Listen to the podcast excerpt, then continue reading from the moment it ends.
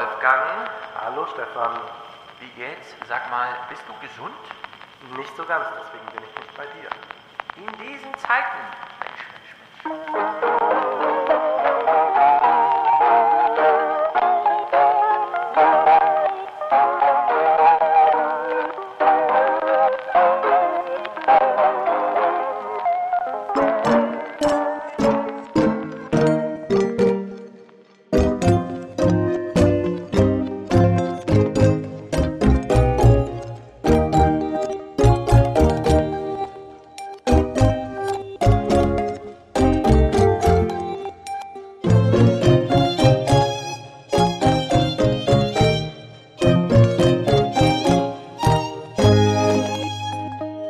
Hast du denn? Ja, das ist ein bisschen schwierig zu sagen. Ich habe mich vor allem unterkühlt, äh, während ich auf Bahnhöfen stand und wartete, dass der Zug kommt. Ich habe wirklich ein bis zwei Stunden zum Teil gewartet, draußen auf dem Gleis im Wind, im Dunkeln und habe gewartet in Stuttgart, äh, in Witten. Ich war ja viel unterwegs in äh, den letzten Wochen und irgendwann hat habe ich wohl einen Knacks bekommen, wie man so sagt. Äh, so sagt es auch der Hausarzt und meinte dann ja, äh, da können Sie sich noch mit Masken und so weiter schützen. Es gibt ja noch was anderes als Corona und da hat es irgendwie zugeschlagen mit Ohrenschmerzen und so weiter. Aber ich dachte mir, Podcast aufzeichnen können wir dennoch. Gern hätte ich natürlich mit dir heute ein Schnitzel gegessen, aber ich dachte, da müssen wir uns jetzt äh, ein bisschen noch äh, begnügen, dass wir, äh, naja, es, es wäre jetzt sehr unvernünftig, trotzdem zu dir zu kommen und dich vielleicht noch mit irgendwas anzustecken. Ich weiß aber gar nicht, inwieweit das jetzt hier ansteckend ist oder inwieweit einfach der Körper gerade Ja. ähm, sich bei mir beschwert äh, über das, was ich ihm angetan habe mit all den Bahnfahrten. Hm. Ich denke mir dann immer bei solchen Sachen, Menschen werden krank, Kinder, wie auch immer. Es rollt ja gerade eine immense Welle Ja, an Erkältung ja, ja. und sonst was durch Deutschland. Meine Familie auch nicht ganz davor gefeit, aber nicht schwer getroffen. Und man hat halt so Corona-Tests zu Hause. Ne? Also denkt man sich, ja, ich mache mal einen Corona-Test. Habe ich natürlich auch. Und dann, genau, und dann ist er aber negativ und man ist ja trotzdem krank. ja, Und dann fragt man sich so, wieso habe ich nicht noch tausend andere Tests, die mir jetzt einfach mal alles aufzeigen? Und da mangelt es noch so ein bisschen, ne? Es wäre doch irgendwie cool, wenn man einfach mal wirklich erfahren könnte, was man eigentlich hat, indem man einfach, ah, Corona-Test negativ, na, dann gucke ich mal die anderen. Ja, Aber hat man nicht.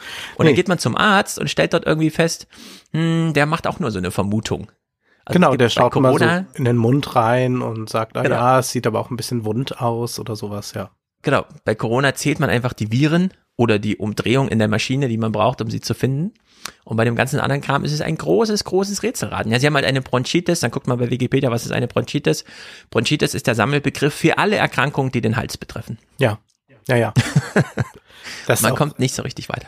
ganz erstaunlich, was so abgefragt wird. Natürlich wird erst gefragt, haben Sie Fieber und so. Also der Hausarzt fragt das natürlich direkt Ja. gleich. Also will schon wissen, Corona, ist das irgendwie möglich? Äh, Schmecken Sie noch alles? Riechen Sie noch alles? Sage ich ja, ja, ja. Und dann wird aber auch so eine grobe Diagnose gestellt, mit der man eigentlich nicht viel anfangen kann. Aber so ist es nun mal. Aber ich dachte mir, den Podcast können wir trotzdem aufnehmen, denn Karel Gott hat ja immer gesagt, es Mhm. gibt im Showbusiness nur ein gültiges Attest und das ist der Totenschein. Und deswegen muss man natürlich auch podcasten. In diesem Zustand, insofern, ich klinge nicht ganz so frisch, bin es aber hoffentlich geistig. Gut, überprüfen wir gleich. Und wir möchten hier schon mal ansagen, im Dezember ist Wolfgang wieder gesund und kommt Ja. hierher und dann, so wie letztes Jahr, nur diesmal vor Ort live gestreamt, gibt's natürlich für alle Salonmitglieder den Jahresabschluss wieder äh, live. Haben wir letztes Jahr auch schon gemacht. Damals waren es noch knapp unter 1000, glaube ich. Diesmal sind wir knapp über äh, 3000, also 3158 Salonmitglieder stand gestern. Und wenn man äh, bei Steady nachschaut in der Liste, 279 stehen in der Liste aber als beendetes Abonnement, was durchkalkuliert bedeutet, nach zwei Jahren hat unser Salon eine Wirksamkeit von 91,2 Prozent. Wir liegen also gleich auf mit BioNTech und Moderna, was Informationsverarbeitung angeht. Ja. Also die meisten bleiben uns treu und ich freue mich dann auf die Aufzeichnung vor Ort. Bin sehr gespannt, wie das dann sein wird, wenn wir da gemeinsam vor der Kamera agieren. Und wir müssen auch noch überlegen, was wir dann lesen. Das werden wir vielleicht im nächsten Salon dann schon sagen können, was wir darauf im Salon lesen. Jedenfalls lesen wir jetzt im kommenden Salon, also dann nächste Woche, gemeinsam die Automatisierung und die Zukunft der Arbeit von mhm. Aaron Benanef. Also wir fragen uns, werden wir jetzt von den Maschinen bald abgelöst? Ist das genauso, wie Richard David Brecht ausgemalt hat? Nein, es ist dann doch vielleicht ein bisschen anders. Und dann schauen wir mal, über was wir noch sprechen. Also ich will auf jeden Fall nachgelassene Dicht Gedichte von Pier Paolo Pasolini vorstellen, die jetzt erstmalig herausgegeben wurden. Und es gibt ein interessantes Buch im Merve Verlag von äh, Mackenzie Ward. Das Buch fragt, leben wir eigentlich noch im Kapitalismus? Also es könnte ja auch sein, dass ja. der Kapitalismus gar nicht mehr da ist und wir reden nur die ganze Zeit darüber. Und übersetzt hat das Tom Wohlfahrt, der uns für ah. das neue Deutschland mal interviewt hat. Und das könnte also sehr erhellend werden. Sehr gut, sehr gut, sehr gut. Da fällt mir gerade ein, der Tom schreibt mich auch immer wieder an, weil er Rennerpublik schon mal rezensieren will. Und da habe ich ihm gesagt, es ist noch gar nicht da. Aber ich will hier kurz bekannt geben, äh, es erscheint im Herbst bei Hoffmann und Kampe. Mhm. Alle Verträge sind unterschrieben.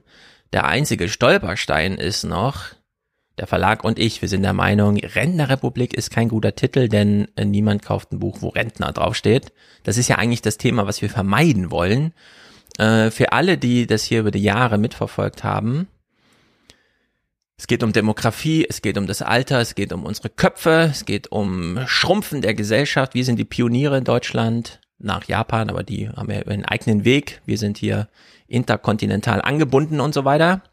Falls euch irgendwelche Ideen kommen, wie man das Buch nennen könnte und mit welchen Wortspielen man hantieren sollte und wie auch immer, um über die Schicksalsjahre 2023 bis 2045. Das wollen wir auch nicht so deutlich auf den Titel schreiben, denn das erinnert so viel an die wirklich dunkle Zeit mhm. von äh, dann 100 Jahre früher. Äh, also alle Inspirationen herzlich willkommen. äh, wir sind gespannt. Ich bin auch gespannt, wie es am Ende dann wirklich heißen wird. Ja, der Titel ist wichtig. Ja, Titel Und es leuchtet aber ein zu sagen, Rentnerrepublik ist ein Buch, das dann vielleicht erstmal Leute abschreckt, auch wenn es ziemlich treffsicher ist. Äh, genau, es ist sehr treffsicher, aber man kann sich nicht nur darauf verlassen, dass das Marketing allein darüber läuft, dass jemand, der das Buch schon gelesen hat, es dann anderen empfiehlt aufgrund des Inhalts, sondern hm. der Titel ja, ja. muss schon irgendwie mittransportieren und ich wünsche mir auch, dass irgendwie Demografie als zentraler politischer Akteur deutlich wird und nicht so sehr der Rentner. Ich habe jetzt auch die letzten drei Jahre immer wieder den Vorwurf bekommen, es sind doch nicht die Rentner schuld. Sag ich, nee, sind nicht die Rentner schuld, aber es ist nun mal trotzdem, wie es ist. Aber das, wie es ist, kann man wahrscheinlich in dem Titel auch besser abbilden. Also in der Hinsicht alle Inspirationen herzlich willkommen. Spätestens im März wird es dann auch mit einem festen Titel angekündigt. Wäre natürlich schön, wenn wir Dezember, Januar schon, sobald wir einen Titel haben, sage ich dir natürlich hier auch, gebe ich den bekannt. Also damit unser kleiner Salon-Blog, den wir sonst immer ganz am Ende des Podcasts machen, abgeschlossen. Du hast gerade genannt, was du lesen wirst nächste Woche. Ich werde noch die Svenja Fasspöhler als äh, Philosophin hier reinwerfen. Die hat ja ein Buch über Sensibilität geschrieben. Und schreibt und Flasspöhler da eigentlich nur die Fortsetzung vom Wagenknecht-Buch, frage ich mich. Das ist, das musst du beantworten dann im Salon. Genau, ich habe es natürlich noch nicht gelesen, da ich es dann frisch äh, dabei habe nächste Woche. Ich habe mir allerdings gestern schon mal aus der Mediathek die Sendung, die sie mit Brecht gemacht hat, angehört. Brecht hat ja diese einstündige Talksendung mit einem Gast und hatte sie da gehabt. Und äh, da wir alle aus Brechts Podcast mit Lanz wissen, dass er schon auch in diese Richtung tickt und sich da sozusagen zwei Leute mit einer Meinung auf zwei Stühlen getroffen haben, ähm, möchte ich die, schon die These in den Raum stellen, auch für das Buch, dass ich vermute, die beiden und alle, die äh, da in diesem in dieser Geisteshaltung mitschwingen, die da so Wellenlänge finden, die übersehen das, was dir immer so wichtig ist, äh, deswegen wird es wahrscheinlich besonders interessant, nämlich, dass wir hier natürlich Klassenkämpfe ausfechten, wenn wir irgendwelche marginalisierten Gruppen haben, die plötzlich Ansprüche stellen. Ja. Wenn man denen jetzt einfach sagt, nee, ihr seid ja nur sensibel, oder umso gleicher wir werden, umso schärfer werden die letzten Unterschiede noch hervorgehoben und in die Kommunikation eingeführt, pipapo. Nee, am Ende geht's natürlich um materielle Kämpfe, also wirklich um Klassenkämpfe. Leute haben da Ansprüche und völlig zu Recht, wollen nicht länger untergebuttert werden. Ja, am Anfang nur die Frau und jetzt plötzlich auch Menschen mit schwarzer Haut. Also wie kann das sein? Äh, das ist nicht nur Befindlichkeit, die da in Worten geäußert wird, sondern da geht's einfach um was. Und es wird aber, da, also in diesem Gespräch fand das nicht statt, also nicht mal als Thema oder blenden wir aus oder sonst irgendwie, sondern es war so ein richtig blinder Fleck. Also selten mal so einen blinden Fleck irgendwie äh, konstatiert. Und ich nehme an, dass das in ihrem Buch auch sich so niederschlägt, dass sie nämlich für ein Publikum schreibt, das seinerseits sensibel auf die Sensiblen reagiert, ohne diese materiellen Kämpfe, die da ausgefochten werden, zu sehen. Dafür haben wir allerdings schon sehr gute Bücher. Das ähm, Inklusionsparadox und so weiter. Also da bin ich mal sehr gespannt, ob es wir hier einfach mit einer verblendeten, ob, ob wir es mit einem verblendeten Milieu zu tun haben oder ob da noch irgendwas drinsteckt in solchen Büchern, das, was uns was sagen kann. Ja, aber wie gesagt, das ist ein regulärer Salon in einer Woche. Äh, dann die Jahresabschlussfolge, also der nächste große Podcast, der dann auch für alle veröffentlicht ist, ist für die Salonmitglieder im Video und live hier zu sehen. Alle Ankündigungen finden dann entsprechend statt. Zum Beispiel auch bei Instagram. Wir haben jetzt auch einen Instagram-Account, um ah ja, ganz wichtig. Ja. beispielsweise Bücher, die wir bald lesen, wenn wir uns entschieden haben, da dann auch bekannt zu geben. Mit, ne, wollen viel, also es ist erstaunlich, wie viele dann immer diese Bücher lesen, die wir vorgeschlagen haben. Und wenn wir die vorher ankündigen, längerfristig und wo man auch mal nachschauen kann, in dem Moment, wo man sich fragt, was lesen die eigentlich demnächst, kann man dann da nachschauen. Der Account heißt einfach 20er in Ziffern geschrieben, Salon unterstrich, also 20er unterstrich Salon, findet man, glaube ich, recht leicht. Und äh, genau, und dann werden wir uns überlegen, was wir dann im Dezember im Salon, das ist dann quasi die erste Januarwoche und so weiter und so fort. Sehr wahrscheinlich rücken wir recht nah im Termin an das Dezemberende ran, denn es gibt keinen Communication-Kongress dieses Jahr äh, und es gibt auch sonst nichts zwischen den Jahren, was irgendwie außer Weihnachten äh, ist. Und deswegen werden ja, wir ein es ganz. Wird nicht Silvester sein, aber vielleicht der 30. oder so. Ja, so, irgendwie 29., ja. 30. Ja. Wir werden nicht groß irgendwas terminlich verlegen müssen. Naja, gut. Corona, Corona. Wir reden heute ganz wenig darüber. Ganz wenig, richtig. Denn es ist alles gesagt, finde ich. Äh, es wird nochmal noch sehr viel im Podcast drüber gesprochen, aber ich finde, die Impfung wirkt. Wir können es gesammelt bei Drosten, bei Kikole, bei Brinkmann, ganz große Einigkeit bei Streeck, die Impfung wirkt. Der Booster ist nochmal für die Ü60er sozusagen das Highlight, um wirklich letzte Bedenken auszutreiben, aber Leider wer zweimal sehr schlecht ist, kommt bisweilen organisiert, also verrückt, wenn ich jetzt zum Beispiel an Rheinland-Pfalz denke, hier ist das Impfzentrum abgebaut. Für meine Eltern bedeutet das, dass ich ihnen über ein Online-Portal äh, irgendeinen Termin in einem Kaff äh, 60 Minuten Autofahrt entfernt gebucht habe. Das ist jetzt nicht tragisch für die, dass sie da hinfahren müssen, aber ich dachte auch gut, wenn sie jetzt nicht einen Sohn hätten, der das jetzt entdeckt hätte, dass man das so buchen kann, dann würden sie immer noch ihren Hausarzt laufend anrufen und der sagt dann, ja, wir sind bis Februar ausgebucht. Also das ist äh, ein heilloses Durcheinander, äh, gerade für die Leute, äh, die über 60 sind und es ist beschämend, dass man da nicht ab August entsprechende Maßnahmen ergriffen hat. Ja. Gerade weil man ja immer Israel im Blick hatte. Man hätte es ja einfach immer nur nachahmen müssen. Das ist ja eigentlich das, das Tollste, ja. ne? Wenn Leute vorangehen, da muss man immer nur nachgehen. Aber dass das nicht geschehen ist, ist wirklich ein Trauerspiel. Ja, nachdem wir die Infrastruktur zu diesem Impfen schon hatten und die wir aufgebaut haben, obwohl die Hausärzte damals meinten, wir machen 20 Millionen Grippeimpfungen pro Jahr, wir schaffen auch Corona-Impfungen für alle. Wir sehen jetzt, nee, die Hausärzte haben sich da geirrt. Sie schaffen ja. diese Booster-Kampagne gerade nicht. Ähm, wir haben immer noch, also Impfzentren abgespeckt. In Frankfurt gibt es das noch, aber kleiner, denn die Festhalle wurde dafür genutzt, die wurde natürlich geräumt, um die Buchmesse da zu eröffnen. Das Impfzentrum ist also in irgendeiner Messehalle, aber wir haben viele Messehallen. Ja? Also es gibt überhaupt keinen Grund, warum wir in Deutsch, äh, hier in Frankfurt kein Mega-Impfzentrum haben. Also es mangelt nicht an Fläche. Und äh, die Messe wäre wahrscheinlich auch, äh, also der Messe wäre sehr geholfen, wenn man jetzt einfach sagt, wir als Stadt buchen jetzt mal drei Monate lang eine große Messehalle. Bucht ja sonst keiner gerade. Ja. Also da werden sozusagen viele Fliegen mit einer Klappe geschlagen, aber nein, äh, gibt's alles nicht. Das ist wirklich verrückt, denn ja, man müsste wirklich einfach nur Israel nachimpfen. Und auch die anderen, die impfen könnten. Ich habe das ja, glaube ich, schon vor fast einem Jahr mal hier gesagt. Da gab es dann auch so ein paar E-Mails, in denen mir erklärt wurde, nee, nee, so einfach ist das nicht, aber es ist eigentlich so einfach. Es könnten auch andere impfen, also es könnten Apotheker impfen, äh, Zahnärzte, Zahnärzte. Äh, Tierärzte, also all das ist möglich. Also jeder, der eine Spritze setzen kann, wird auch diese Impfung hinbekommen. Ja. Und das ist äh, auch wiederum ein Trauerspiel, dass, dass das nicht organisiert wurde. Und ja, aber trotzdem, also obwohl jetzt das mit den Boostern nicht so gut funktioniert, ist ja festzuhalten, dass es und ich glaube, da wirst du mir nicht widersprechen, eine Pandemie der Ungeimpften ist. Das darf man auch nach wie vor so sagen. Stimmt, man muss ergänzen, um sehr viel Kritik, die dann kommt, einzufangen. Das Virus ist für alle, aber die Pandemie, Klammer auf, damit ist die Verbreitung der Krankheit gemeint, Klammer zu, ist für die Ungeimpften.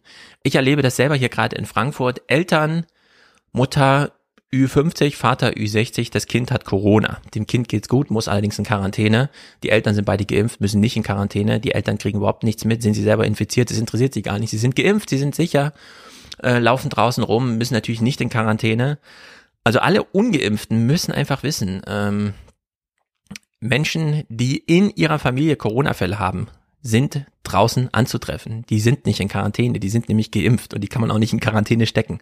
Und wer wirklich glaubt, äh, Corona sei für ihn ungeimpft kein Problem, muss da wirklich innerlich völlig überzeugt sein. Und falls man, da hat Boris Holzer einen sehr guten Text äh, dazu geschrieben in einer der FAZ oder Sonntagszeitungsausgaben, es gibt jetzt das Phänomen, dass sehr viele Ungeimpfte sich so sehr in eine kommunikative Sackgasse reinmanövriert haben, auch ihrem sozialen Umfeld gegenüber, dass sie innerlich eigentlich darauf hoffen, dass der Staat sagt, wir pflichtimpfen dich jetzt. Damit mhm. sie nämlich sagen können, ich bin eigentlich dagegen, aber jetzt ist es ja Pflicht, jetzt muss ich es machen. So, und wer diese Art von Denke gerade in sich spürt, muss jetzt über den kleinen kognitiven ähm, Anker, den er sich da reingeworfen hat, in sein Leben springen und sagen, nee, ich impf mich einfach, denn ich bin nicht zu 100% überzeugt, dass Corona nun Lüge ist. Äh, Corona ist da und Menschen, äh, die ihren Angehörige, die mit denen sie acht Stunden am Tag zu tun haben, in einer, also in weniger als einen Meter Abstand, ja, die laufen draußen rum und verbreiten auch das Virus. Und den kann man nicht einfach sagen, mach mal die äh, nicht pharmazeutische Intervention, weil da will einer die pharmazeutische Intervention nicht haben. In der Hinsicht will ich hier einmal ganz klar markieren, die Impfung und die Boosterung als die pharmazeutische Lösung wäre die Rettung und die hat Merkel verbockt, obwohl sie hm. genau wusste, worum ja. es geht. Sie konnte sich da nicht durchsetzen. Äh, deswegen stehen jetzt wieder alle anderen nicht pharmazeutischen Dinger zur Disposition und zur Diskussion und die müssen überhaupt nicht sein, wenn Merkel es nicht verbockt hätte. Und ich bin allerdings mit allen nicht pharmazeutischen Intervention, die die Ampelregierung jetzt macht, vollkommen zufrieden. Es gibt weiter Sportangebote, die sind unter 2G. Das heißt, ich begegne da niemandem, der ungeimpft ist. Ich bringe niemanden in Gefahr. Genauso muss das sein. Ähm, es gibt eine Testpflicht im Nahverkehr. Es gibt eine Testpflicht in Berufen. Die Ampel ist noch nicht mal in Regierungsverantwortung und sie hat sich getraut, zwei Sachen zu entscheiden, die sich Merkel anderthalb Jahre lang nicht zugetraut hat, nämlich einfach mal die Arbeitswelt mit Tests abzusichern und beim Zugfahren äh, den Test vorzuschreiben. In der Hinsicht äh, bin ich das hätte also ich kann mich nicht aufregen über das passieren müssen. Also im August hätte genau, man schon spätestens. diese äh, Testpflicht beziehungsweise 3G am Arbeitsplatz einführen müssen. Es war von Merkel mal angedacht, 3G in Zügen zu haben. Auch das hat man dann aus irgendwelchen Gründen nicht gemacht und das verstehe ich auch tatsächlich dann nicht mehr. Und hier muss man nochmal Merkel auch in den Mittelpunkt stellen. Sie ist eine Kanzlerin, die wusste, dass sie nicht wiedergewählt werden will, die also dann sich tatsächlich ja. hätte durchsetzen können. Sie hätte sich unbeliebt machen können, was auch immer. Vielleicht hätte man es ihr dann aber doch im Nachhinein gedankt, vermute ich nämlich jetzt. Und da hat sie einfach äh, sich nicht getraut. Wir erinnern uns an diese fahrigen Auftritte von ihr bei Anne Will oder so, wo sie immer nur sagte, ja, ich will nicht länger zusehen und genau das hat sie aber dann getan. Es ja. ist äh, ganz dramatisch und ich äh, hoffe, dass das ähm, auch mal jetzt gesehen wird, dass es andere Maßnahmen gibt und dass man auch äh, Lockdowns für ungeimpfte haben kann. Äh, Saarland plant ja jetzt gerade so etwas, hm. aber äh, da wieder so mit äh, der äh, ganz großen Keule drüber zu gehen und zu sagen, ja, jetzt mal wieder alle und diese ganze Zeit diese Fokussierung auf, auf Diskotheken oder so, wo tatsächlich nur junge Leute sind. Ich weiß, dass das da ja. ein Treiber ist und so weiter, aber man kann auch da 2G einführen und dann äh, geht es auch einfach darum, dass äh, junge Menschen ähm, ein anderes Leben wieder haben. Aber dazu kommen wir ja äh, gleich. Ich würde nur noch eine Sache sagen zu diesem geimpft, ungeimpft. Es gab ja einen Auftritt von Jürgen Becker bei Maischberger, da meinte er, ich habe überhaupt nichts gegen Impfgegner.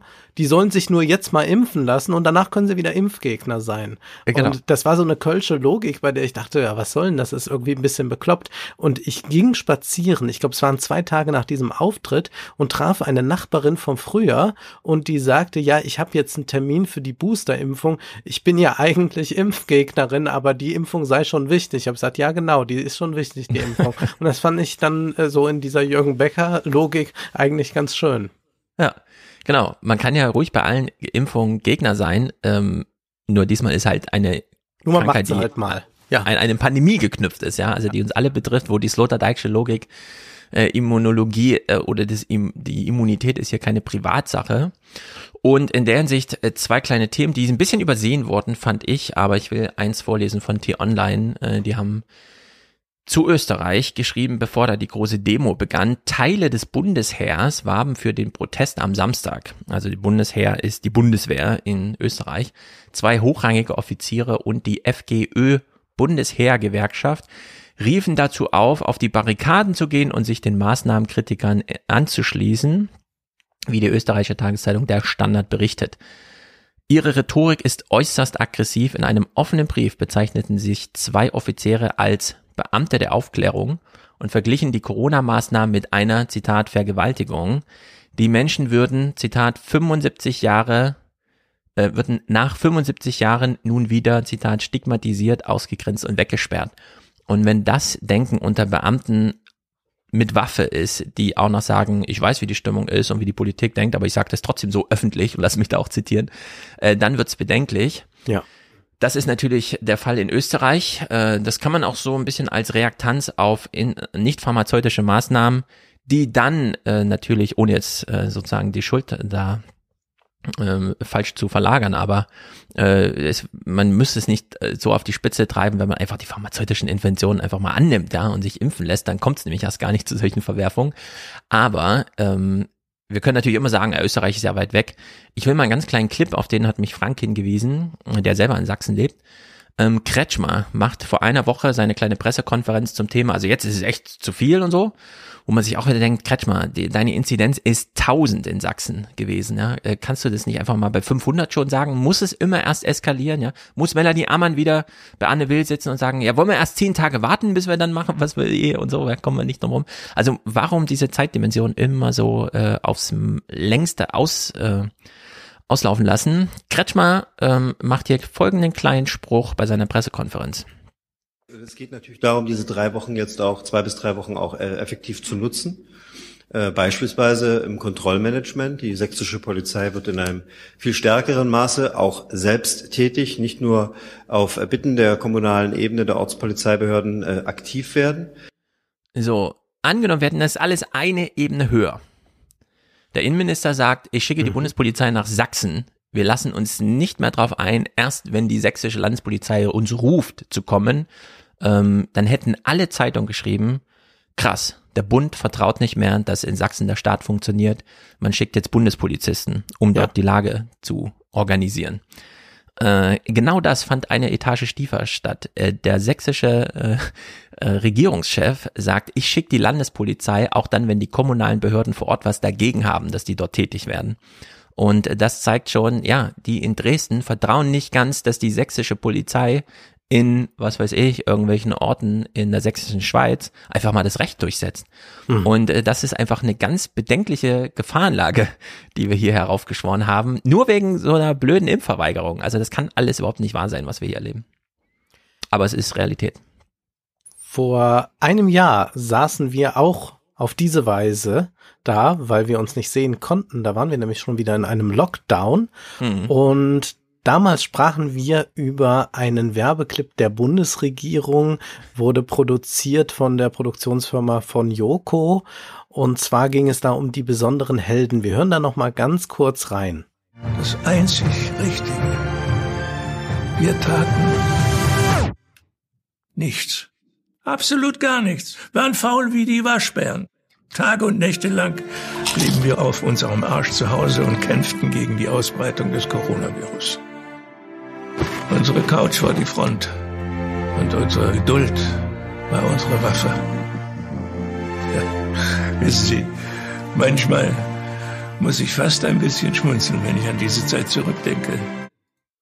Ja, Mhm, ich mhm. muss da gar nicht schmunzeln, wenn ich an diese Zeit zurückdenke. Jedenfalls hatten wir damals noch nicht die Wunderwaffe Impfung und wussten uns nicht anders zu helfen, haben das so gemacht. Die Frage ist, ob das so ein gesamter Lockdown hätte sein müssen. Äh, Wem ist äh, damit geholfen, wenn Geschäfte, wo Leute FFP2-Masken tragen, zubleiben und, und, und. Aber das lassen wir mal dahingestellt. Interessant ist ja, dass nach wie vor es äh, Leute, vor allem bei Twitter gibt, die immer nur Lockdown kennen, also die gar nichts Ja. dazwischen kennen, auch so, als hätte es die Impfungen nie gegeben. Das ist schon sehr, sehr bedenklich, wenn ich aber auch sagen würde, das sind oft Leute aus der Medienwelt, die ich ja jetzt bei meinen äh, Rundreisen in den letzten Monaten auch kennengelernt habe. Und wenn ich eines sagen kann, dann ist das, äh, man sollte, also man kann gar nicht ähm, in Worte fassen, wie hoch die Doppelstandards sind, die diese Medienleute so an den Tag legen, wie sich da begrüßt wird, in welche Restaurants man noch geht und, und, und.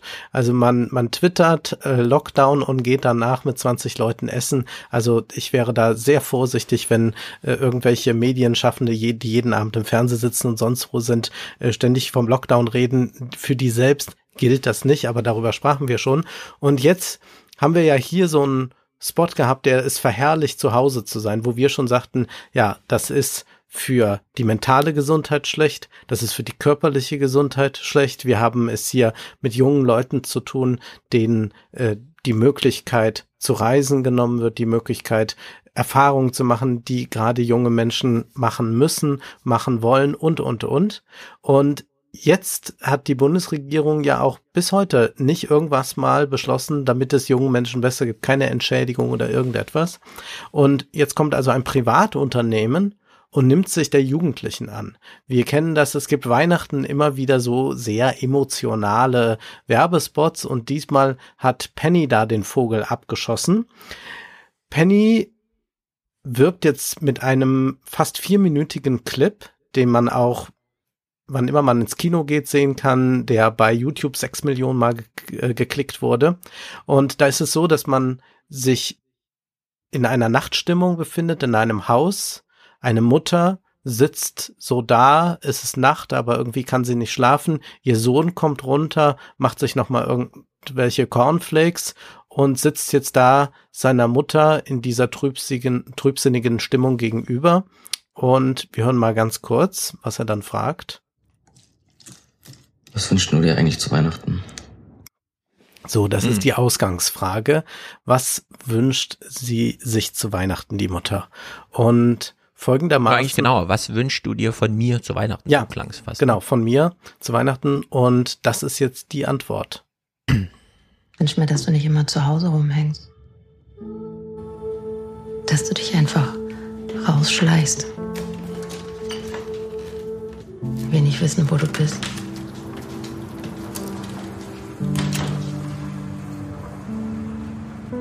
Ich wünsche mir, dass Papa dich abholen muss. Weil du viel zu viel getrunken hast. Ja. Wir ich haben- kannte den ja nicht. Ja. Du hast mich darauf hingewiesen, da hat er schon irgendwie fünf Millionen Views gehabt oder so. Wer weiß, ich habe mich auf den falschen Seiten bei YouTube rumgetrieben. Aber ich finde das hochinteressant, denn wir haben ja über ganz viele kognitive Verschränkungen, wie vorhin schon, ja, ich brauche eigentlich eine Impfpflicht, weil ich krieg mich selber nicht mehr überzeugt, meine eigentlich irgendwo schlummernde Überzeugung dann doch, ja, es ist irgendwie blöd, ich habe mich hier verlaufen oder so. Äh, Und das ist ja hier wieder. Eigentlich haben wir, und das ist vor allem Rentenrepublik, die letzten zehn Jahre ein Tenor gehabt.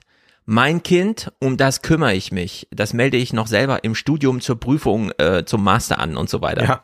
He- Also Helikoptereltern, wie man es halt Ja. so aus der Legende her kennt.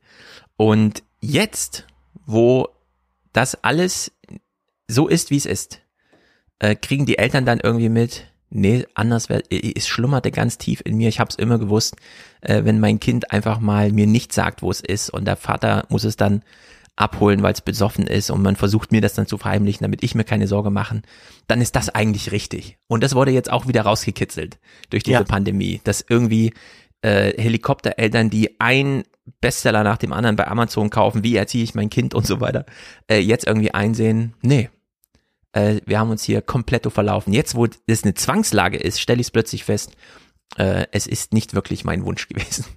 Und es ist eine beachtliche Wendung, was das Über-Ich anbelangt. Also wir haben das ja in der klassischen Psychoanalyse so, dass die Eltern, äh, meistens ist es der Vater, aber das kann auch durchaus ja die Mutter sein, wie wir aus äh, Psycho von Alfred Hitchcock kennen, dass die also die Ordnung angeben, an der sich das Ich orientieren soll. Also trink kein Alkohol, habe nicht zu früh Sex, habe nicht zu viel Sex, Ja. äh, pass auf dich auf und, und, und. Und jetzt haben wir hier ein Über-Ich, das sagt, geh mal raus, trink mal was, geh mal feiern. Genau. Und das geht dann auch noch ein Stückchen weiter, wie wir jetzt hören. Ich wünsche mir, dass du die Schule schleifen lässt. Weil dir alles andere wichtiger ist. Weil es dir scheißegal ist, was ich davon halte. Ich wünsche mir, dass du hier heimlich eine Party feierst. Ja, also mit dem eigentlichen Verbot wird gebrochen. Und das ist in gewisser Weise, würden jetzt Psychoanalytiker auch heute sagen, äh, so eine neue äh, Konstellation. Also früher war die Psychoanalyse ganz häufig ja äh, da, um Leute zu befreien aus der Repression. Also sie haben nicht, sich nicht getraut, das zu sein, was sie eigentlich sind. Und heute sagen Psychoanalytiker, muss man häufig dem Patienten sagen, du musst auch gar nicht alles sein. Und das ist aber jetzt so eine interessante äh, Funktion. Das Über-Ich ermutigt jetzt das Ich dazu, also den Sohn dazu, etwas zu machen, was aber jetzt nicht in ihm intrinsisch liegt. Also es liegt jetzt nicht daran, dass er sich nicht betrinken will, sondern es liegt an den Umständen, die es nicht erlauben, dass es diese Möglichkeit gibt. Und ich glaube, dass äh, man jetzt natürlich über die kommerziellen Absichten und so weiter reden kann von Penny und natürlich machen die das nicht alles Gott zu ehr. Aber dass jetzt ein Werbespot genau dies aufgreift, was in diesen vielen Lockdown-Diskussionen so vollkommen weggewischt wurde, ist ja entscheidend. Denn das sind ja tatsächlich wichtige Phasen des Lebens, die prägend sind. Äh, mal davon abgesehen, dass es natürlich auch äh, viel mit Bildung macht, mit äh, ja der Weltoffenheit macht, wenn man vorwiegend zu Hause sitzt und in eine Webcam Ja. schaut. Genau. Wir hören mal noch weiter, also die Aufforderung geht noch mal eins weiter. Und dass du diesem Mädchen endlich sagst, dass du sie liebst.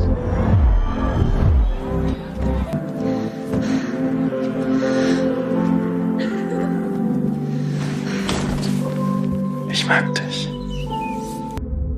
Und dass sie dir das Herz bricht. Und dass du dann losziehst. Das, was hier nochmal auch anklingt, ist natürlich der Entwicklungsroman, äh, beziehungsweise der Bildungsroman, äh, den wir ja seit dem äh, 18. Jahrhundert kennen, dann im 19. Jahrhundert, äh, Wilhelm Meister und so weiter, äh, Leben eines Taugenichts und so. Also man muss hinaus in die Welt gehen, um äh, sich aus den elterlichen äh, Bündnissen zu lösen, um Welterfahrung zu machen und dann kehrt man irgendwann wieder zurück und so ist das hier auch. Also ein, eine Liebeskummererfahrung sorgt dafür, der junge äh, Mann dann mit einem Freund zusammen aufbrechen soll, hinausgehen soll in die Welt und Mhm. schlussendlich wird es dann wie folgt zusammengefasst, was die Mutter sich da zu Weihnachten wünscht. Ich wünsche mir einfach, dass du deine Jugend zurückbekommst. Ja, Ja. Als ich das so sah, dachte ich irgendwie, es ist ja ganz interessant. Die Mutter ist ja in der Zuschauerrolle des Lebens ihres Sohns. Sie kriegt das halt alles aus erster Reihe mit und merkt so ein bisschen, ich kann nicht so ganz eingreifen. Also ich bin ja wirklich Zuschauer und nicht irgendwie Regisseur oder so. Äh, denn man kann ja auch fragen, also was ist ihr Auftrag eigentlich, der jetzt da immer so drin steckt? Sie projiziert ja alles auf ihren Sohn, der soll mal und so, damit es ihr dann wieder besser geht. Was ich ein interessantes Bild finde, denn irgendwann sind ja die Kinder so alt, dass man sich über Erlebnisse der Kinder freut, als hätte man sie selbst erlebt. Aber man muss sie gar nicht selbst erleben. Also die Freude ist viel größer, wenn man weiß, ah, es zahlt sich jetzt aus. Ja, man hat sie jetzt fünf, sechs, sieben Jahre lang irgendwie so gepflegt und gehätschelt, dass sie dann diese Erlebnisse machen können und dann freut man sich so äh, darüber, dass man in der Zuschauerrolle bleiben kann, weil man einfach so eine Beziehung hat zum zur Fi Figur und das fand ich super interessant. Äh, dieser Gedanke, der mir dann kam, ähm, sehr häufig werden ja Rezensionen geschrieben oder nicht so sehr geschrieben oder sagen wir es mal so, ich kannte es gar nicht vom Schreiben, sondern erst als ich dann Podcasts zum Thema Film, Serien und so weiter gehört habe, ist mir immer wieder aufgefallen und es nervt mich eigentlich häufig, dass irgendwelche Leute Serien gucken und sich dann immer darüber also ärgern, dass irgendwelche Character Developments nicht ordentlich waren dass Ja, ihm ja. das nicht zugesagt hat. Ja. ja, wo ich mir immer denke, nee, guck das doch. Also in dem Moment, wo man sich, wo man so ab Minute 30 einer eines Films irgendwie denkt, ah, das Character Development hat aber nicht so gut funktioniert, steckt man ja nicht richtig drin im Film, sondern ist auch so in der Zuschauerrolle. Ne? Sondern Ja. äh, das ist dann einfach zu analytisch beobachtet. Das will der Regisseur ja nicht, dass er nach 30 Minuten gelobt wird für sein Character Development, sondern das soll einfach so funktionieren, dass man es emotional spürt und es irgendwie Sinn macht und man gerade nicht so darüber nachdenkt.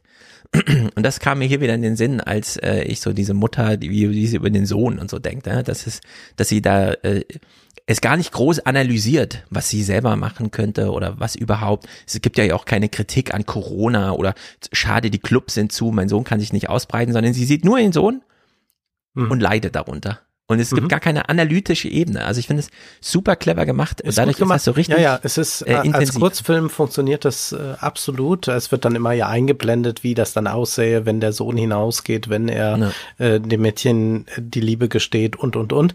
Aber es ist tatsächlich in dieser konzentrierten Form sehr gut und absolut glaubhaft, weil man sie sieht und ich muss jetzt nicht nochmal, das ist ja das, was dann bei Character Development sehr häufig stattfindet, eine Backstory geliefert bekommen. Und weil ich Genau. dann weiß, dass da mal ein Autounfall vor sieben Jahren war und deshalb ist dann alles so. Also das ist etwas, was ich auch überhaupt nicht leiden kann. Also man muss eigentlich gar nicht viel auch über Figuren wissen, äh, um eine Tiefe herzustellen im Film. Also gute Regisseure äh, verstehen das einfach, das herzustellen und müssen genau nicht mit solchen, äh, mit so einem Wust arbeiten, denn das ist immer so äh, eigentlich schon so ein, so ein therapeutisches Sehen. Also ich muss, gehe zum Therapeuten und erzähle ihm erstmal meine ganze Lebensgeschichte, damit er dann die Situation, in der ich mich gerade befinde, beurteilen kann. Und das muss eigentlich äh, der Film ausklammern und das ist ein bisschen, glaube ich, durch die Serie auch äh, kaputt gemacht worden, weil die Serie enorm viel Zeit hat und dann denkt man sich, na, wenn man vier Staffeln Ja, genau. erzählen kann, dann können wir auch noch mal ganz zurückgehen. Da hat halt ein Billy Wilder keine Zeit für gehabt oder sonst wer. Also wir müssen im Film einfach schnell vorankommen und da ist es doch ganz schön zu sehen, dass man also in vier Minuten doch relativ viel zu Corona auch sagen kann. Äh, viel mehr als äh, viele Politiker im Übrigen äh, zu sagen, weil das, glaube ich, wäre auch mal sinnvoll gewesen bei all diesen Appellen, Statements. Das ist ja eigentlich eine Politik der Appelle, die permanent Hin und und wieder wird auch regiert, aber eigentlich sind es Appelle und Ankündigungen. Und da wäre ja dann auch mal Platz gewesen für solche vier Minuten, um das mal äh, deutlich zu machen, äh, statt dann immer nur noch zu suchen. Also wir erinnern uns ja an so Aussagen, dass immer gesagt wird, ja, die Jungen, die treffen sich nachts und die feiern die ganze Nacht durch und verbreiten das Virus. Wenn Politikern dann nichts anderes einfällt als das, ist das schon sehr schade. Und wenn wir uns fragen, was machen junge Leute, dann ist das selbstverständlich feiern gehen und das sind Dates und das ist aber auch vielleicht mal in eine Stadt gehen, kaufen gehen, dort ein bisschen abhängen oder ins Restaurant, was auch immer. Und jetzt mal eine Zahl, um überzuleiten zum neuen, zum nächsten Thema. Eine Zahl aus Essen. Da gibt es die Kettwiger Straße. Das ist eine Einkaufsstraße. Und da hat man 2019, Juli, August und September gemessen, wie viele Passanten da herspaziert sind. Ja. Das waren mehr als drei Millionen.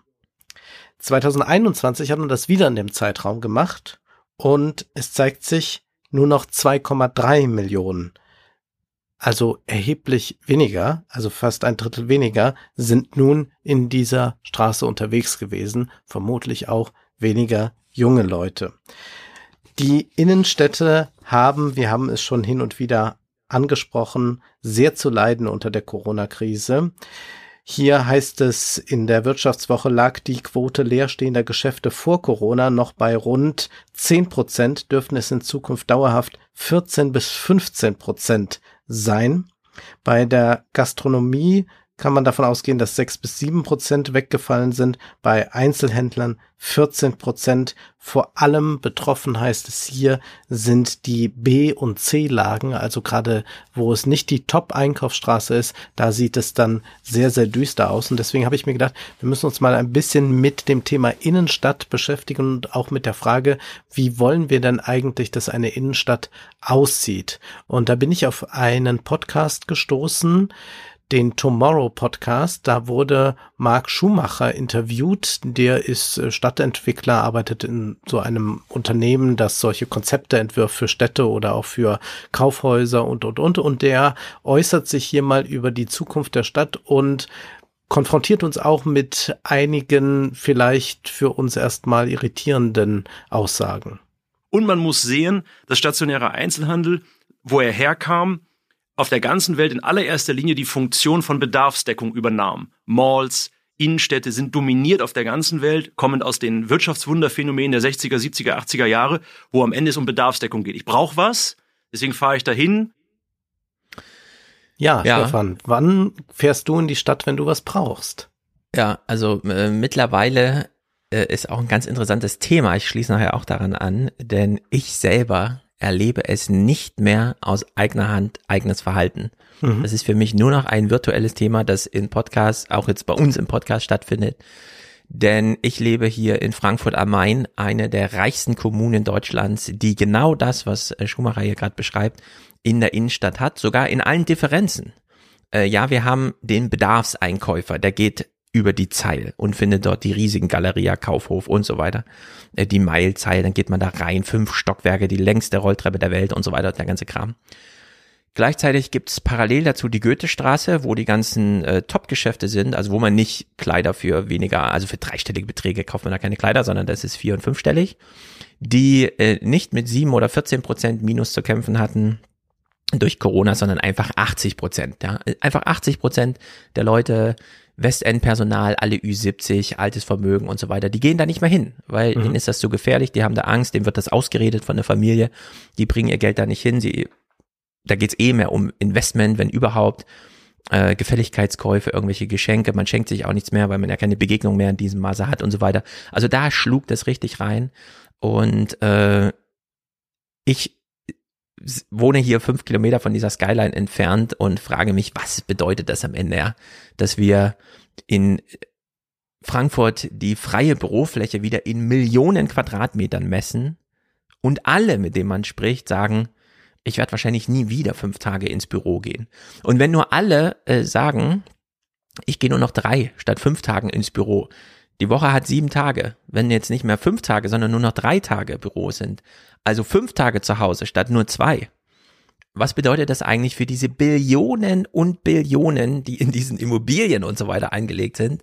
Also es ist sozusagen vielleicht eins der größten, zumindest wertvollsten, wenn man es jetzt mal monetär runterbricht, eines der Themen, wo eine Beschleunigung an Wertveränderungen äh, stattfindet, ist unglaublich. Man kann derzeit, ich brauche einen Stehpult, ne? Ich will jetzt Rentenrepublik an einem Stehpult schreiben. Es gibt nirgendwo Schreibtische gerade zu kaufen, die höhenverstellbar sind. Alle ausverkauft. Können wir Ihnen im Februar liefern? Können wir Ihnen im April liefern? Wo ich denke, Mhm. ja, da habe ich mein Manuskript schon abgegeben. Ja. Es ist nichts mehr verfügbar, was man zu Hause braucht. Die Büroflächen, die geschäftlichen, alles mega offen. So. Und wir haben jetzt mit diesem Konsum, diese Konsumtempel, diese Konsumtempel sind im Grunde geschäftliche Einrichtungen. Äh, das sind Geschäfte, die die mieten und es sind Leute, die da einkaufen gehen, die aufgrund ihrer geschäftlichen Tätigkeit, nämlich ihres Berufs, überhaupt dort vor Ort sind. Ansonsten gehen die ja nicht in die Innenstadt. Wer wohnt schon in der Innenstadt? Also in der Innenstadt in Frankfurt wohnen nicht so viele, dass man einen Galeria Kaufhof in der Innenstadt betreiben kann, sondern da braucht man ein Einzugsgebiet von fünf Millionen Menschen. Ja. Und die kommen aber gerade nicht, weil die haben da nicht zu arbeiten, äh, die haben da keine Freizeitmöglichkeiten, nichts. Also wir haben es ja mit einer gigantischen Ummodelung, äh, also wir hören nachher Zahlen, ja. Der Einzelhandel, nur der Lebensmitteleinzelhandel in Amerika, 900 Milliarden Dollar im Jahr. Und es wird alles gerade umstrukturiert und neu organisiert. Also es ist unglaublich, äh, was wir hier vor uns haben. Und wo wir mittendrin stecken eigentlich. Können wir nur froh sein, dass wir im Podcast-Business sind, das schon immer äh, virtuell angelegt war. Also die Virtualisierung macht uns keine Angst, ja. Aber äh, es gibt Bereiche, wo diese Art der Veränderung jetzt wirklich äh, einschlagend ist. deshalb hören wir mal, wie das jetzt online gedeckt wird mit dem Bedarf. Mit der breiteren Auswahl, mit dem besseren Angebot und der more convenience ähm, ist ja immer das Internet per Definition. Also da führt ein, da wird ja ein, da werden treten ja zwei Kanäle miteinander an, die per Definition gar nicht mehr wettbewerbsfähig gegeneinander sein können. Und ich habe immer kein Verständnis dafür, warum wir das nicht anerkennen, weil es transformieren sich ganze Industrien, ganze Sektoren verschwinden, ganze Geschäftsmodelle verschwinden. Also die ganze Welt ist im Umbruch. Und wenn es um den deutschen stationären Einzelhandel geht, dann glauben wir, dass Kaufhof Karstadt schützenswert wäre. Ja, Sehr das gut. ist doch genau das, wie du das siehst. Du bist doch jemand, der auch sagt, den Bedarf kann ich online decken. Ich habe Bedarf nach vielen Sachen, denn ich habe zum Beispiel drei Kinder und so weiter. Ja, Ich kann, ich weiß genau, wann ich den Bedarf habe, nämlich wirklich dann, wenn er sozusagen an mich herangetreten wird, irgendwas geht zu Hause kaputt, muss ersetzt werden. In diesem Moment will ich den Bedarf stillen, nicht am nächsten Morgen, wenn ich Zeit habe, in die Stadt zu fahren. Zweitens, also zeitlich ist das total ähm, fokussiert, wann dieser Bedarf da ist. Und er dauert auch nur fünf Minuten. Zweitens, sachlich. Ich will aus allem schöpfen können, was der Markt mir bietet und nicht aus dem, was der LKW zu Karstadt geliefert hat. Ja, und das hat er wunderbar gesagt, denn wir hören nachher ganz romantische, wir haben eine Umfrage gemacht, die Leute wollen immer noch das haptische Erlebnis und es sofort mitnehmen können und so. Nein, das ist alles Lüge. Äh, Die Bedarfe sind ganz anders und ja, es ist automatisch Internet. Karstadt, Quelle äh, äh, oder Galeria Kaufhof vor Ort, die können mir nichts bieten, weder auf zeitlicher noch auf sachlicher Ebene. Nichts. Nun kaufe ich ja hin und wieder mal einen Anzug oder eine Krawatte oder ein Hemd und da ist es ganz hilfreich, wenn man es anfassen kann, wenn man es sehen kann, wenn man mal gerade es anzieht und man kann sich mal durchprobieren. Man zieht acht verschiedene Sakkos an, nimmt eins davon. Ich mag das nicht, wenn ich das jetzt im großen Maße hin und her geschickt bekomme, wenngleich ich aber auch sagen muss, dass ich online auch schon Klamotten bestellt habe und bei Anzügen kann ich auch sagen, ist das eine ziemlich sichere Nummer, denn ich habe Größe 48 und wenn der Anzug nicht saumäßig geschnitten ist, dann passt der auch ziemlich gut. Ja. Und alles andere ist dann nochmal so Verfeinerung, also dass ich schon mal Hemden suche, die ein bisschen anders sind. Da muss ich dann vielleicht auch nochmal äh, durch die eine oder andere Boutique gehen oder es ist auch so, dass ich natürlich bei Krawatten online was suchen kann, aber da sind immer noch viele Dinge, die tatsächlich im Laden besser zu finden sind. Ich ertappe mich dabei, dass ich ins Geschäft gehe, zum Beispiel in Düsseldorf zu Bräuninger, weil ich eine Creme suche. Also ich brauchte eine neue äh, Creme fürs Gesicht, die ein bisschen besser ist jetzt so, wo Wind, wenn Winter ist und so, und das sollte nicht was aus dem Drogeriemarkt sein, weil die dann doch so ein bisschen, ein bisschen abblättern. Also ließ ich mich beraten, kaufte die, bekam die auch dann da vorgeführt und sie ist perfekt. Aber was jetzt für mich daraus folgt, ist natürlich nicht, dass ich jetzt laufend nach Düsseldorf fahre, um diese Ja. Creme nachzukaufen, sondern natürlich hat jetzt dieser Hersteller auch einen Online-Shop, so dass ich ja immer sehr gut sehen kann, ah ja, die Creme wird leer, dann bestelle ich sie wieder da. Und da kommen wir vielleicht der Sache schon ein bisschen näher. Was ist aber jetzt überhaupt noch ein Faktor, der wichtig ist, warum die Innenstadt noch so relevant ist, scheinbar relevant ist in vielen Köpfen? Wir haben in Deutschland natürlich der größte, der, der den, den stationären Einzelhandel in Deutschland am meisten zurzeit schützt, ist die Demografie. Also die Anpassungsgeschwindigkeiten sind bei uns halt langsamer, weil wir eben eine deutlich ältere Bevölkerung haben, die bestimmte ähm, Anpassungen langsam, langsamer fährt. Wenn, wenn wir die gleiche Diskussion mit unserem Shanghai-Büro führen beispielsweise, dann glauben die, dass ich aus der Zeit gefallen bin. Hm, Ja. Es ist wie im Fernsehen, da rettet auch nur die Demografie. ganz genau. Und jetzt mal zum Faktor Pandemie. Man sagt heute, dass die E-Commerce-Dynamik über die Pandemie so zugenommen hat, dass der stationäre Einzelhandel nochmal bis zu drei Jahren Anpassungsgeschwindigkeit oder Anpassungsmöglichkeit eigentlich genommen wurden durch diese eben, durch diesen Katalysator, wo Verhaltensweisen sich nochmal verändert haben in dem Zusammenhang. Ja, diese Pandemie. Beschleunigung ist ein Problem. Genau, das wird jetzt einfach ganz vielen Geschäftsinhabern nicht mehr möglich sein, so schnell sich anzupassen. Das ist äh, ein, ein Fortschritt, der dann auch da schon online erreicht wurde, der ganz, ganz schwierig wird. Und ich glaube, das Problem wird auch sein, dass die Politik, also die kommunale Politik, zu spät reagieren wird. Also es macht sie ja schon die ganze Zeit und äh, macht sich da immer wieder schön Wetter, wo eigentlich keins mehr ist. Und dadurch wird es dann richtig hart werden. Und eigentlich müsste jetzt auch von Bund und Kommune in gemeinsamer Hand da richtig viel in Bewegung gesetzt werden. Aber wir können uns ja erstmal fragen, wie soll denn diese künftige Stadt aussehen? Ich glaube zutiefst daran, dass es in 25 Jahren noch einen Viktualienmarkt geben wird oder einen Isemarkt in Hamburg. Ich bin mir nicht so sicher, ob es noch ein H&M gibt in der Innenstadt. So. Wir haben also hier jemanden, der Stadtexperte ist und der sagt, ja, den Viktualienmarkt, den wird's noch geben, aber die H&M-Filiale, die braucht's nicht mehr. Und wenn wir jetzt mal überlegen, wann gehen wir denn eigentlich gern in die Stadt, dann ist es ja sicherlich nicht der Supermarkteinkauf, der uns noch in eine Stadt führt. Also vielleicht ja. fahren wir das auch eher mit dem Auto an.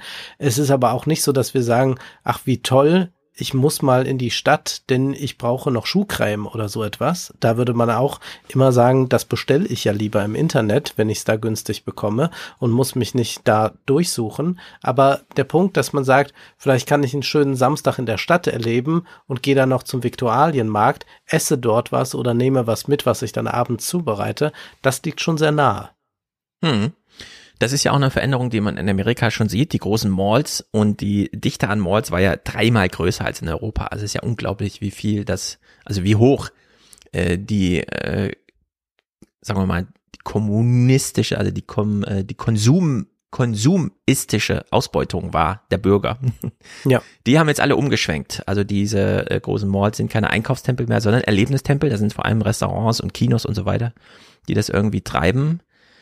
Das allerdings muss man so ganz langsam, also in langsamen Prozessen geht das irgendwie so in Hauruck-Verfahren, äh, kann man es kaum organisieren. Der Städtetag hat ja jetzt wieder getagt und hat äh, mal wieder Hilfe für die Innenstädte verlangt. Da stehen dann immer so 500 Milliarden irgendwie im Raum, die man dann äh, investieren möchte. Aber es gibt in Deutschland keine Konzeption, wo rein und wohin. Denn wir sehen es, selbst beim Thema Pandemie sehen wir, dass ähm, Mainz unglaublich viel Erfolge hat mit Biontech, also Gewerbesteuern en masse, eine Milliarde fließen da jetzt einfach, äh, die Stadt kann sich komplett entschulden. Und was macht die Stadt als allererstes? Die Gewerbesteuer Anstatt, senken. Ja, Gewerbesteuer auf das niedrigste Niveau in Deutschland senken, ja? also eine Steueroase gründen die quasi. Ja, so. Mainz das ist, ist eine Katastrophe. Dem, genau, und das ist bei dem Konsum genauso. Ja. Ähm, die Städte hängen an diesen Konsumtempeln, weil die einfach Steuern abwerfen. Ja. Die Frage ist aber, wenn man jetzt eine Gesamtrechnung aufmacht und Wien ist mal wieder der Vorreiter, ja, die einfach sagen, nee, wir haben hier so ein paar Straßen, von, die, die sind Konsum, aber wir wollen die umwidmen. Friedrichstraße in Berlin, einfach mal keinen Verkehr. Ja. Also diese, diese großen Umwidmungen, die werden ja gar nicht diskutiert in Deutschland. Und ja. die sind aber eigentlich total drängend, denn so eine Stadt wie Frankfurt am Main ist natürlich für drei Kinder, ähm, eigentlich müsste sie ja megamäßig attraktiv sein. Nur wenn ein Museumsbesuch irgendwie 60 Euro kostet für fünf Leute, dann plant man das halt ein Vierteljahr vorher und dann fragt man, kommt noch wer mit und dann findet das halt einmal im Quartal so statt, ja. ja. Aber man geht nicht so No-Brainer-mäßig los und sagt, ich gehe jetzt mal in die Stadt, weil man genau weiß, nee, also die drei Kinder sehen da irgendwelche Schaufenster, dann kommen Wünsche auf und dann ist man 200 Euro los. Und das will man einfach nicht. Aber so sind die Städte konzipiert. Also gehen wir nicht in die Innenstadt. Ja, ich war selber äh, ewig nicht in der Innenstadt, meine Kinder Monate nicht. Ja. Und das ist natürlich eine Katastrophe eigentlich. Ja, ja, und gerade in Mainz ist das so abscheulich zu sehen, dass die jetzt auf keine bessere Idee kommen, als die Gewerbesteuer zu senken und eine Steueroase zu machen. Denn Mainz hat ja große Wohnungsprobleme. Für Studenten ist es geradezu unmöglich, noch eine günstige Wohnung zu bekommen. Ja. Infrastrukturell ist Mainz ein Chaos. Da mit dem Auto reinzufahren ist ein Fiasko. Ich bin da zum Teil nicht mehr rausgekommen, stundenlang da im Kreise gefahren. Es ist alles, alles verrückt in Mainz. Und es könnten so viele schöne Plätze dort mal entstehen und es könnte ein soziales Wohnen da stattfinden. Und die Kultur, die freie Kultur, also Subkultur und so, findet da so gut wie nicht statt. Und mhm. man könnte so viel machen mit diesem Geld jetzt und auch mit dem Geld, das man ja weiter verdienen wird, dass man jetzt so eine blöde blödsinnige Senkung macht, als würde das jetzt nochmal besonders Leute anlocken, statt einfach zu sagen, ja, wir äh, schaffen hier ein Umfeld, wo sich solche Leute wohlfühlen, wo dann äh, ein, zwei, drei Prozent Gewerbesteuer keine Rolle mehr spielen, sondern Ne. wo es einfach darum geht, hier ist ein ganz guter Ort und hier kann man sich auch austauschen und es ist eigentlich ganz gut, wenn die Biontech-Gründer hier in der Nähe sind, dann hat man auch zu denen einen kurzen Draht. Also das wäre ja. Ja. eigentlich das, womit man ein bisschen punkten könnte. Aber nein, man versucht das jetzt wirklich nur über diese Steuer zu machen. Es ist sehr, sehr ärgerlich. Wie die Stadt sonst aussehen könnte, haben wir jetzt schon so ein bisschen skizziert und Marc Schumacher geht da in eine ähnliche Richtung. Das ist das Wording, was wir verwenden, wo man unterscheiden muss eben zwischen dieser Bedarfsdeckung und dem, was ich jetzt mal vielleicht nennen würde, Shopping. Und damit bist du im Shopping-Bereich eher Teil einer Experience Economy. So, Experience Economy ist natürlich so ein Marketing-Schlagwort, aber sagt selbstverständlich, es geht also um eine Erfahrung, die man machen kann in der Innenstadt, die ich online so nicht bekomme, denn Online-Shoppen ist jetzt kein Shoppen, das in irgendeiner Weise eine Erfahrung einem bringt. Das einzige Abenteuer, das da ja dann immer zu haben ist, und ich glaube, darauf wird jetzt auch sehr viel abgezielt, nicht nur bei Black Friday, ist, dass man so eine Gamification hat, dass man sagt, jetzt wird's gleich ganz billig und jetzt muss man zuschlagen. Also dadurch hat man wieder so ein Shopping-Erlebnis, will man damit irgendwie produzieren. Aber Max Schumacher sagt, das muss anders aussehen in der Stadt und das bedeutet aber auch, meint er, dass das Wohnen zurückkommt. Auch zulassen muss zu sagen, zum Beispiel wird Wohnen an Orte zurückkommen, wo es heute nicht mehr bezahlbar war, weil dort Handel beispielsweise war. Wir werden Handwerk erleben, das zurückkommt in die Innenstadt, wünsche ich mir, hoffe ich. Wir werden ähm, beispielsweise Kitas oder andere Community-Einrichtungen, Behörden, Services zurücksehen in Hochfrequenzlagen, weil es einfach auch dahin gehört in dem Moment. Man darf ja nicht vergessen, dass die Innenstädte auch deswegen zu Monokulturen wurden und deswegen auch an Attraktivität verloren haben, weil durch den Expansionsdrang der Fialisten am Ende alles weggemietet wurde und vor allem auch Mieten akzeptiert wurden, was ja jedes andere Format verhindert hatte. Ja, also da leiden wir hier in Frankfurt besonders drunter, denn man kann sich die Skyline angucken. Jetzt gerade wird wieder das neue höchste Haus Frankfurts gebaut, ne? Mhm. Die letzten Hochhäuser, die hier gebaut werden, alle 30 Stockwerke und höher, oder man hat gleich auf Häusern, die eh schon 30 Stockwerke sind, nochmal draufgebaut, sind Wohnungen. Aber damit kommt nicht das Wohnen zurück, sondern das sind erstmal nur Investitionsgüter, die sind nachts einfach dunkel. Da lebt keiner, das haben irgendwelche chinesischen Fonds oder so gekauft, so zehn Wohnungen, ja, auf zwölf Stockwerken, die aber nicht ge gebraucht werden, damit sie auch nicht an Wert verlieren und so weiter. Und gleichzeitig hat man aber im Umfeld, also im Europaviertel, das ist so die alte Gleisanlage, die zur Messe führte, die war noch größer, mehr Gleise als die zum Hauptbahnhof führt. Oder hier in Niederrad gibt's eine große Bürostadt, 70.000 Arbeitsplätze. Die werden so langsam umgewidmet und da wird aber wirklich intensiv gewohnt. Also da gibt's dann äh, 30, 40 Prozent Sozialanteil, der in Frankfurt besonders nötig ist, da hier 50 Prozent mehr als 40 Prozent ihres Monatseinkommens und so weiter fürs Wohnen ausgeben. Nur da wird halt wirklich sechs Stockwerke, äh, unten Grünfläche direkt am Wald, ähm, so dicht, dass sich auch energetisch das irgendwie lohnt. Alles Passivhäuser, äh, so im Passivhausstil. Funktioniert einfach, aber nicht in der Innenstadt. Und das verstehe ich nicht, ja. Warum es da irgendwie so eine Bannmeile von vier Kilometern geben muss, um irgendwelche Güter zu schützen, ja. Nur damit der chinesische äh, Investitionsfonds, der irgendwelche Renten von irgendwelchen Chinesen absichert, es noch attraktiv findet, in Frankfurt äh, ähm, zu investieren, darf da kein Deutscher wohnen. Ja. Und das ist wirklich, da greift man sich an den Kopf und denkt sich so, ja, das ist ganz schön, dass man da äh, eine tolle Steuer nochmal auf den Vertragsabschluss, äh, ja, dass auch die Stadt davon einmalig dann irgendwie profitiert, wenn so eine Wohnung für 25 Millionen verhökert wird. Also man kann in Frankfurt Wohnungen für 25 Millionen äh, Euro kaufen, aber es äh, nutzt kollektiv und der Stadt gar nichts, niemandem, einfach niemandem. Völlig absurd ist dann, wie es beispielsweise sich in Bonn verhält. Da ist es so, dass man die Einkaufsstraße hat und da sind unten diese Filialen drin, die wir alle kennen. Und man fragt sich, warum ist denn da oben leer? Also da, da scheint keiner zu wohnen. Und dann merkst du, ja, weil es da keinen separaten Eingang gibt. Das heißt, wenn du jetzt da im ersten Stock wohnen wollen würdest, müsstest du durch das Ladengeschäft gehen und dann irgendwie hinten durchs Lager und dann gehst du halt rauf. Und deswegen nutzen die das dann oben, den ersten Stock und zweiten Stock Ja. dann vielleicht auch, einfach nur als Lager, weil das nicht bewohnbar ist, weil es keinen separaten Eingang gibt, denn das sind ja alte Häuser und diese Stadt war ja nicht darauf ausgelegt, dass da Filialen reinziehen, sondern das war ja mal Ja. so gedacht, oben wohnt der Inhaber des Geschäfts. Und Mhm. dann kann der natürlich gleich aus der Küche runtergehen und schauen, ob jemand im Laden ist. Aber das funktioniert natürlich bei H&M oder Butlers oder sonst was nicht. Deswegen stehen in einer Stadt, in der händeringend Wohnungen gesucht werden, einfach ganz, ganz viele Wohnungen leer, weil die Filialisten da unten drin sitzen. Es ist Ja, das ist grotesk. Sobald äh, Eigentumsverträge unterschrieben sind, äh, sind die Gebäude und ihre Flächen der Stadtplanung einfach entzogen. Ja. Da kann man überhaupt gar nichts machen. Wir haben das ja hier auch beim letzten Mal, dass dann so der Ulmer Bürgermeister Briefe schreibt oder da in Tübingen, Boris Palmer und so weiter, dass sie dann einfach so Briefe schreiben, ja, könnten Sie mal drüber nachdenken, was Sie jetzt mit Ihrer Brachfläche da machen. Dann sind alle ganz erbost, wie kann das sein, dass ich hier einen Brief bekomme, ich bin doch hier der Eigentümer und so. Ja, und so ist das in den Städten eben auch. Da kann, ist einfach dann, äh, das sind so weiße Flecken für die Politik, da kann die nichts machen. Dabei hat die Innenstadt einen Vorteil. Die Besonderheit von Innenstädten liegt darin, dass das die letzte, der letzte Ort sein wird in Zukunft, die letzte Bastion sein wird, der dich vom Algorithmus befreit. Mm, Da Nee. fragen wir uns, mm. wie lange wird das so sein? Also ich würde sagen, ich bin noch vom Algorithmus befreit, aber ich laufe ja auch nicht mit Smartphone durch die Gegend.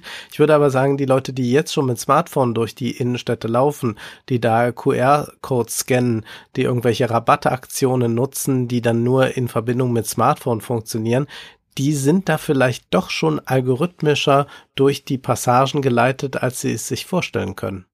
Also ist eine sehr romantische Vorstellung insgesamt, aber sobald du ein gestaltetes Schaufenster siehst oder einen architektonisch durchplanten ähm, äh, äh, Abverkaufsstelle, bist du natürlich nicht vor Algorithmen sicher. Also das ist einfach Mhm. der Fantasie. Im Wald sind wir vor Algorithmen sicher, ja, aber nicht in solchen sozialen Zusammenhängen. Ja. Wie soll die Stadt also aussehen? Eigentlich sind wir so eine Art Cirque du Soleil der Innenstadt und wir haben hier jeden Tag eine Vorführung. So soll es also sein. Jetzt Hm, stellt sich da ja sehr schnell heraus, wenn man so denkt, dann ist das für kleine Geschäftsinhaber eigentlich nichts, denn die können sich das überhaupt nicht leisten, ein Cirque du Soleil zu veranstalten. Das ist dann eher was für die großen Häuser, für Luxuskaufhäuser wie Bräuninger oder so. Und wenn man sich dann mal so ein bisschen durch YouTube klickt und sich Podcasts anhört zu den Innenstädten, wie sie sich verwandeln sollen oder einfach mal so ein bisschen Fernsehen guckt, dann merkt man, ah ja, so etwas geht es schon in die Richtung. Und hier, das ist mal aus einer Arte-Doku jetzt über die Zukunft der Innenstadt. Cross-Selling heißt, durch Kundenbeziehungen mehr Produkte zu einem Thema zu verkaufen. Eine Idee von L&T, ein Fitnessstudio mitten im Kaufhaus. Der eigentliche Publikumsmagnet, eine Surfwelle im Kaufhaus. Normalerweise können hier Surfbegeisterte jeden Tag Unterrichtsstunden und Surfzeit buchen.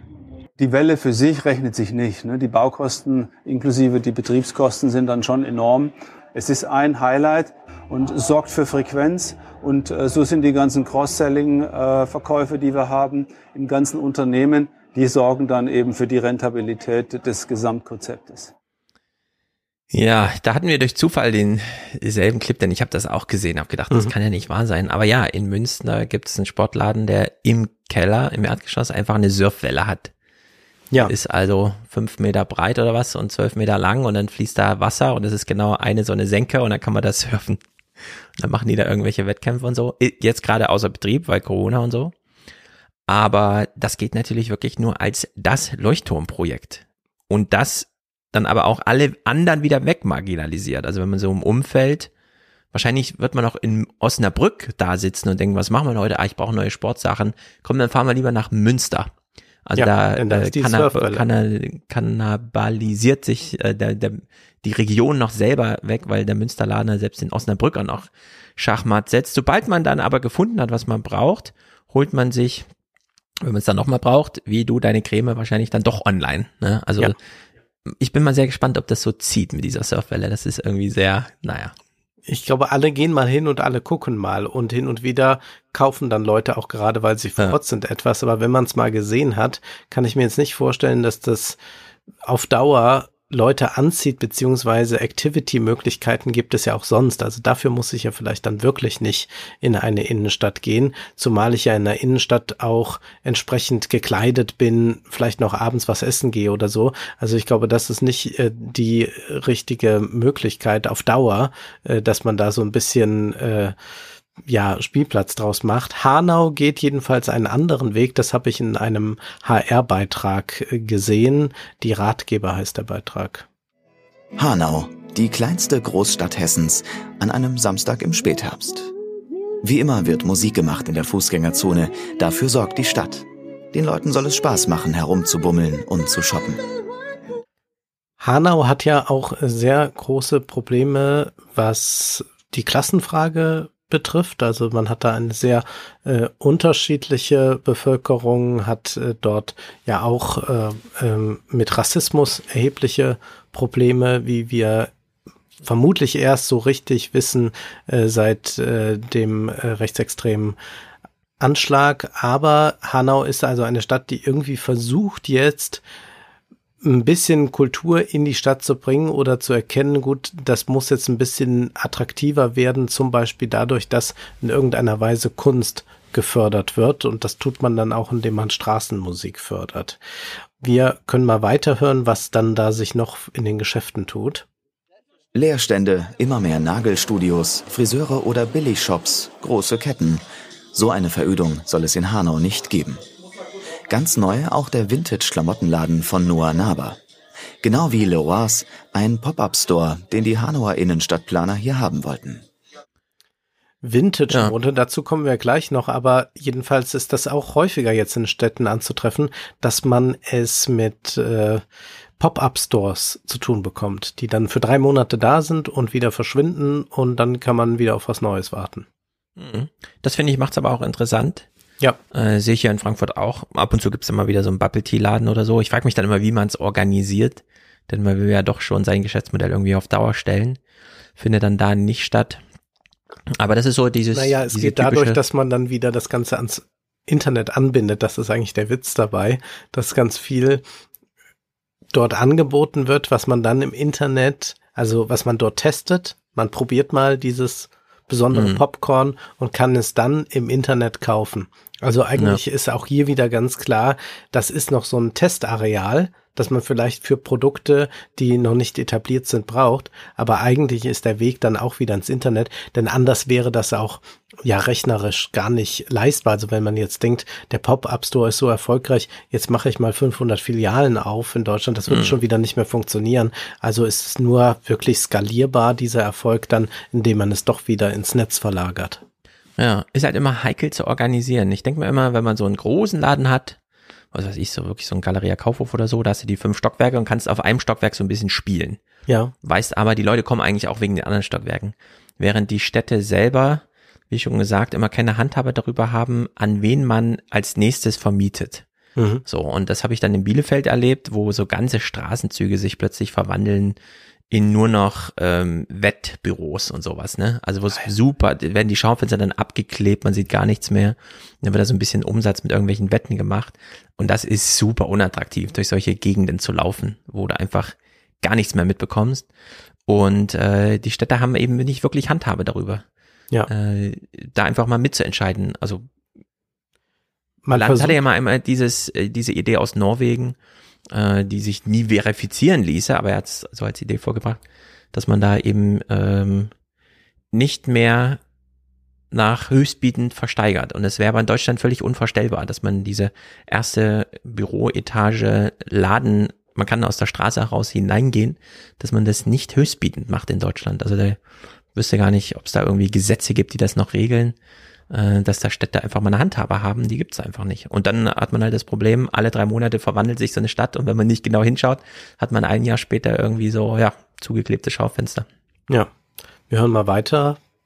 Also wir gucken, ähm, was passiert, was kann man in der Innenstadt tun, damit die Menschen auch nach wie vor gerne in die Innenstadt kommen. Da geht es jetzt eben nicht nur klassisch um Einkaufen. Die Menschen sollen ja nach drei Monaten auch wiederkommen und idealerweise an dieser Ecke, jetzt wo wir hier stehen, vielleicht dann ein anderes Konzept finden. Das ist unsere Idee. Wir wollen immer wieder Überraschungsmomente schaffen in der Innenstadt. Drei Monate können die Newcomer ihr Konzept ausprobieren. Die Stadt unterstützt ihren Start mit günstigen Mieten. Also hier wird das ein bisschen subventioniert, aber es ist für mich nach wie vor die Frage, aber wie sieht jetzt eine Stadt in acht Jahren aus? Also was ist das für eine Perspektive? Ich kann natürlich jetzt in so einzelnen Läden sagen, hier ist jetzt Pop-up-Store und hier wechselt das alle drei Monate. Aber es geht ja auch darum, ob man eine Stadt dauerhaft attraktiv gemacht bekommt, dadurch, dass Menschen sich da ansiedeln mit ihren Geschäften und sagen, hier kann ich gutes Geld verdienen und hier ist es auch ansonsten lebenswert. Und das passiert ja nicht durch solche Modelle. Und man fragt sich auch, was machen diese Pop-up-Store-Leute, also die, die dann ihre Idee da vorgebracht haben, die ziehen dann in die nächste Stadt. Also das ist ja auch so ein vagabunden Dasein, dass man da. Ja, Cirque du Soleil, weißt du, immer. Ja, ja. Also das, da, da, das läuft natürlich darauf hinaus. Also dann ist man irgendwann so der, der Artist, Tourist, äh, der mit dem Zirkus durch die Gegend zieht. Also es ist äh, schon fraglich. Also natürlich passiert da was, aber es ist auch ein bisschen ein Hyperaktivismus und Pseudoaktivismus, der da zu beobachten ist. Ob das dauerhaft die Stadt verändern kann, das glaube ich eher nicht. Also ich glaube, es muss eigentlich eine Entkommerzialisierung der Stadt stattfinden. Also, dass man einfach sagt, ja, Kommerz läuft jetzt ganz viel einfach über online und das ist auch oft sehr praktisch und kann uns sehr helfen. Wichtig ist dann nur, dass die Leute, die es bringen, vernünftig bezahlt werden, dass da alles stimmt und da ist ja noch einiges zu tun. Aber dass man sagt, warum soll man solche Orte nicht auch ganz anders nutzen? Und da, glaube ich, greifen diese Konzepte zu kurz, beziehungsweise vielleicht geht so langsam die richtige Richtung, wenn man auch noch das mehr öffnet für die Kunst. Wir müssen die Uniformität unserer Innenstädte aufbrechen. Wir haben unsere Innenstädte an Filialisten verkauft. Die Innenstädte sehen alle gleich aus. Das Tacheles, ein Laden für und mit Kunst, mitten in der Fußgängerzone, ist für ihn ein gutes Beispiel. Mit so einem Projekt ist es wichtig, den Leuten Raum zu geben. Also lokal produzierenden Künstlern oder kleinen Gold- und Silberschmieden eine Möglichkeit zu geben, ihr, ihr Tun einfach mal zu zeigen die Idee da ist. Da bin ja, ich total dafür. Ja, ja. Schauateliers. Ja, absolut. Und das muss dann auch einfach von der Stadt mitfinanziert werden, denn das kann sich nicht rechnen. Die Idee ist natürlich immer so ein bisschen wie bei den äh, äh, Laguliol-Messern. Also da kann man ja auch dann dahin fahren und sieht dann, wie diese Messer kreiert werden und dann ist das mhm. etwas ganz Besonderes. Dann hat man ein Einkaufserlebnis und hat damit dann auch ein Stück Geschichte gekauft. Das kann man natürlich jetzt nicht überall herstellen, diese äh, Historie. Äh, da hat ja Boltanski in, äh, und Arnaud Esquer haben da ein sehr langes Buch drüber geschrieben, Bereicherungsökonomie, wie man also die Geschichte so ausschlachtet, um dann so ein Unique Selling Point für die Stadt zu kreieren. Aber generell denke ich auch, dass das eine Möglichkeit ist, dass also die Stadt viel mehr als Ort der Kultur auch begriffen wird. Mhm. Na, ich kann dir ja mal Du hast ja, also wir haben ja dieselbe Arte-Doku da gesehen mit diesen mhm.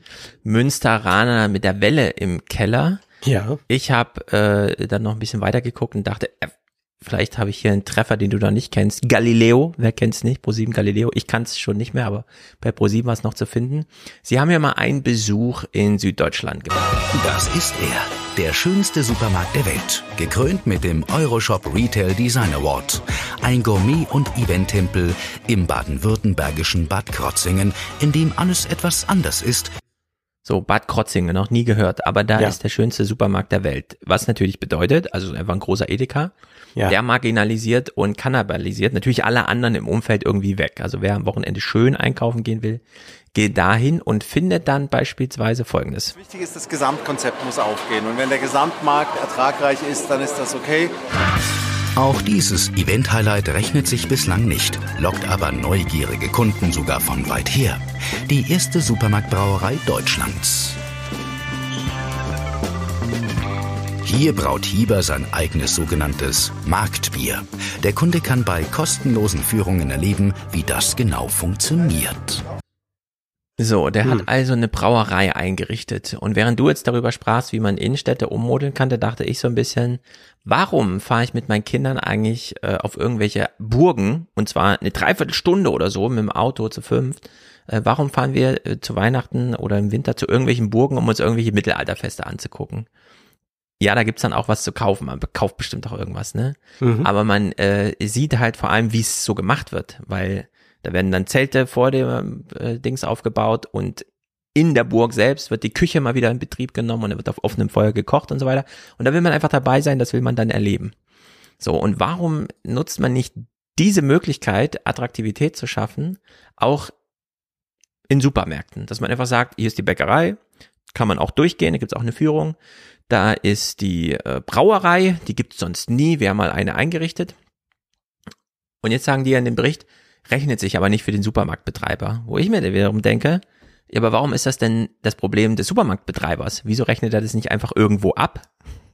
Ja. Ja. Oder setzt es von der Steuer ab oder wie auch immer. Und so Das wird es ja auch sein. So, also er schlägt auf die Preise drauf und dann rechnet sich's. Genau, aber warum ist das nicht Aufgabe, äh, warum ist das nicht kommunale Aufgabe, ähm, äh, eine Brauerei zu betreiben? Oder jemanden, der das macht, ihn dabei wirtschaftlich so zu unterstützen, dass er das aus seiner eigenen BWL-Kalkulation rausnimmt. Ne? Wir freuen uns ja auch immer, dass Ikea so krass attraktiv ist, auch für Kinder, weil man da nochmal so einen tollen Kuchen essen kann und so weiter.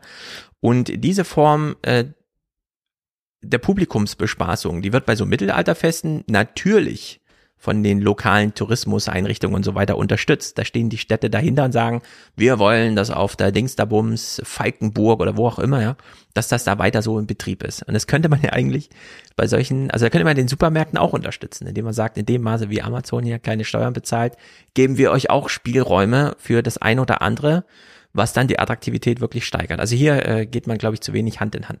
Aber glaubst du, dass das wirklich zu regeln wäre?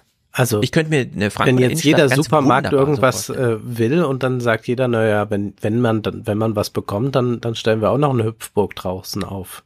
Ja, genau. Da muss man dann genau gucken, braucht man noch eine Hüpfburg oder nicht. Also äh, hier in, in diesem Fall würde ich sagen, das ist jetzt zu nah an den Supermarkt angebunden und so weiter. Aber wir haben die großen Museen in Frankfurt, die es natürlich auch gefördert bekommen, wenn sie die Möglichkeit anbieten, Kindergeburtstage in Ateliers zu feiern, so dass Mhm. man nicht nur das fertige Kunstwerk sieht mit seinem Kind, sondern äh, sozusagen die leere Leinwand und die Farbpalette und dann darf einfach jeder sich da mal austoben. Das könnte man äh, über Eintrittspreise nicht abdecken. Da braucht man einfach eine Förderung und diese Kunsthäuser kriegen solche Förderung. Diese Konsumtempel, da bin ich mir nicht so ganz sicher, ob man da, ob da nicht noch mehr ähm, Eingriffsmöglichkeit, Förderbedarf, Attraktivitätsgewinnung ist, den man einfach ausnutzen kann. Oder ob eben wirklich jeder letzte Quadratmeter, ist ja mal ganz erstaunlich. Also die Mailzeil in Frankfurt hat sehr viel, also es ist einfach ausgelegt für sehr viele Leute, die da durchlaufen. Und umso weniger Leute durchlaufen, umso mehr werden noch so kleine Ecken am Geländer, wo man nochmal so drei Quadratmeter findet. Ja, zwischen Ladenecke, um die man rumläuft und Einstieg in die Rolltreppe oder so, werden dann auch nochmal aufbereitet für irgendwas Kleines, wo man was kaufen kann, wo noch jemand mal einen Stand für Säfte oder sonst irgendwie hat. Und da denke ich mir immer, warum, warum wird das jetzt nochmal für Cashflow optimiert und nicht für andere Sachen, die irgendwie für alle so ein bisschen besser wären? Und Aber dann müsste ähm, man sich sehr aus dem kommerziellen der Stadt lösen. Also da müsste man sagen, die Stadt ist jetzt erstmal ein Ort der Begegnung oder wie man das auch dann immer Ja, nennen dafür bräuchten möchte. wir eine große Querfinanzierung. Wenn Ja, man so ein ja, ja. Unternehmen wie BioNTech hat, die die ganze Welt äh, mit irgendwas versorgen und darüber laufen Steuern in die Stadt ein, dann muss man nicht BioNTech die Steuerlast senken. Die machen genug Umsatz. Also das ist jetzt nicht, dass äh, Mainz vorher einen unfairen Steuersatz hatte und deswegen jetzt so viel bezahlt wird, sondern nein, da lief einfach ein Geschäft gut und jetzt ist die Stadt eigentlich dafür da, würde ich sagen, äh, um hier Querfinanzierung zu ermöglichen. Also Steuereinnahmen hier, Steuerausgaben da, um die Stadt attraktiv zu halten. Aber nein, äh, man senkt für Biontech die Preise und möchte dann, dass äh, im Einkaufstempel auch noch jeder Quadratmeter für Konsum genutzt wird. Und das treibt die Leute aber aus der Städte raus. Also Genau, ich und werde macht nie das wieder so das Leben in der Stadt natürlich extrem teuer. Also Leben in der Stadt, du hast es gerade beschrieben, mit der Familie ins Museum zu gehen und schon sind 60 Euro weg. Das ist ähnlich, wenn man sagt, wie komme ich überhaupt dahin? Fahre ich mit den Öffentlichen? Ist es teuer? Fahre ich mit ja. dem Auto? Äh, zahle ich, in Düsseldorf zahle ich im Parkhaus 24 Euro dann, wenn ich da gestanden bin. Also das sind ja einfach absurde Preise, womit man natürlich auch eine Exklusivität herstellt, denn alle, die sich das nicht leisten können, die kommen dann erst gar nicht. Aber dass man eine Stadt auch so begreift, dass da eigentlich alle auch Platz finden sollen, wird überhaupt nicht mehr äh, vorausgesetzt. Und zu fragen ist ja auch, kann es eigentlich sein, dass ich immer nur essen und trinken kann, wenn ich in irgendwelche Ketten gehe?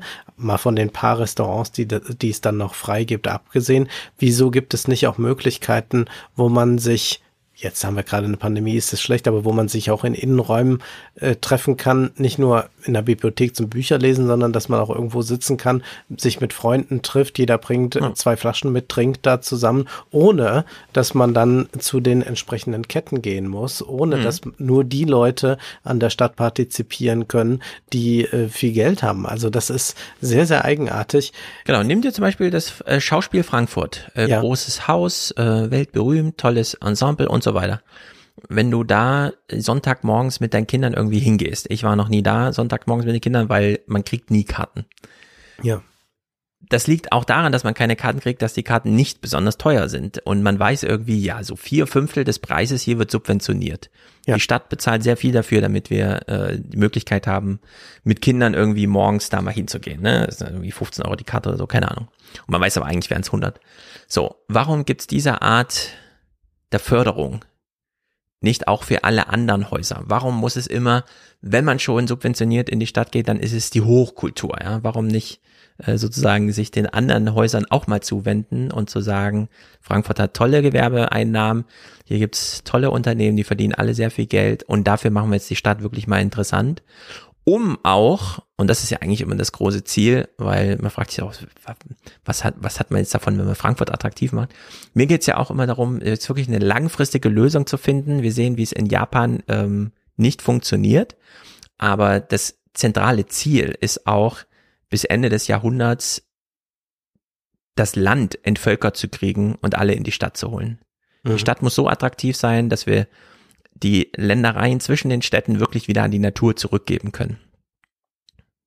Ohne da in irgendwelche Wälder einzugreifen, noch den Forstbestand und so weiter, sondern das Ziel ist Ende des Jahrhunderts nur noch Städte, leben nur noch in Städten. Und wenn jemand meint, er will aber wie auf dem Land leben, dann muss man wie auf dem Land leben, aber in der Stadt. Das ist das ultimative Ziel. Und das könnte man jetzt beginnen, indem man in diesem Maße über die Attraktivität der Innenstädte nachdenkt und nicht äh, kleine BWL-Rechnungen mit irgendwelchen Hebesätzen auf äh, Gewerbesteuer macht und so. Ja, also sehr enttäuschend, was da in Mainz passiert. Wir blicken nach Kassel zu Karstadt. Anders als in Kassel, wo die Rede vom regionalen Magneten ist. Denn hier soll den Kunden jede Menge Service geboten werden, damit sie sich im Warenhaus dort wohlfühlen, unter anderem in Zusammenarbeit mit der Stadt Kassel. So, was macht die Stadt Kassel jetzt mit Karstadt zusammen? Stefan Wir hören Engel, mal rein. Filialleiter von Galeria Kassel, erzählt. Sie kommen bei uns rein und sagen, ähm, ich möchte zum Beispiel bei der Stadt einen Führerschein abholen, ich möchte ein Führungszeugnis äh, dementsprechend beantragen. Das können Sie alles bei uns in, in diesem Service halt aktivieren ähm, und in engen Schulterschluss natürlich auch mit der Stadt Kassel, weil die natürlich auch sagen, naja, unsere Kunden, die kommen meistens ins Rathaus so bis 14, 16 Uhr. Bei uns, das Warenhaus hat von 10 bis 20 Uhr geöffnet. Damit soll die Stadt den Bürgern näher rücken, sagt er. Und nicht nur mit der Stadt Kassel gibt es eine Kooperation, sondern auch mit Versicherungen und Paketdiensten.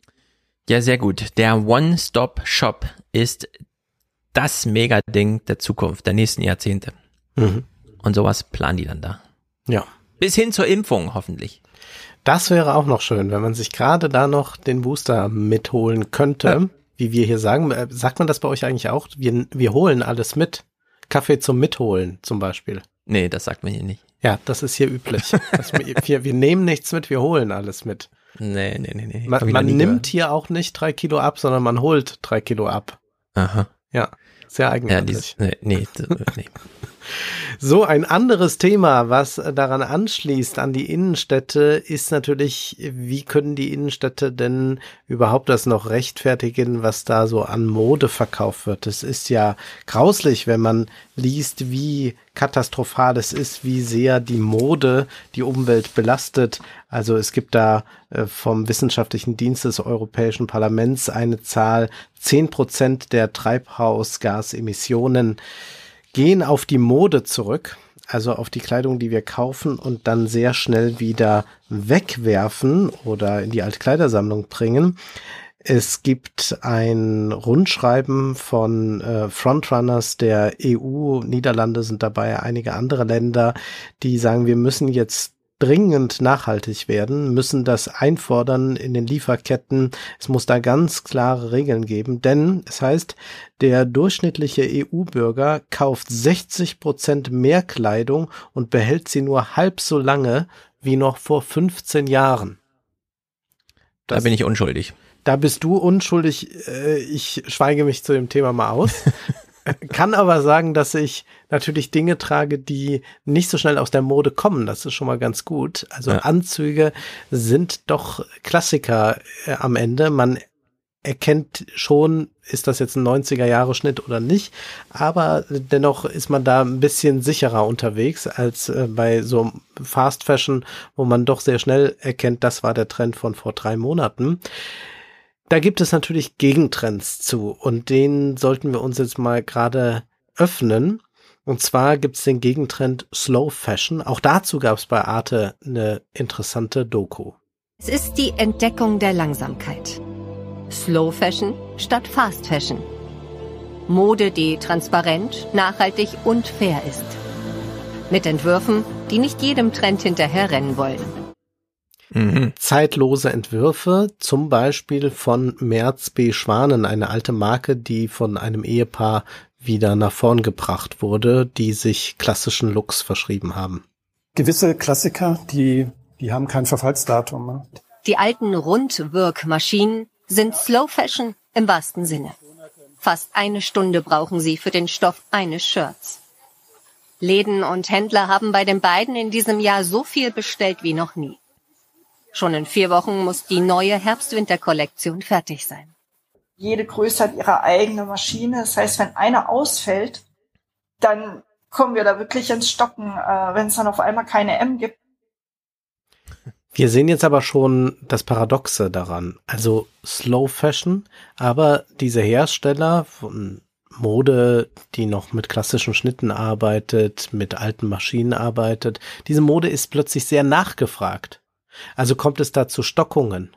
Das heißt, eigentlich müsste man jetzt diese Slow Fashion in Fast Fashion verwandeln, damit man der Nachfrage noch Herr werden kann. Mhm. Wird man nicht, also gibt's dann Limitierungen oder man muss lange drauf warten. Und ich frage mich da immer, ob dieses Paradoxe auf so einer volkswirtschaftlichen Ebene auch erkannt wird. Denn betriebswirtschaftlich kann ich das natürlich genauso machen. Ich kann sagen, was gibt es noch nicht? Und erstmal stelle ich fest, in der Mode gibt es alles. Es äh, gibt vor, alles, vor allem sehr viel Billiges zu kaufen. Äh, für, für ganz, ganz wenig Geld bekomme ich Kleidersäcke voll. Aber was es vielleicht nicht gibt oder wenig gerade gibt, ist etwas, was sehr lange hält, was sich an keinen Trend orientiert und und und. Und dann wartet man und wartet äh, und, und sagt, hier, das ist das neue Stück, da haben wir jetzt zwei Jahre dran gearbeitet, das bringen wir jetzt nun heraus. Nur volkswirtschaftlich bedeutet das einfach, es gibt da noch so eine Nische für solche nachhaltige Mode und die erschließt man sich gerade. Das heißt aber jetzt volkswirtschaftlich für das Ganze gesehen nicht, dass sich dadurch die Mode in was Nachhaltiges unbedingt verändert, sondern es ja. gibt so eine kleine Zielgruppe dafür, der Mode im Sinne von, was ist der neueste Trend, nicht wichtig ist. Oder man macht Lokal-Fashion draus, dass man mhm. nicht mehr den großen zentralen, super langsamen Anbieter hat, sondern das ein bisschen verteilt. Darüber auch wieder Variantenreichtum reinbringt aber eben die Gewinne auch nicht zentralisiert, sondern dann ja. gibt's einfach, dann kann man äh, Slow Fashion aus Frankfurt nur in Frankfurt kaufen. Nur, du weißt ja, wie es ist mit dem Internet. Da braucht nur ein Influencer, ja. das dann mal anzuhaben ja. und schon fährt morgen alles mit dem Auto nach Frankfurt, äh, 200 Kilometer, Belebt um die dieses einige, äh, eine Teil dann auch zu kaufen. Es gibt etwas äh, in dieser Arte-Doku, was auch interessant ist. Asket heißen die. Das ist eine Modefirma, die sich auch darauf konzentriert, ganz wenige Teile herzustellen, äh, möglichst keine Jahreskollektion herauszubringen, sondern ganz wenige Teile und die sollen dann eigentlich für immer stehen, so wie sie sind. Seit sechs Jahren denken die beiden das Thema Mode radikal neu. Mit ihrem Label versuchen sie erst gar nicht Trends zu setzen. Im Gegenteil, je schlichter, desto besser. Der Fokus liegt auf Qualität, bei der Passform, den Materialien und der Produktion. August und Jakob sind keine Modedesigner. Beide haben BWL studiert. Jetzt wollen sie eine ganze Industrie umkrempeln. Und das mit so wenig Kleidung wie möglich. Die neue Frauenkollektion von Designerin Dan startet mit gerade mal drei schlichten Teilen. Also, ich halte es da ganz mit Wolfgang Job, der ja mal sagte, der Jugend steht das weiße T-Shirt am besten. Ja. Mode ist nur dafür da, um das Alter zu übertünchen und die Unzufriedenheiten, die mit dem Alter einherkommen. Entsprechend gibt es sehr viele Menschen, die ähm, keine eigene Modemarke brauchen, um sich schlicht zu kleiden. Ich trage seit 15 Jahren dieselbe Hose. Wenn ich eine durchgelaufen habe, bestelle ich sie mir einfach nochmal. In der Das Hoffnung, heißt, du definierst dich immer noch als jung im Sinne von Wolfgang Job. Ich brauche nur ein weißes T-Shirt. Ja, ich bin jedenfalls nicht von mir so betrübt, dass ich mich irgendwie übertünchen muss, sondern das ist das Standard-T-Shirt, das habe ich bei Amazon mal gefunden, von einer Marke, die es inzwischen nicht mehr gibt, leider, aber ich habe noch 20 T-Shirts davon, reicht noch eine Weile. Und äh, die Hose, die ich immer anhabe, äh, die gibt's noch. Also in der Hinsicht bin ich fein raus bei diesem Thema. Ja. Und das Spiel mit der Mode ist also für dich überhaupt nie eine Frage, dass du sagst, darauf habe ich jetzt mal Lust, mal so auszusehen. Denn das ist ja auch was, was die Mode einem ermöglicht, dass man mal so, mal so wirkt. Ich spiele selber nie mit der Mode, freue mich aber, wenn um mich herum mit Mode gespielt wird. Mhm. Ja. Also in der Hinsicht bin ich da sehr egoistisch. Was verbindet dich ja auch mit einigen Modemachern, die immer gleich aussahen. Also Armani oder so, der immer dann in so einem schwarzen T-Shirt auftritt und damit aber nichts zu tun hat. Also er macht die Mode, er sieht diese permanente Verwandlung, aber er selbst verwandelt sich nicht. In Mhm. gewisser Weise ja auch Lagerfeld, der sich nicht verwandelt hat. Also der hat, hat einmal diese Ikone sich dann geschaffen und dann war diese mal dicker, mal dünner, aber es gab keine Verwandlung. Es gibt dann natürlich andere Klamotten, äh, ein bisschen andere Schnitte, die er getragen hat, aber er hat sich jetzt nicht neu erfunden, sondern er blieb dann doch immer der Alte. Ich glaube, dass ich äh, tatsächlich es mag, mit der Mode irgendwas zu spielen. Also nicht, dass ich das jetzt so groß, ich frage ja nicht, was will ich heute ausdrücken oder wie fühle ich mich oder so, aber ich finde es einfach als eine, ich empfinde es als eine zivilisatorische Errungenschaft, dass man sich mit Zierde auseinandersetzen kann. Dass Ja. es also nicht nur um den Bedarf geht, denn grundsätzlich kann man auch im Zelt gut hausen, sondern dass man sagt, wie dekoriere ich mich selbst? Und das finde ich äh, sehr schön und mag das auch tatsächlich sehr bei anderen und bin also immer jemand, der auch sagen würde, mehr ist mehr äh, bei vielen Sachen, also ruhig mal Mhm. alles Mögliche ausprobieren. Hier ist also dieser Gegentrend, dass man sagt, so, ich brauche nur ein T-Shirt. Ich würde auch hier schon den Zweifel äh, stellen, brauche ich dafür jetzt dieses Unternehmen Esket, das mir jetzt dieses eine T-Shirt, diese eine Bluse entwirft? Da würde ich sagen, das gibt es schon. Also du hast es jetzt gerade gesagt, du hast da schon dein Shirt gefunden und ich würde sagen, bei zum Beispiel den Unterhemden, die ich trage, die werden sich nicht mehr ändern. Die sind einfach sehr gut so, wie sie sind. Und da gibt es sowas schon. Das gibt es auch auf T-Shirt- und Jeans-Ebene. Da muss jeder noch mal selbst sehen, wie eng oder weit er es haben möchte. Aber eigentlich brauche ich dafür jetzt nicht noch mal extra ein Unternehmen. Und ich würde auch sagen, dass man, wenn man bisschen Geld ausgibt, also ein bisschen mehr als, als die, die 5,99 Euro Klamotten, dann kann man auch sehr Haltbares finden. Also ich kann auch sogar sagen, dass ich äh, Sachen von Zara viele, viele Jahre lang getragen habe und auch sehr äh, intensiv getragen habe. Es ist keineswegs so, als löst sich das alles sofort in Luft auf, wenn man es äh, zweimal anhatte. Aber Esket machen jetzt auch den ersten Laden. Also auch wieder sind wir hier beim Thema Innenstadt. So kann dann auch die Innenstadt aussehen. Wir sind hier fast schon wie in so einem Museum zum Anfassen. Mit ihrem ersten Laden im Zentrum von Stockholm. Hier packen die Gründer einmal die Woche auch selbst mit an, verkaufen Klamotten und Gesinnung. Oh, das finde ich ja am besten. Ganz romantisch, wenn die Gründer nochmal selbst mit anfassen. anfassen. Ja, und wie ist denn das jetzt mit der Gesinnung, die hier verkauft wird? Du bekommst da mal so eine kleine Erklärung. Wo kommt denn eigentlich die Baumwolle her? Es soll mehr als nur ein Geschäft sein. Du kannst nicht einfach reinkommen, zwei T-Shirts kaufen und wieder gehen. Wir wollen ins Gespräch kommen, das ganze Einkaufserlebnis entschleunigen. Was wir dir hier zeigen wollen, ist die Reise von der Baumwollpflanze hin zu einer sauberen und gekämmten Baumwolle. August erklärt erstmal, wo die Baumwolle für das Oxford-Hemd herkommt und wie der Faden gesponnen wird. Ganz schön viel Information für einen Kunden, der einfach nur ein Hemd braucht. Ganz schrecklich. Es ist äh, die Dystopie für mich. Dass du Wenn das ich, erklärt äh, bekommst. Ich kenne das nur aus der Luxusmode, also Luxus jetzt mal in Anführungszeichen, aber wenn man sich jetzt ein Hemd machen lässt, was ich hin und wieder mal tat, dann bekommt man so Sachen erklärt und dann macht man das auch gern, weil man das ja mal wissen will und dann sagen die, nein, ich empfehle Ihnen den Stoff, wenn Sie viel sitzen und danach aufstehen, dann soll das Hemd nicht knittern. Deswegen ist es sinnvoller, das so zu wählen. Nehmen Sie diese Knöpfe, diese Knöpfe kommen da und dort her. Da bekommt man das, aber das ist tatsächlich eher so aus dem ja, äh, besseren Konsum, wo man dann auch bei äh, der Ernährung, bei Nahrungsmitteln nochmal genau erklärt bekommt, wo ist jetzt dieser Kä Käse eigentlich her oder wo Mhm. ist dieser Wein her, wie wird er gekeltert und so weiter. Also beim konsumistischen Kümmern um sich selbst, finde ich, gibt es einen ganz großen Unterschied, äh, richtig zwei Welten. Das eine ist alles, was personell und so weiter ist, wie zum Beispiel der Besuch beim Friseur. Man geht nicht einfach zum Friseur, sondern man geht zu seinem Friseur. Und Leute, die keinen festen Friseur haben, aber trotzdem regelmäßig sind, das verstehe ich immer nicht sowas. Mhm.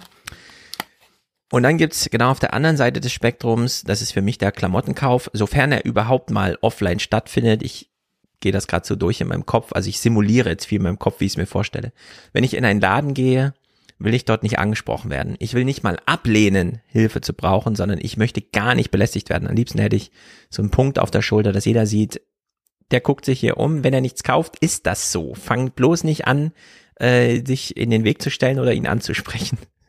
Ja, und diese Idee, dass man das, was du gerade beschreibst, und das kann ich sehr gut verstehen, wenn man sagt, wichtiger Termin, jetzt brauche ich doch mal einen Anzug. Ja, also ich sag mal mal, was weiß ich, irgendeine Veranstaltung, wo man doch mal so ein 500 Euro Klamottenbudget hat und denkt, das nutze ich jetzt auch mal. Dann würde ich in so einem Laden anrufen und sagen, ich komme dann und dann und bitte seien Sie dann nicht überrascht, ach, Sie sind jetzt da, okay und so, sondern begrüßen Sie mich dann. Also ich bin dann einfach wirklich da und ich, Sie wissen dann schon, was ich will und wie ich heiße und so. Dann kann ich mir das vorstellen. Und jetzt gibt's aber diesen Trend dazwischen, dass man sich in so einem Laden anmeldet, in so eine lange Terminliste einträgt und dann das Personal Shopping Erlebnis macht für den Aufschlag ganz konkret 50 Euro. Ja, also man geht zur Galeria Kaufhof und sagt, äh, ich hätte gern den 10 Uhr Slot für Personal Shopping, 10 bis 11 Uhr. Ich suche das und das. Und äh, da weiß ich noch nicht so genau, ob ich mich, ob, also ob, ob das funktioniert. Ja, weil das, das ist so in der Schwebe zwischen diesem, ich möchte in einen super Hyperstore gehen, wo es alles gibt und was ich da nicht finde, gibt's dann auch nicht und da lohnt sich dann auch keine Beratung oder dieses ganz persönliche, ich gehe zum Friseur. Also vielleicht liegt da noch irgendwo eine Chance, aber äh, so wie die das hier bei ihrem Asketladen gerade vorgeschlagen haben, dass sie mir erklären, wo die ihre Wolle herhaben, nee, also da bin ich totaler Verfechter eines Lieferkettengesetzes. Ich möchte, dass da ein Zertifikat dran hängt, äh, beglaubigt von der Bundesregierung. Dieser Laden ist safe. Wir haben das hier kontrolliert. Aber du willst Auf die eine Reise nicht Erzählung. nochmal mitmachen. Auf eine Erzählung würde ich mich dann nie einlassen. Die können mir sonst was erzählen. Ne? Ich meine, mit irgendwelchen Erzählungen werden den Leuten gerade im Supermarkt einzelne Mandelnüsse für zwei Euro verkauft, nur weil die mit Wasser aufgelöst sind. Und das ist einfach unglaublich, in was für eine Realität wir leben. Ja? Äh, Leute kaufen irgendwie Wasser, das sie genauso gut aus dem Wasserhahn kaufen könnten, äh, das aber zwingend irgendwie bei Vitell in der Schweiz abgepumpt werden muss, so dass sie da alle Grundwassersorgen haben. Das kriegt man alles irgendwie toll erzählt, ja, das ist das beste Wasser der Welt und so, aber das ist alles Schwachsinn. Also in der Hinsicht, äh, sowas wie bei Asket in den Laden gehen und dann erstmal, also wir möchten mit ihnen ins Gespräch kommen. Nee, das wäre für mich, wenn das die Ansage ist, äh, funktioniert bei mir genau nicht, dann gehe ich da niemals hin. Vielleicht aber möchtest du etwas in Zahlung geben und sagst, jetzt habe ich dieses gute Kleidungsstück, diesen tollen Anzug mir machen lassen. Oder, naja, machen lassen, da wird es dann ein bisschen schwer, aber sag mal, du hast dir einen guten Anzug gekauft und jetzt hast, war der Anlass da und jetzt sagst du, na, bis da mal wieder ein Anlass kommt, da sehe ich nix. Und jetzt kannst du in Kaufhäuser gehen und kannst dort Mode in Zahlung geben. Also, wir können zum Beispiel sehen, dass du zu Bräuninger gehen könntest und Mhm. dort äh, bringst du dann seine Sachen zurück. ZDF heute hat das auch mal aufgegriffen. Es sind die Namen und Logos, die man in Luxuskaufhäusern erwartet. Und auch die Verkaufsfläche wirkt erstmal nicht ungewöhnlich. Nur der Blick auf die Preise deutet an, dass dies eine besondere Abteilung ist. Nur 200 Euro für einen Mantel, denn er ist gebraucht. Das Ja. finde ich wieder gut. Jetzt wird also gebrauchte Mode auch im Luxuskaufhaus verkauft. Secondhand, das ist auch für die junge Zielgruppe gedacht. Paris ist bekannt für Mode und ich dachte, in die Galerie Lafayette muss man gehen. Und ich war überrascht, eine Second-Hand-Abteilung zu sehen. Recyceln und wiederverkaufen. Große Kaufhäuser machen eine Philosophie daraus, um zu zeigen, dass sie verstanden haben und um den Anschluss an junge Kunden nicht zu verpassen. Secondhand ist eine einfache Art, verantwortungsbewusst zu konsumieren und die Preise machen sie leichter zugänglich. Und das spricht vor allem die junge Generation an. Ja, Secondhand aber, ist ich, ein Riesentrend, ne? Also das wird, das ist ja äh, Kleiderkreisel, wirst du wahrscheinlich kennen.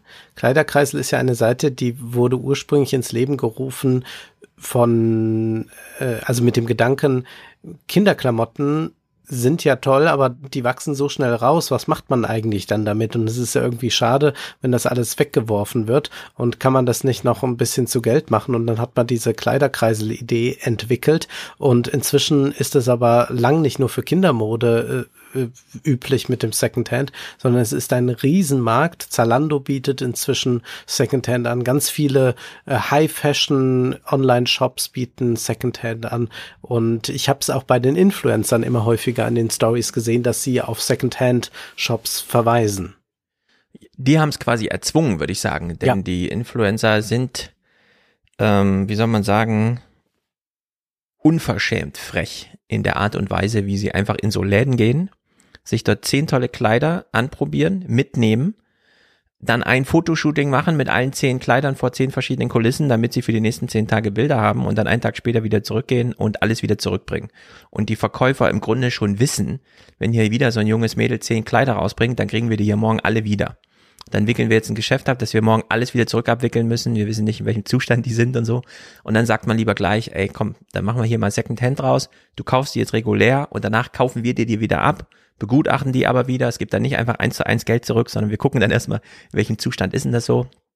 Und das ist ein echtes Problem. Also hier, äh, klar, Thomas Walde macht das so ein bisschen romantisch in seinem Tonfall, aber ich glaube, das ist hier eine ganz harte ökonomische Kalkulation, um sich da nicht weiter nur zum Opfer machen zu lassen. Und es passt selbstverständlich gut in das Nachhaltigkeitsparadigma. Wir haben gehört, die Modeindustrie ist dafür viel Schlimmes, was den CO2-Ausstoß anbelangt, zuständig. Und wir hören noch mal rein, wie diese Zusammenarbeit funktioniert mit diesen Secondhand-Leuten. Junge Menschen, die sonst vor allem Läden ansteuern wie diesen im dritten Pariser Arrondissement. Clara Victoria kauft von Zwischenhändlern Secondhand-Mode und sucht auch selbst auf Trödelmärkten und Reisen, was sie finden und aufwerten kann. Angefangen hatte Clara als Influencerin. Heute beliefert sie mit ihrer Marke auch die Secondhand-Abteilungen der großen Kaufhäuser. Anfangs haben wir uns schon gefragt, ob sich eine solche Zusammenarbeit für uns lohnt, ob das zu unserer Marke passt. Dann haben wir uns gesagt, das ist eine Gelegenheit, eine Kundschaft zu erreichen, die bisher wenig mit Secondhand zu tun hatte.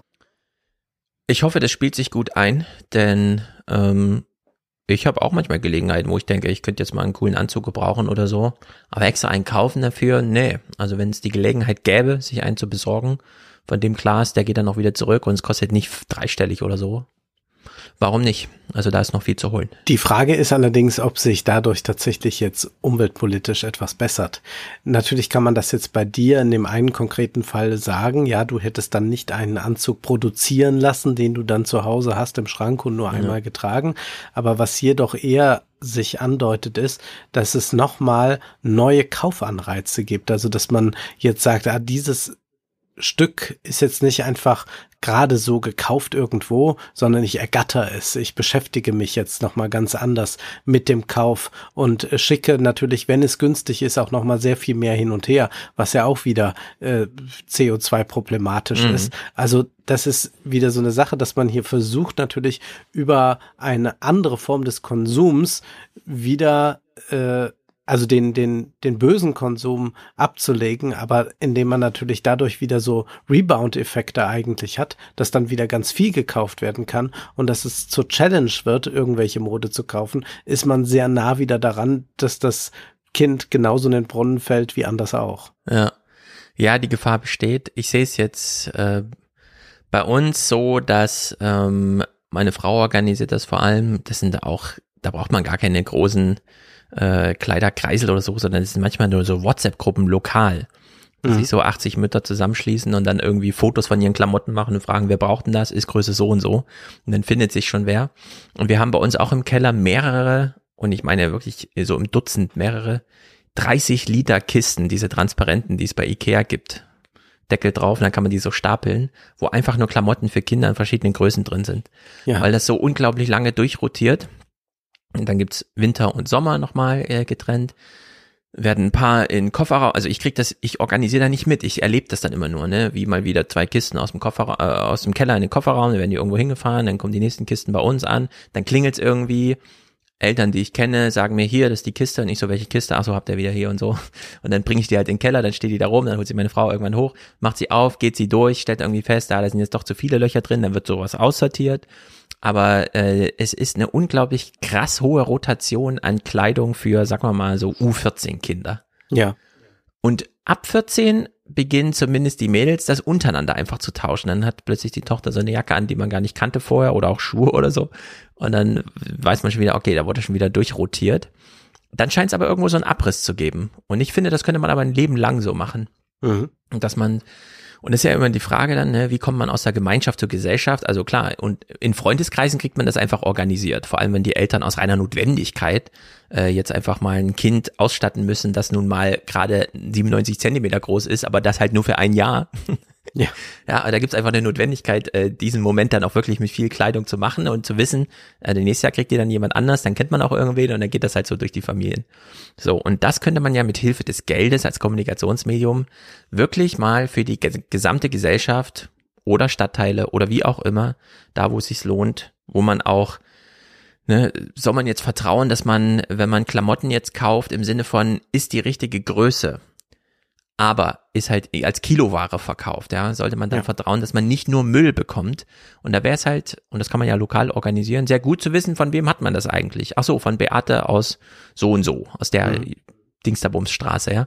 Dass man da so ein Vertrauensnetzwerk irgendwie so hinbekommt und dass Klamotten dann mehr rotieren, weil da könnte man sehr viel Druck aus diesem Salando muss neu verkaufen, verkaufen, verkaufen, verkaufen, dann scrollt man das durch und ist doch immer unzufrieden, sondern dass man da einfach so eine wirklich, dass man auch so ein Kleid, das man wirklich gerne getragen hat, einfach mal weggibt. Und Ja, dafür aber was Lieblingsstücke habe ich ja keine, von daher hätte ich damit überhaupt Siehst du, kein du wärst eigentlich Problem. prädestiniert dafür. Ich könnte da permanente Rotation haben, Ja. würde mir überhaupt nichts ausmachen. Was allerdings ein großes Problem ist, ist, dass man Klamotten sehr schwer recyceln kann, vor allem diese Klamotten, die es heute so gibt. Es ist nämlich keineswegs so, dass das ja alles irgendwelche Baumwollanzüge oder so sind, Ja. wie ich sie gerne trage. Die bekommt man sehr gut recycelt natürlich, sondern inzwischen sind da so viele Substanzen drin, dass man sich fragt, was kann man denn eigentlich damit machen? Wir springen jetzt mal ein bisschen zu ZDF Zoom. Da geht es darum, dass H&M und Zara zwar keine Klamotten ankaufen, wie jetzt bei Bräuninger, aber sie nehmen Recycling äh, Mode an. Sie nehmen Mode an zum Recyceln.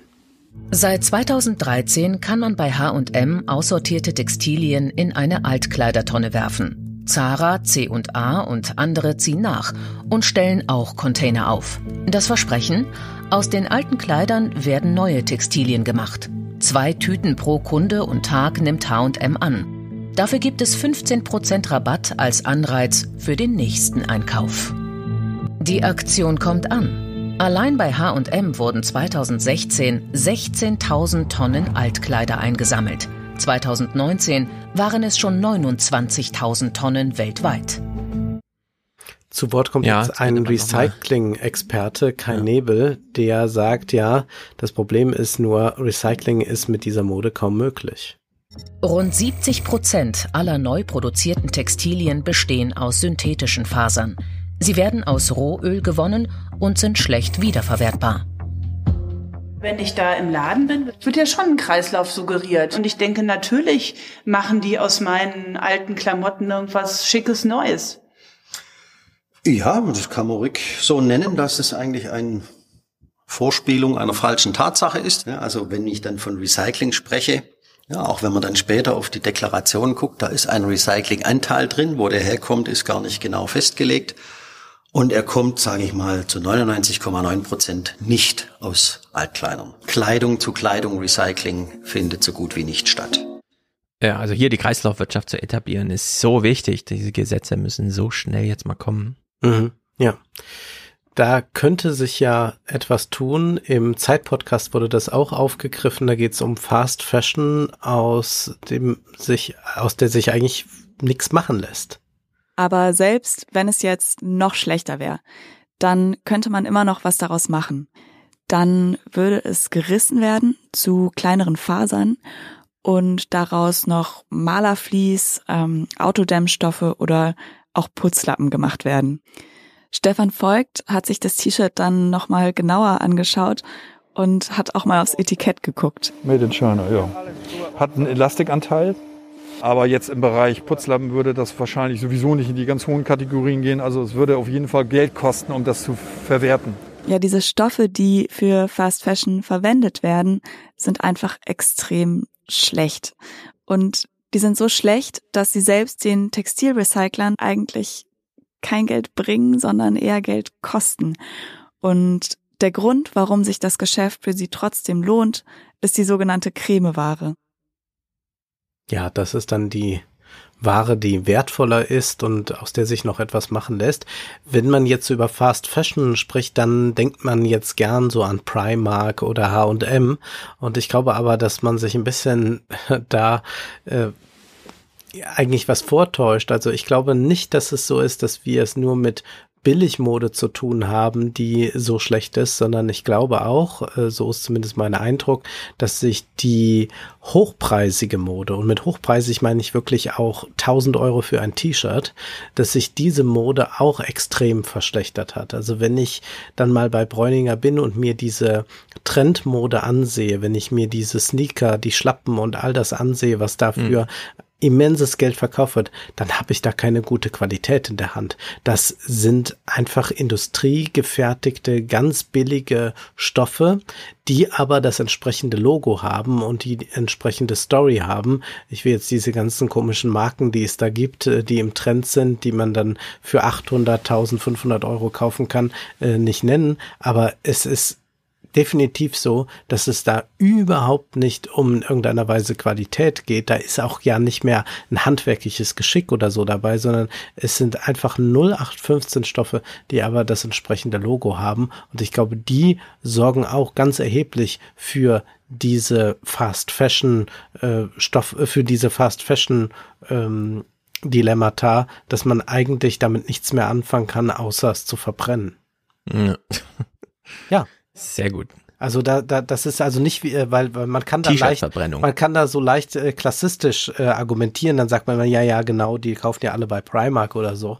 Äh, ja. Und das, das ist aber keineswegs der Fall. Also es ist äh, definitiv so, dass die äh, Qualität bei diesen ganz vielen hochpreisigen Dingen einfach nicht gegeben ist, weil man da auch sehen kann, äh, wenn man sich mal ansieht, was wird da verarbeitet, dann ist da selten noch mal eine richtige Baumwolle oder so dabei. Mhm. Da ist irgendwas zusammengerührt und es geht aber auch auch nicht darum, jetzt ein Teil zu schaffen, äh, ein T-Shirt, das äh, 1000 Euro kostet und äh, zehn Jahre hält, sondern es geht einfach nur darum, dass das jetzt gerade der Trend ist für diesen Sommer und deswegen sollte man dieses T-Shirt kaufen. Und das wird ganz äh, beschleunigt, auch extrem beschleunigt durch Influencer, durch Rapper, äh, durch ja. Instagram vor allem, die dann solche Hypes auslösen auf irgendwelche äh, ähm, Produkte. Und deswegen ist das Augenwischerei so zu tun, als sei das jetzt einfach nur äh, Fast Fashion, also das, was billig ist. Äh, ganz zum Schluss würde ich noch gerne. Äh, Wir können ja äh, hier kurz festhalten,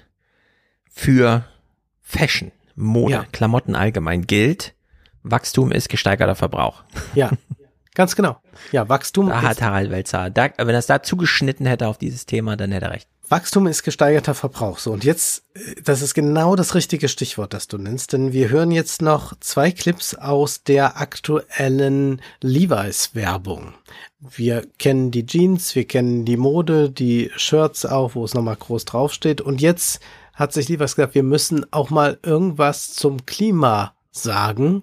Und dann sah ich im Kino diesen Werbespot. Global clothing consumption has doubled in the last 15 years. We can change that. So, mhm.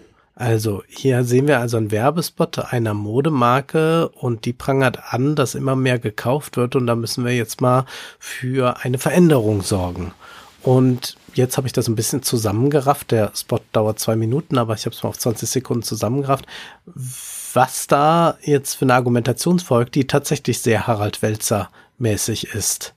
When we make better, we can buy better. And when we buy better, we can wear longer.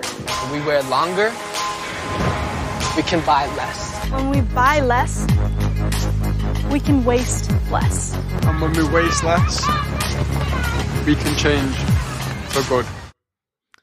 So, was heißt denn das jetzt eigentlich? Will jetzt Levi's auf Profit verzichten?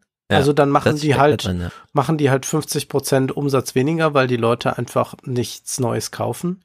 Das mhm. kann es nicht sein. Also ich glaube es denen natürlich in keinem Moment, sondern man weiß, es gibt dieses Thema, das ist virulent, man muss sich irgendwie jetzt dazu verhalten, gerade Corona hat es nochmal hervorgebracht. Also was versucht man jetzt? Man stellt sich als die Guten dar wir haben uns da mal Gedanken drüber gemacht und besser wäre ja, wenn die Leute nicht so viel kaufen.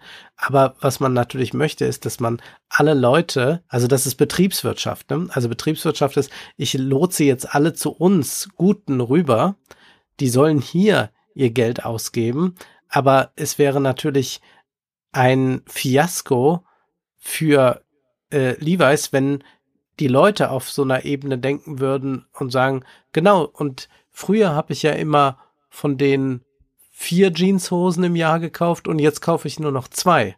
Dann hätten die ein erhebliches Problem. Und ja. volkswirtschaftlich gesehen wäre das auch ein erhebliches Problem, wenn die Leute jetzt plötzlich sagen, wir kaufen alle nur noch halb so viel. Trotzdem steckt da ja das Eingeständnis drin, ne? wir kriegen es qualitativ nicht gebacken, also müssen wir quantitativ ran. Äh, viel ist viel zu viel und weniger ist mehr, besser.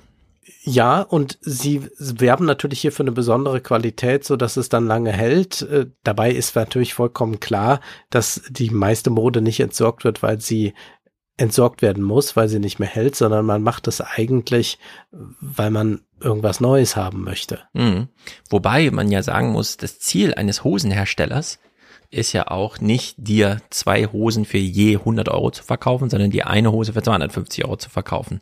Also mehr Umsatz bei weniger Material. Das kann natürlich jetzt die äh, Entwicklung bei Levi's sein, das muss man mal schauen, ob die einfach jetzt ins Hochpreisige mehr gehen mhm. und sagen, aber davon brauchst du dann auch nicht so viel. Insofern haben die da dann doppelt Profit gemacht. Aber es ist schon sehr eigenartig, dass wir jetzt in, einem, in einer Zeit leben, wo die äh, Konzerne, die damit Geld verdienen, das viel verbraucht wird, dazu aufrufen, nicht so viel zu verbrauchen. Karl Lagerfeld wurde ja auch immer auf diese Fast Fashion Geschichte angesprochen, ob ja. er sich dann da nicht schuldig fühle oder so, oder ob die Konzerne da nicht jetzt umdenken sollen. Und dann sagt er, ja, dann haben die halt halb so, halb so viel Umsatz, können sie ja machen.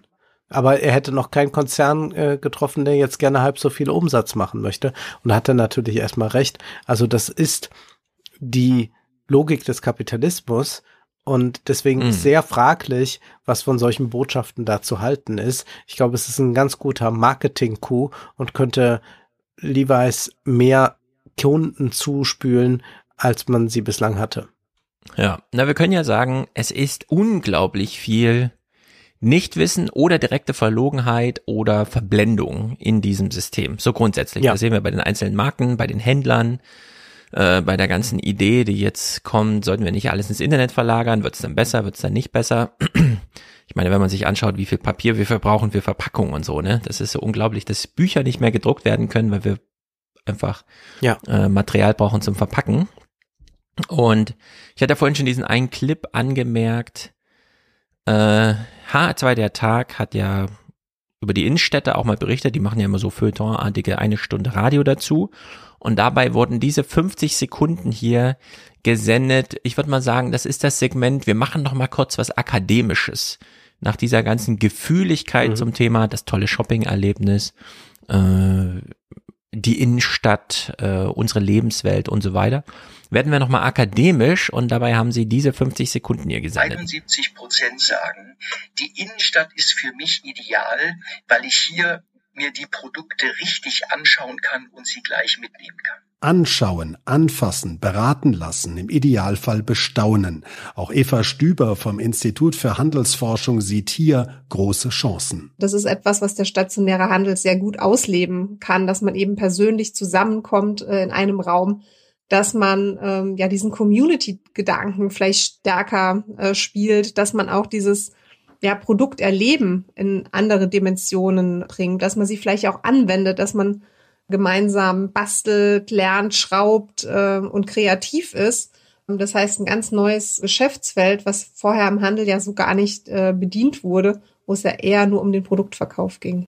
Ja, ich stelle mir das so ein bisschen vor, ähm, man hat selber so einen großen Einkaufsladen, möchte immer noch gut vermieten also lässt man sich irgendwelche Studien schreiben, in denen drin steht, ja, der Kunde will nochmal basteln, schrauben und kreativ sein, das gemeinsam erleben und äh, da, wo er wohnt. Und dann kommt so ein Bild bei rum, äh, währenddessen in der Realität die Leute doch alle zu Hause sitzen und schnell das bestellen, was sie brauchen. Ja. Wir binden jetzt einfach dieses ganze Thema mal zusammen. Also sowohl Fashion, im Grunde so Luxuskonsum, den man sich so gibt, wenn man alt und grau ist und das weiße T-Shirt nicht mehr reicht, wie auch immer, dann kann man sich ja überlegen, welches Budget brauche ich denn jetzt? Oder andere Seite des Spektrums, Lebensmittel sind zum Überleben da, die muss man auf jeden Fall kaufen, egal in welchem finanziellen Zustand man ist. Und dazu noch, egal ob man es alleine lebt oder gemeinsam, in der Stadt oder auf dem Land, wir brauchen, wir konsumieren, sagen wir es mal so. Und jetzt haben wir ja vorhin schon den großen Strukturwandel, die Innenstadt, äh, Menschen gehen weniger ins Büro, es wird weniger äh, geschäftig, es ist sehr viel verlagert sich nach Hause. Wo ist dieses Zuhause? Naja, jedenfalls nicht mitten in der Innenstadt, also macht das immer aufwendig, dahin zu fahren. Hier mal diese kleine Zahl aus dieser Art Doku, die ich vorhin schon genannt habe, aber die als äh, so kognitiver Anker für dieses Thema, was ich jetzt kurz durchsprechen möchte, doch ganz wichtig ist. In den Vereinigten Staaten beträgt der Wert des Lebensmittelsektors 900 Milliarden Dollar pro Jahr. Ja. 900 Milliarden pro Jahr. Also das jedes ist Jahr. so viel, wie der BDI für die nächsten zehn Jahre zur großen Transformation Richtig. haben möchte. Ja, und das ist nur der Umsatz einfach, der da stattfindet. Ähm, ja, ein iPhone kostet 1000 Euro, aber eine fünfköpfige Familie braucht jeden Monat ein iPhone zum Überleben und es lässt sie an dem lokalen Supermarkt. Also sie haben so viel Geld, um, es geht um so viel Geld, dass wir es uns kaum vorstellen können. Es stellt alles in den Schatten und es verändert sich radikal, denn das letzte, wo wir noch wirklich vor Ort einkaufen, ist der Einzelhandel. Alles andere ist alternativ auch schon ins Internet abgewandelt. Einzelhandel immer noch nicht so richtig. Und jetzt beginnt dieser Krieg um diese 900 Milliarden. In Amerika leben 300 Millionen Menschen, in Europa 500 Millionen. Wir gucken also nach Europa, wo es mehr als eine Billion Euro sind pro Jahr, um die jetzt einfach richtig hart gekämpft wird. Und wie hart? Ich war wirklich überrascht. Ich habe diese Arte-Doku, die wurde mir so empfohlen vom YouTube-Algorithmus. Ich habe sie auch gesehen, geguckt. ja. Ja, da habe ich so geguckt und habe gedacht, das kann ja wohl nicht wahr sein. Da habe ich es auf Twitter geschrieben und dann haben so ein paar Leute auch reagiert und meinte, das ist ja wirklich unglaublich und so. Naja, Arte hat also eine Doku, die heißt Auslaufmodell Supermarkt und da geht's gleich am Anfang. Ersten vier Sekunden setzen gleich den Ton. Den großen Supermärkten geht es schlecht. Ein ganzer Sektor schwächelt. So, ein ganzer Sektor schwächelt, das sind die großen Supermärkte. Wir alle wissen, was ein Supermarkt ist. Es ist sozusagen richtig fest drin. In jedem Film kommt, wenn man ihn braucht, ein Supermarkt vor, um irgendwie das Lokale zu zeigen oder wie auch immer. Mhm. Nur die Geschichte des Supermarkts ist gar nicht so alt und das fand ich äh, super interessant, wie sehr sich das doppelt. Es sind die 60er, also mit der Erfindung der Containerschifffahrt, auch erst in den 60ern, äh, kam auch der Supermarkt. 1963 revolutioniert die französische Carrefour-Gruppe den Lebensmittelhandel. Mit der Gründung des ersten Hypermarché. Ein großflächiges Selbstbedienungswarenhaus auf der grünen Wiese.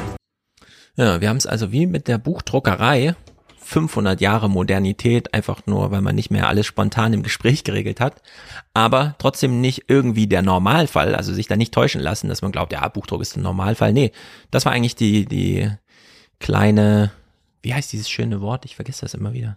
Der Konsum? Dieser, dieser, Nee, nee, das, dieses, dieses Wort für eine Phase, also nicht die Zäsur der Bruch, so. sondern diese Phase. Ich habe es in Rentner, äh, in Redaktionsschluss für die Gutenberg-Galaxie, also 500 Jahre Gutenberg-Galaxie. Wir hatten vorher das spontane Gespräch auf dem Feld und jetzt haben wir es mit Social Media wieder. Und wir lassen eigentlich diese 500 Jahre Buchdruck fast so ein bisschen hinter uns. Erleben wir ja auch bei der Frage, wen wählen wir eigentlich? Na, Trump natürlich, der Typ, der ja am lautesten rumbrüllt und so. Und alle anderen Errungenschaften der Moderne äh, lassen wir so hinten runterfallen. Und so ist das auch ein bisschen mit dem Supermarkt. Supermärkte gibt es seit den 60er Jahren, also jetzt 40, 50, 60 Jahre. Das ist so der Zeitraum. Wir können also nicht einfach sagen, ja, der Supermarkt ist ja normal, der bleibt für immer, das ist eine Erfindung für die Ewigkeit. Das hat man beim Fernseher auch gedacht, nee, und jetzt hat man alle Smartphones und keiner hat mehr einen richtigen Fernseher zu Hause oder nutzt ihn nicht so wie die Sozialität dahinter mit Sendeanstalten und so weiter, das eigentlich gedacht war, sondern es ist nur noch so ein Abspielgerät.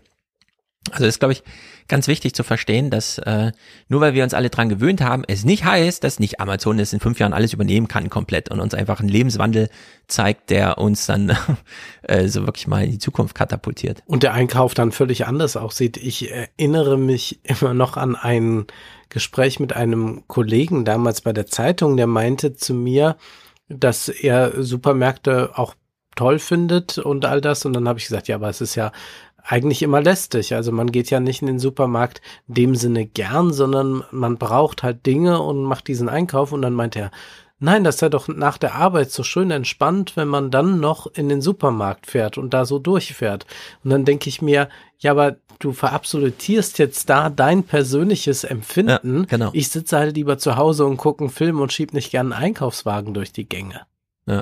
Also sehr viele Leute steigen in ihr Auto nach der Arbeit und fahren dann gerne nach Hause ja. und nicht nochmal erzwungenermaßen in den Supermarkt. So, aber Supermärkte sind da und bislang alternativlos. Jetzt allerdings beginnt der Kampf. Die großen Lebensmittelkonzerne versuchen ihre Schäfchen ins Trockene zu bringen. Denn die Konkurrenz steht schon in den Startlöchern. So, und da zeigen sie uns hier einen Amazon Fresh Laden. Das ist ja dann nach Whole Foods, die sie aufgekauft haben, ihre wirklich eigene Kreation. Hier ein bisschen äh, wirtschaftswissenschaftlicher Zeitgeist mit Philippe Moiti. Euh, Heute möchten wir es klein und überschaubar. Hypermärkte stehen für die Entmenschlichung des Handels und übermäßigen Konsum in einer Zeit, in der das ökologische Bewusstsein wächst und die Auswirkungen unseres Konsums sichtbar werden. So, der große Supermarkt, der uns unseren Konsum vor Augen führt. Das ist natürlich interessant, fand ich irgendwie. Ja, wir gehen heute in den Supermarkt und sehen dort diese ganzen Sachen. Und stellen dann irgendwie fest, hm, das ist aber ganz schön viel. Ist das denn gut für die Umwelt? Also der Supermarkt verleitet uns heute schon ein schlechtes Gewissen zu haben, wenn wir da einfach eine Tonne Fleisch in der Auslage sehen und denken, hm, nee, ich will ja eigentlich gar kein Fleisch mehr essen. Jetzt kriege ich aber hier plötzlich das Fleisch meiner ganzen Nachbarschaft vorgeführt. Leben wir eigentlich richtig, wie wir leben? Und das ist super interessant, weil da steckt natürlich das Potenzial drin für Amazon, uns das einfach alles zu verstecken. Mhm. Äh, Amazon zeigt mir ja nur meinen Bedarf an und ja. nicht äh, sozusagen die Umweltzerstörung von allem. Ja? Äh, Amazon versiegelt äh, keine hunderte Quadratmeter, um damit ich da mein Auto abstellen kann, während ich einkaufen gehe und so. Also äh, es besteht die große Möglichkeit, äh, unglaublich raffinierte Strategien äh, der Vertuschung jetzt nochmal neu zu entwickeln.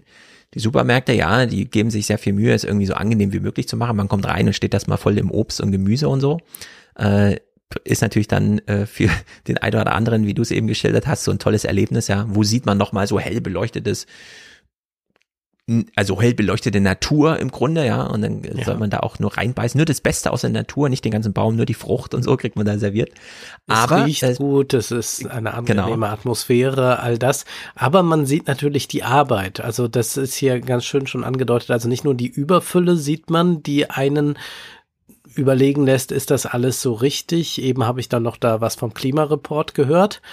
Wir sehen auch Leute, die arbeiten und das ist etwas, mhm. was mitunter auch einen irritieren kann. Was ich damit meine, ist ja, man ertappt sich ja selbst dabei, man bestellt was, bekommt es geliefert und nimmt das so entgegen, sagt vielen Dank und will aber eigentlich sofort vergessen, dass jetzt da ein Mensch bei eises Kälte und Nieselregen aus dem Auto gestiegen ist, gehofft hat, dass er mich auch antrifft. Ich habe noch ein bisschen länger gebraucht, bis ich von oben kam, macht dann die Tür auf, sagt ja danke und tschüss und man will sofort vergessen, dass der sehr wenig Geld verdient. Jetzt bekommt er ein bisschen mehr Mindestlohn, aber das ist auch nicht der Rede wert dann am Ende ja. für äh, ein Altersauskommen und so weiter. Das will man also wieder verdrängen. Und ähnlich sehe ich natürlich auch, wenn ich mich so noch durch den Supermarkt begebe, Menschen, die da arbeiten und kann dann mal so hochrechnen, wie sieht dieser Arbeitsalltag aus? Wann begann er? Wie wird wohl die Entlohnung sein? Und wenn ich das jetzt so verdrängt bekomme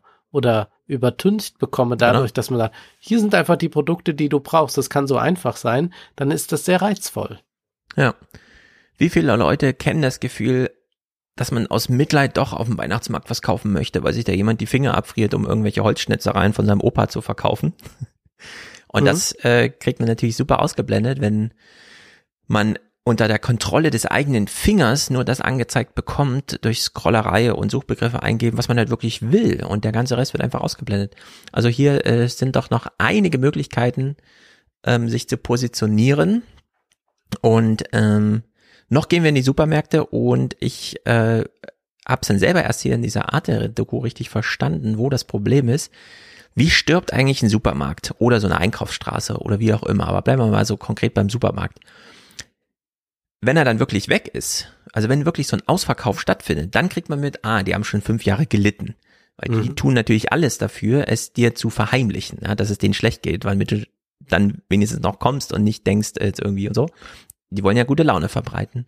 Nur so Supermärkte sterben ja trotzdem und auch jetzt schon.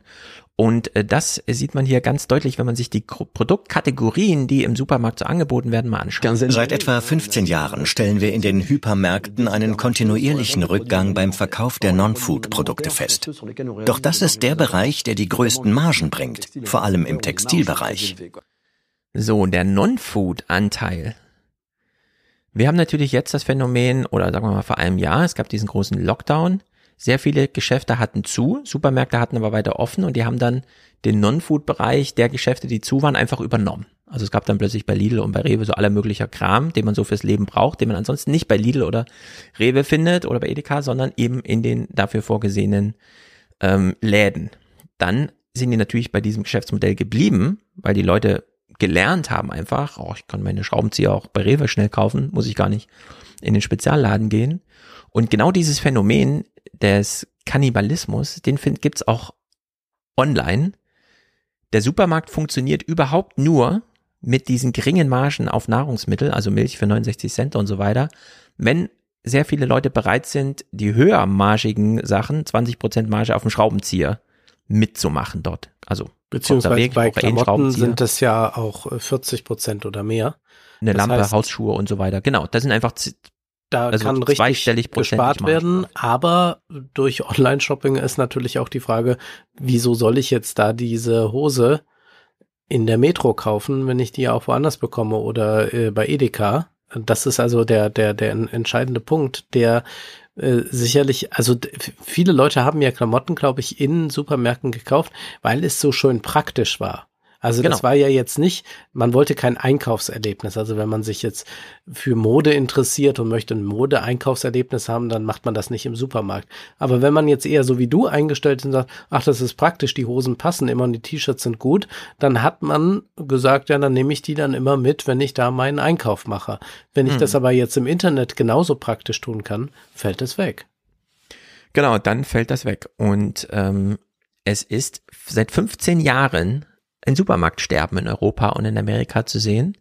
Einfach nur dadurch, dass immer mehr Non-Food aus den Regalen dort verschwindet und damit die Gesamtmarge der Supermärkte immer weiter schrumpft. Und äh, diese Kalkulation dahinter fragt sich ja immer Amazon, warum gibt's das eigentlich für denselben Preis wie, zu, äh, wie im Laden, obwohl die doch und so weiter. Und dann macht man sich gar keine Vorstellung, wie sind die Margenkalkulationen für stationäre Läden, Läden eigentlich. Und hier kriegen wir es mal dargeboten. Die Betriebskosten der Supermärkte sind sehr hoch. Um diese Kosten decken zu können, braucht der Inhaber eine Mindestgewinnmarge von 20 Prozent. Liegt er darüber, macht er Gewinn. Liegt er darunter, Verlust. So, eine Gewinnmarge von 20 Prozent heißt auf das ganze Supermarktsortiment, das umgesetzt wird und so ein deutscher Durchschnittssupermarkt macht irgendwie so 25.000 Euro Umsatz im, am Tag. Kann man sich ja dann überlegen, wie viel Geld ist das denn? 20 Prozent davon, aha, so und so viel. Da kommen also alles rein, was ähm, Betrieb der Städte, also dass es da warm ist, dass es da hell ist, dass da jemand arbeitet, Lohnkosten und so weiter, kommt alles rein. Und dann liegt man so bei 20 Prozent. Und jetzt hat sich Amazon nicht gesagt, wir nehmen das ganze Sortiment, sondern wir nehmen erstmal das mit den hohen Margen. Also wir nehmen uns genau den Teil, der auch vorteilhaft für uns ist, weil den müssen wir nicht kühlen, den müssen wir nicht zeitnah zustellen, der kann durchaus Nacht irgendwo auf dem Parkplatz rumstehen oder so, dann liefern wir die zu. Also Amazon hat sich da einen unglaublichen Vorteil erschlichen, indem sie einfach äh, sozusagen eine Win-Win-Situation hatten. Die Sachen, die sie sowieso gut online handeln lassen, hatten auch noch durch Zufall eine besonders gute Marge und haben die Supermärkte die letzten 15 Jahre eigentlich so richtig ausgetrocknet. So, warum gibt's noch Supermärkte? Weil die Supermärkte diesen Druck, den sie da erleben, bei ihrem Essensteil, also bei dem, für das wir sie eigentlich brauchen, Nahrungsmittelversorgung, weil sie den Druck einfach weitergegeben haben und es ist ganz erstaunlich, wie sie das gemacht haben. Um beste Konditionen zu erhalten, erfolgen die Einkäufe der 5300 Geschäfte der Carrefour-Gruppe über eine zentrale Beschaffungsstelle. Alle europäischen Konzerne verfügen heute über eine solche Zentrale. Vor wenigen Jahrzehnten hatte ein Lieferant hunderte, zum Teil tausende Ansprechpartner im europäischen Handel, die letzten Endes beim eingekauft haben. Heute sind vermutlich mehr als 80 Prozent des Volumens abgedeckt nach der Verhandlung mit 20 Personen. Ja, er hat jetzt gesagt 20 Personen. Ja. Den ganzen, oder sagen wir mal 80 Prozent, wie er sagte, also den ganzen, grob gerundet, der ganze Einkauf für europäische Supermärkte organisieren gerade 20 Leute. Da sitzen ja. also, nehmen wir mal einen davon, geht in so einem Büro, trifft dort einen Hersteller, also Nestle oder so, eigentlich ein ziemlich großes Unternehmen und sagt ihnen einfach, ja, also äh, wir können deine Milch in unseren Rewe, Edeka, Lidl, Aldi, also einfach überall nur noch für den und den Preis verkaufen. Bist du damit einverstanden? Nein? Dann fliegt das alles raus. Dann nehmen wir nämlich den anderen Lieferanten. Und dann fliegen Molkereien, die eigentlich 17 Milliarden Umsatz oder so machen im Jahr, einfach aus allen Sortimenten gleichzeitig raus, von heute auf morgen. Und also wie so finden diese Verhandlungen statt? Das wird ja da auch gesagt. Hochinteressant. Ja, also darf ich in kleinsten Büros sitzt man dann dort. Es kann sein, dass die Heizung so aufgetreten ist, dass man einen Schweißausbruch bekommt. Es kann auch sein, dass es eiskalt ist, dass sie die Fenster aufgemacht haben. Also es hat ein bisschen was von Foltergefängnis und dann Verhör. Ja. Und dann schafft man solche Atmosphären und da wird dann im Kleinen aufs Schärfste aufgehandelt, wie viel Cent was kosten darf. Und für kleinere Händler, die dann noch in irgendeiner Weise an diesen Gesprächen teilnehmen müssen, also es gibt ja vielleicht auch spezialisiertere Dinge, wo das dann noch nicht unter so einem Mantel mhm. ist, kann das bedeuten, also es ist der absolute Wahnsinn, dass man dann sagt, ja, du bekommst den Preis dann weiterhin, aber dafür musst du morgens in den Supermarkt und deine Waren dort selbst einräumen. Ja. Also ich habe das gesehen und dachte, das kann doch gar nicht sein. Und da ist dann jemand, der um äh, 6 Uhr früh in den Supermarkt geht, eigentlich Lieferant ist aber dann selbst dort die Ware einräumen muss, weil das quasi zum Vertrag mit dazugehört. Sonst könnte er gar nicht mehr davor kommen. Ja. Also deswegen, wir haben ja Amazon hier von Anfang an immer kritisiert und tun das auch zu Recht, denke ich. Aber man sollte in keiner Weise romantisieren, wie momentan die Industrie aufgebaut ist. Also das hm. ist keineswegs angenehmer. Also da kann man auch mit Jeff Bezos, glaube ich, äh, aushandeln, was man bekommen möchte. Das hier ist keineswegs angenehmer oder besser. Genau. Jeff Bezos ist einfach nur noch eine kleine Spur härter, als die auch schon hart sind. Und das heißt, die sind schon ziemlich hart. Ja, also das äh, bedeutet auch, dass die Einzel-Supermarkt-Franchise-Nehmer, äh, also die dann einen kleinen äh, Markt haben, die bekommen schlechtere Einkaufskonditionen als die, die den größeren Markt haben. Also die kaufen aber alle dann bei äh, Carrefour oder was auch immer. Das bedeutet, sind alle also gebunden. einer sitzt dann da und sagt, ja, theoretisch könnte ich es billiger einkaufen als Ware, wenn ich einfach zu dem größeren Supermarkt hier dieser Kette, der, deren Teil ich bin, Mhm. fahre und dort den Einkauf mache, was aber verboten ist, denn ich muss die Preise akzeptieren, die der Konzern hier will. Und das hat wiederum zur Folge, dass ich so wenig Gewinn mache, dass ich der Einzige und noch einer bin, die überhaupt hier fest sind und die anderen laufen nur über Minijobs. Also auch da müsste man mal fragen, äh, wie dieses Minijob-System natürlich da auch äh, gute Dienste leistet für diese Konzerninteressen. Und dann wird dann äh, der Leiter eines kleineren Supermarkts genannt, was der verdient. Ich glaube, das war dann irgendwas von Ja, da kommen wir gleich noch zu. Ah ja, Die okay. Zahlen alle hier parat? Ja.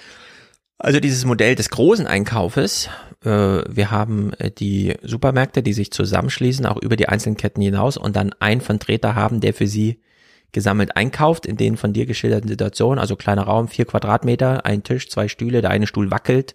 Ja. Ähm, man beschimpft die Leute, die da kommen, lässt die erstmal vier Stunden warten, äh, es ist zu kalt, macht irgendwelche sexistischen Witze und sagt ihnen dann, ja, also wir kaufen jetzt das, was ihr herstellt, für genau diesen Preis. Seid ihr einverstanden? Dann sagen die nein. Dann sagt man, okay, dann fliegt das alles raus. Dann sagen sie, okay, sind wir doch einverstanden. Also die eine ist dann auch einfach aufgestanden, ist gegangen, dann wurde sie von den eigenen Leuten angerufen, geh wieder hin, stimm allem zu, was du da hast, ansonsten fliegen wir nämlich aus allen Sortimenten raus. Plus ungefähr 5 Milliarden Euro der Einnahmen der Supermarktketten bestehen auch darin, dass man, und das ist echte Erpressung, die da stattfindet, dass man den ähm, Lieferanten einfach sagt, wir können das nur zu dem und dem Preis verkaufen und ihr müsst noch zusätzlich alle eure Mitarbeiter einmal im Jahr zu unserer Fortbildung schicken, die kostet pro Nase 20.000 Euro. Äh, bitte dann und dann überweisen. Ja, also solche Sachen finden da statt.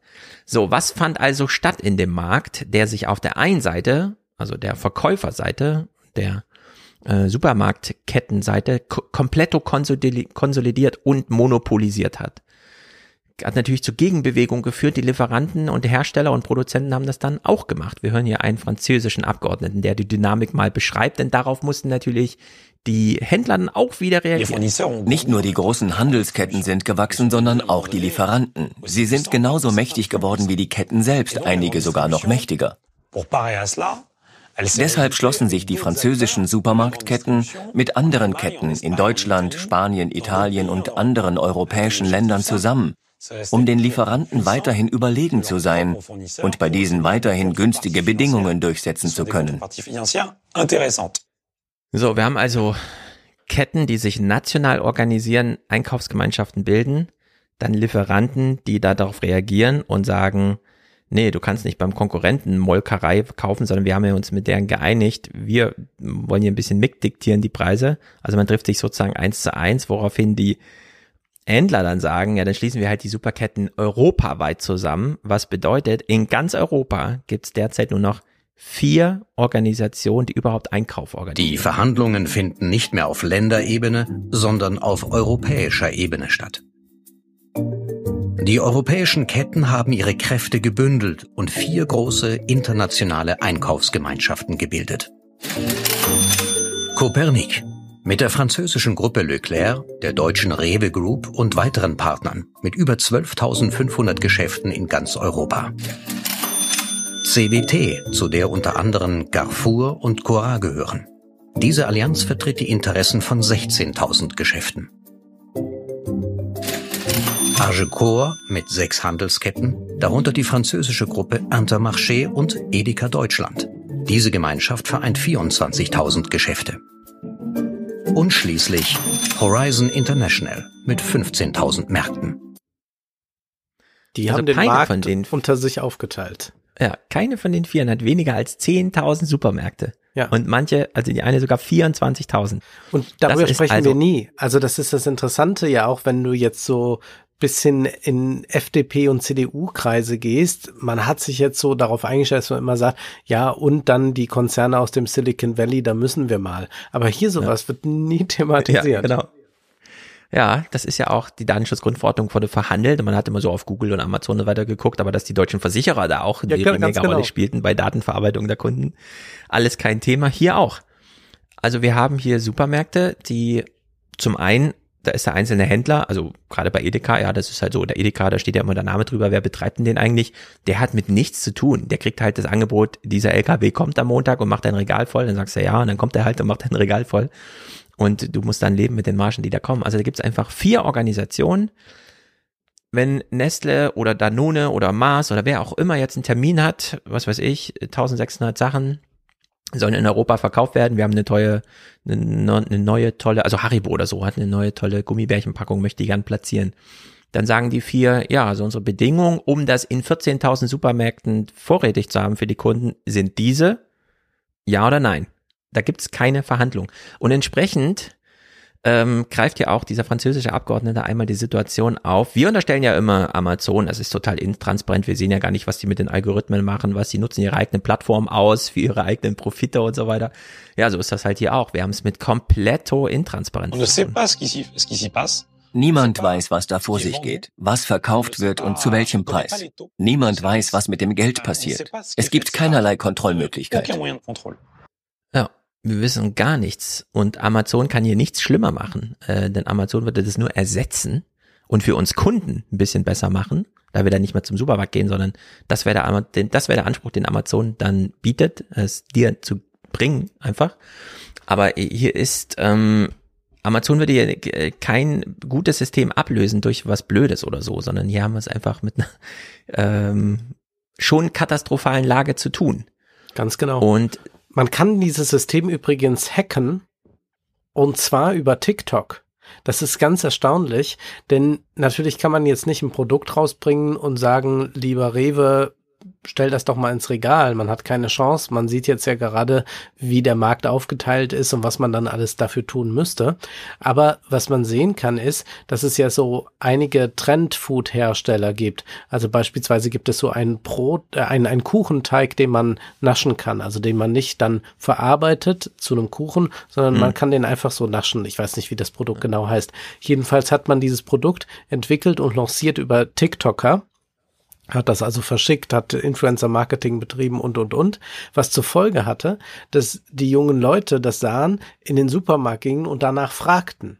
Bis dann irgendwann Rewe-Chefs und so weiter diesen Hersteller anschrieben bzw. anriefen und sagten, was ist denn das da überhaupt? Und wir haben das ja gar nicht. Wie, wie, kann das sein? Und dadurch ist es dann in den Supermarkt gewandert. Äh, die Lebensmittelbranche ist ja eine, wo man dann doch auch noch mit anderen Margen rechnen kann, wenn der entsprechende Name draufsteht, weshalb ja sehr viele Hip-Hopper, Influencer gerade eigene Lebensmittel auf den Markt bringen. Pizza, hm. Eistee und so weiter und solche Hypes auslösen. Und da kommt dann auch der Weg oft von den sozialen Medien hin zum Supermarkt. Da scheinen die irgendwie über den direkteren Weg dann dorthin zu gelangen.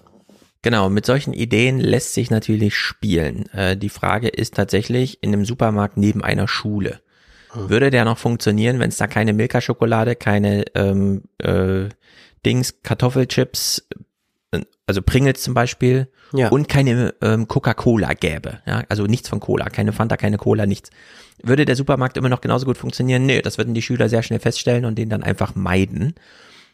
Nur würden sie es wirklich und wie kaufrelevant sind denn die Jugendlichen, die so markenspezifisch sind? Sind nicht doch die älteren Käufer, die dann so Familien einkaufen, aufs Geld gucken und so weiter, relevanter. Das wurde 2018 hier in einem Megakonflikt ausgefochten, als nämlich wirklich mal Nestle Sachen bei Agecor verschwanden aus den Regalen. 2018 lehnt der Schweizer Konzern Nestle die Bedingungen von Agecor ab. Die Strafmaßnahmen kommen schnell und koordiniert. Einige Nestle-Produkte verschwinden aus den Regalen mehrerer Mitglieder der Händlergemeinschaft. Für Nestle muss es überraschend gewesen sein, denn bis dahin hat es sowas noch nicht gegeben. So eine große Auslistung von Produkten von einem so großen Konzern. Ähm, es sind quasi über Nacht 163 Produkte in mehreren tausend ähm, Verkaufsstätten verschwunden und zwar nicht nur in einem Land, sondern in Europa verteilt. Ja, und Nestle hat an diesem, ab diesem Moment die Dinger nicht mehr verkauft und hat dann auch schnell einen Rückzieher gemacht. Also Nestle hat eigentlich verloren. Wo mhm. wir immer sagen, Nestle sind die Bösen, das sind die Großen und so. Nee, selbst Nestle ist den, äh, diesen Kartellen da eigentlich komplett ausgeliefert. Und jetzt ist ja die Frage, was passiert, wenn jetzt wirklich Amazon kommt, von denen wir wissen, wir haben ja die amerikanischen ähm, Anhörungen gehört, ja, die verschwenden auch einfach mal pro Monat 400 Millionen, um Windel, das Windelgeschäft zu sich zu holen. Also Amazon hat da Spielräume, äh, Sachen auch auszusitzen und saß eigentlich bisher immer am längeren Hebel. Und jetzt ist die Frage, haben es die Händler übertrieben? Also diejenigen, die für die Supermärkte einkaufen, dann wird kommt wird's in die Supermärkte geliefert. Irgendwann, ganz am Ende, die letzte Meile, kommt ja der Kunde ins Geschäft und möchte was kaufen, möchte sich versorgen. So, und da hören wir mal als letzten Clip die Kalkulation des Händlers vor Ort. Also der für die ganzen Mega Milliarden, wenn nicht Billionen äh, Euro dieses Geschäft ja, aufrecht erhält. Am Ende ist es der Käufer vor Ort, der tatsächlich auf den Kunden trifft. Und der hat derzeit äh, folgende Gewinnmarge. Carrefour setzt aktuell verstärkt auf die Minimärkte in den Stadtzentren. Wie sieht es mit den Zahlen aus? Die sind das ewige Problem. Die Zahlen sind nicht schlecht, aber die Gewinnmarge stimmt nicht. Auf 2,2 Millionen Umsatz haben wir 17.000 Euro gemacht. Gewinn? Ja. 17.000 Euro. Brutto. Auf 2,2 Millionen. Ja, 17.000 Euro auf 2,2 Millionen Umsatz. Das ist sehr wenig, aber wir müssen ja weitermachen. Ja, also wenn für den Händler vor Ort die Gewinnmarge bei einem halben Prozent oder so ist. Ja. Und wir gesehen haben, im System selbst werden aber 20 Prozent Gewinnmarge gerechnet. Nur die fallen nicht bei ihm an, der tatsächlich Kontakt zum Kunden hat, sondern die bleiben irgendwo in dieser Wertschöpfungskette. Und jetzt sagt Amazon, so, wir machen einfach Dispersion. Wir kommen einfach hin und sagen, die 20 Prozent äh, verringern wir dadurch, dass wir gar keinen Supermarkt betreiben, sondern einfach nur ein zentrales Lager. Die Leute, die fahren ja eh schon rum, also je mhm. nachdem, wie man bestellt, kommt ja dreimal am Tag ein Amazon-Mann zu einem, ja. Es ist ja nicht so, dass der einmal am Tag kommt, dann hat man verpasst, sondern hier in so dicht besiedelten Gegenden sind die ja quasi ständig äh, in der Tour und äh, wie lange kann man auf Supermarkt-Einkäufe warten? Naja, man klickt halt die ganze Woche was zusammen und möchte es dann am Samstag geliefert haben. Also das ist, äh, glaube ich, keine große Herausforderung für Amazon, das einfach zu übernehmen. Und äh, wahrscheinlich haben sich die Supermarktketten hier in eine Position gebracht, die geradezu einladend ist für Amazon, das von heute auf morgen zu übernehmen. Also nicht die nächsten zehn Jahre oder so, sondern dass einer anfängt, äh, sich das zu bestellen und dann fahren hier nur noch LKW, so kleine LKWs durch die Straßen, die einfach rechts und links äh, die Sachen verteilen, die halt vorher zusammengeklickt wurden. Denn, und es gibt äh, ja schon diese Shopping-Apps, äh, die ja viel genutzt werden, Flink und so weiter. Ich weiß nicht, wie die alle heißen. Mhm. Mit denen kann man ja schon so einen Blitzeinkauf sich organisieren. Also man klickt das an, was man braucht. Das ist aber dann auch noch sehr beschränkt. Also unendlich groß sind die Lager nicht. Und dann bekommt man das innerhalb von 30 Minuten oder 20 Minuten nach Hause gebracht, wo ich dann auch immer sage, das ist ja äh, furchtbar. Also dieser, diese Art der, der, ähm, der Arbeit, die daraus dann auch entsteht. Also Leute, die dann durch die Gegend hetzen äh, und irgendwie versuchen dann dir möglichst schnell das Zeug zu bringen. Also ich würde sagen, da wäre dann über so eine Amazon-Struktur vermutlich das sogar noch äh, würdiger zu lösen, als das jetzt gerade mhm. der Fall ist. Und ich glaube aber auch, dass Amazon bereits eine gute Infrastruktur hat, um da ganz viel zu machen und die müssten jetzt das nur so einsetzen. In der Dokumentation geht es ja noch darum, dass Amazon einige Filialen ja jetzt selbst betreibt, also Supermärkte, so ganz spezielle. Aber ich glaube, das ist jetzt nicht der Weg, dass jetzt Amazon hier in Zukunft 2.000, 3.000 Filialen aufbauen wird äh, als moderne Supermärkte. Höchstens mal so zum Vorführen, was wir alles da können mit der Digitalisierung ja. im Einkaufswagen. Aber ich glaube, der Weg ist tatsächlich, dass man äh, solche Dinge möglichst schnell bringt. Und ich frage mich, ob man da vielleicht auch noch den einen oder anderen Aufkauf erleben wird. Also Amazon könnte ja auch sagen, die kaufen jetzt solche Leute wie Flink oder so auf. Aber vielleicht müssen sie es auch gar nicht. Vielleicht können sie so raumverdrängend sein, dass sie einfach die anderen dann kaputt machen, diese entsprechenden Lieferdienste jetzt, die ja, ja. ein bisschen boomen, mit denen sich an der Börse mal schnell Geld verdienen lässt und dann hört man nichts mehr davon. Das ist so eine meine Vermutung, da hänge ich auch sehr diesem Scott Galloway zur Dispersion. Wir haben es hier schon besprochen, dass man Wertschöpfungsketten einfach überspringt. Mhm. Sehr viele Posten. Wenn man sich jetzt solche Lieferketten wie von Rewe kauft, äh, hat man die halt auch an der Backe. Äh, Ja. Da hat man Personal, das muss man erstmal umlernen, um da irgendwas anders zu machen. Während man, wenn man neu aufbaut, und wir haben ja gesehen, dass Amazon einfach auch mal 100.000 Leute in einem halben Jahr einstellen kann und das dann trotzdem alles äh, funktioniert. Ich glaube, die große Gefahr ist hier wirklich, dass Amazon mit einer eigenen Infrastruktur, die für die Konkurrenten wieder so intransparent ist, dass sie gar nicht verstehen, wo die Gewinne herkommen. Denn die Kalkulation ist ja einfach nur, wie auch schon bei den Non-Food-Sachen, nur mit einer etwas kleineren Marge. 20 Prozent des Verkaufspreis kann Amazon benutzen, um die Logistik zu organisieren. Und das ist eine Herausforderung, würde ich sagen, die nimmt Amazon sportlich. Denn die 20 Prozent kriegen die auf jeden Fall organisiert. Ein Supermarkt ist so teuer, der fliegt schon mal raus. Ähm, diese ganze Kühlung vor Ort, dieses ganze Werben und so weiter. Und die Supermärkte, die Amazon selbst betreibt, die laufen ja nur unter Marktforschungsgesichtspunkten. Die wollen ja einfach nur sehen, wie kaufen Leute ein. So wie Google Mhm. immer le- sehen wollte, wie lesen Leute Bücher, Zeitungsartikel und so weiter. Deswegen dieses ganze Google News Zeug. Und es gab ja schon mal den Vorschlag von Amazon, der hat auch ähm, damals bei der FAZ so ein bisschen für Unruhe gesorgt. Jedenfalls wollte man das ganz eifrig kommentieren, dass Amazon nämlich gesagt hat, wir sehen voraus, was Leute bestellen. Und dann halten wir das schon mal vor. Und wenn dann der Klick kommt, dann äh, liefern wir. Und damit war ja nur gemeint, dass man die großen Logistikzentren, also diese Fulfillment Center, wo einfach alle Artikel, die zur Verfügung stehen, äh, da sind, mehrere Millionen, dass man das nochmal direkt vor den Toren der Stadt, wo es wirklich nur noch eine Stunde Fahrt ist, um 100 Leute zu erreichen, dass man da in kleineren Einheiten, weil auch Mietpreise höher sind und so weiter, schon mal vorsortiert, was sehr wahrscheinlich bestellt wird. Und das kann man ja bei Lebensmitteln auf jeden Fall sagen. Ich sage jetzt mal aus meiner Familie heraus, die Erfahrung, wir kaufen im Grunde jede Woche zu 80 Prozent dasselbe. Also das ist nicht sehr kompliziert herauszufinden, was wir wohl am Samstag bei Aldi kaufen werden. So, ja, und äh, das kann man uns wirklich mal vorpacken, dass wir dann die letzten 20 Prozent auch irgendwie spontanmäßig hier und rechts und da mal ins Regal greifen. Ja gut, aber das kriegt man auch organisiert irgendwie. In der Hinsicht äh, wundert mich eigentlich, dass Amazon den großen Sprung noch nicht gemacht hat.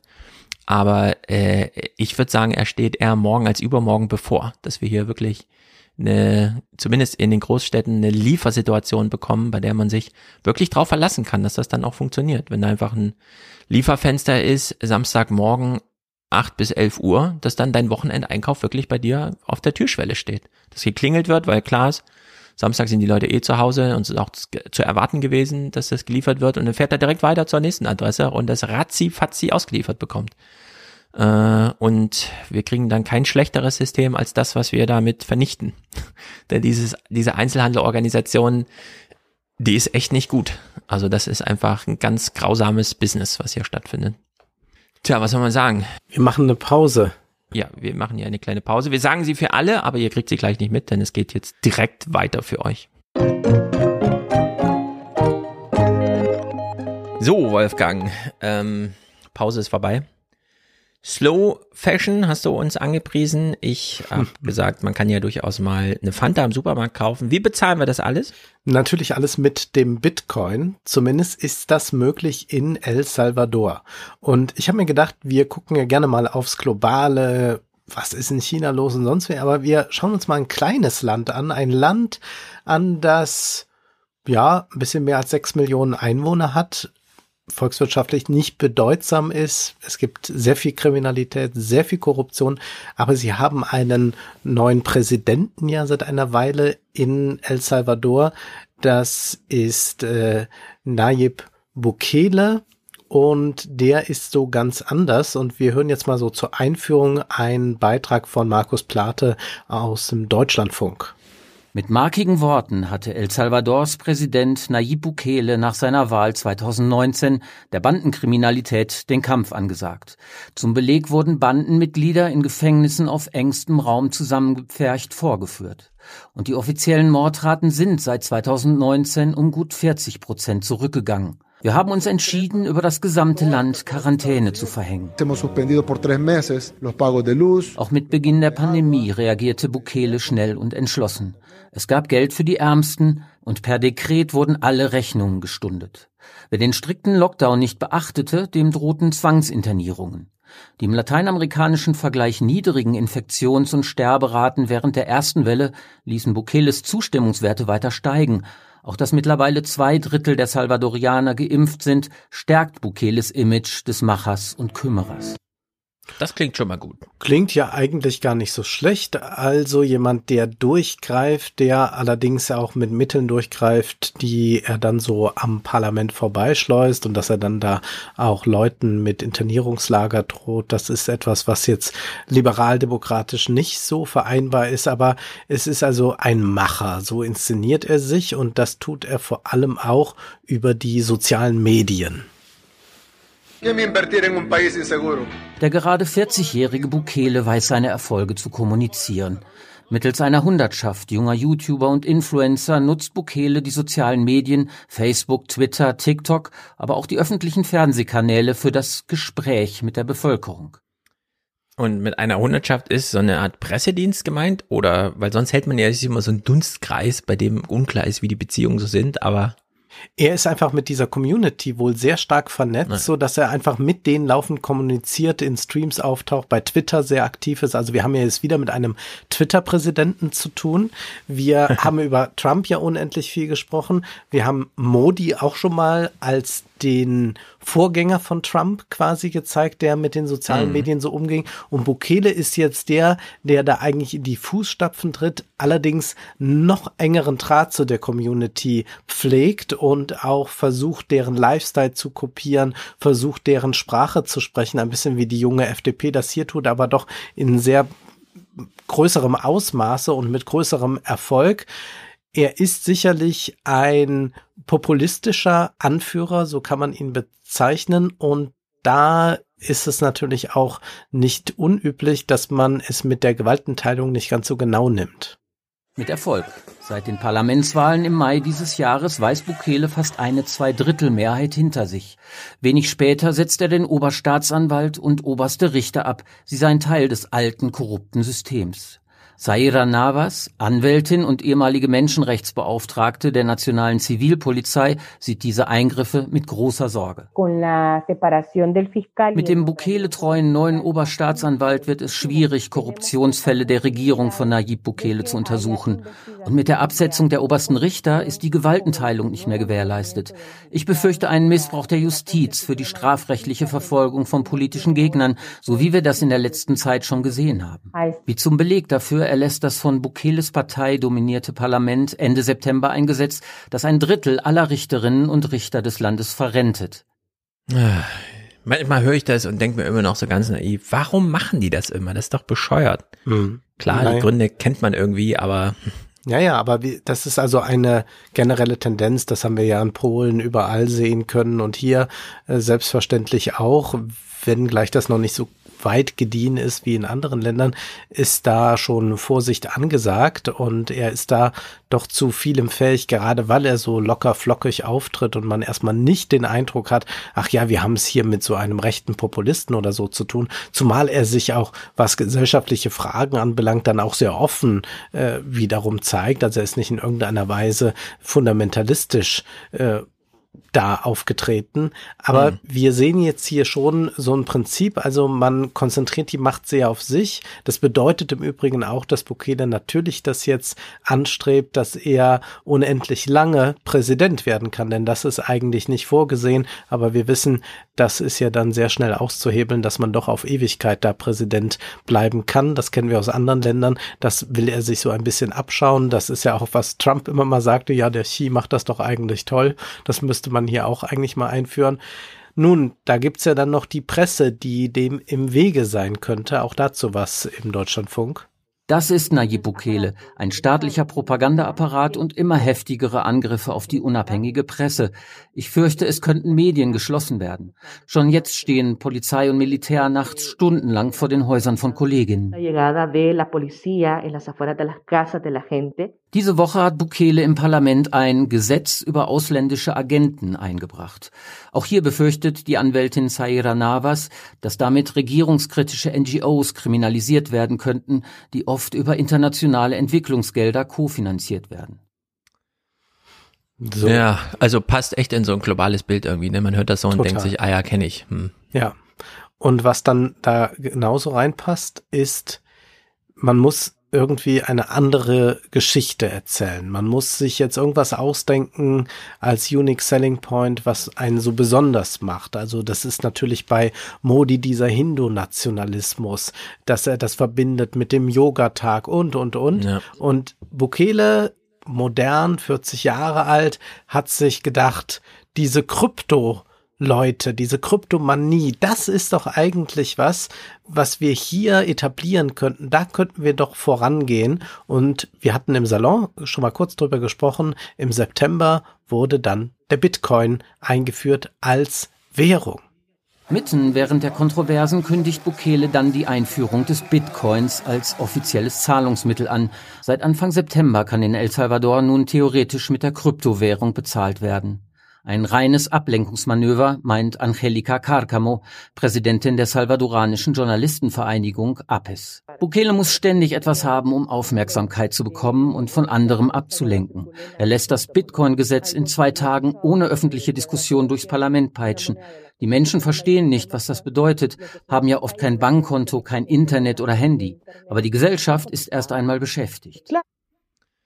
Ja, das ist ähm, nur eine Spekulation von mir, aber äh, Bitcoin, da hängt man sich als Thema auch gerne dran, wenn man einfach das Milieu, das gerade online am meisten für Furore sorgt und auch das größte Engagement irgendwie zeigt. Wenn man das auf seine Seite holen will, dann macht man irgendwas mit Bitcoin.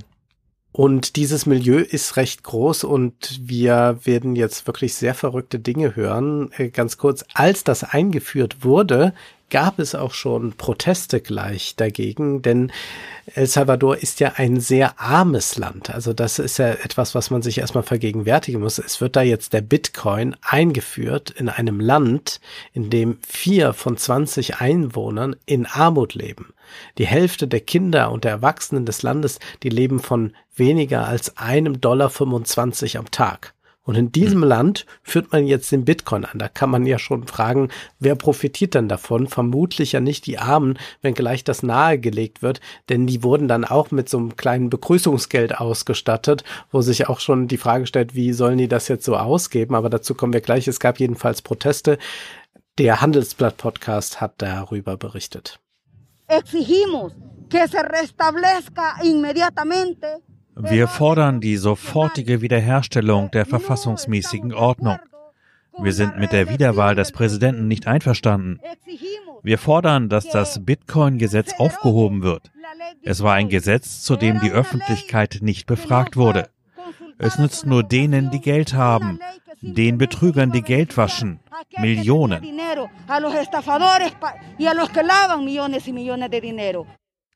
Tja, das stimmt wohl. Und das war im September. Jetzt sind wir im November und da hat sich Großes angekündigt in El Salvador. Es gab so ein Bitcoin-Krypto-Event. Sowas, ja, wie man das so kennt aus der Szene, irgendwie Bühne, Lautmusik, DJs, irgendwelche verrückten Animationen und, und, und. Und wer tritt da auf? Nayib Bukele und er tritt auch so auf, wie man ihn jetzt immer häufiger sieht, nämlich nicht mit Sakko und Hemd oder so, sondern mit einer umgedrehten weißen Baseballkappe und dann so einem Bermuda-Outfit steht er dann da, wie so ein Bitcoin-Dude halt aussieht, also wie man sich ihn vorstellt. Äh, so sieht dann auch Bukele aus und tritt folgendermaßen als Präsident eines Landes auf die Bühne. Ich empfehle das auch mal, äh, wir hören jetzt da Ausschnitte, aber man muss da ja. einmal so reinschalten, weil man nicht glaubt, was man da sieht. Also dagegen ist ein Donald Trump hochseriös und wirklich staatsmännisch. Ich wollte gerade eben schon sagen, bist du sicher, dass du nicht irgendwelche Drehbücher uns hier gerade vorstellst? Nein, nein, dass nein. das wirklich die Realität ist. Okay.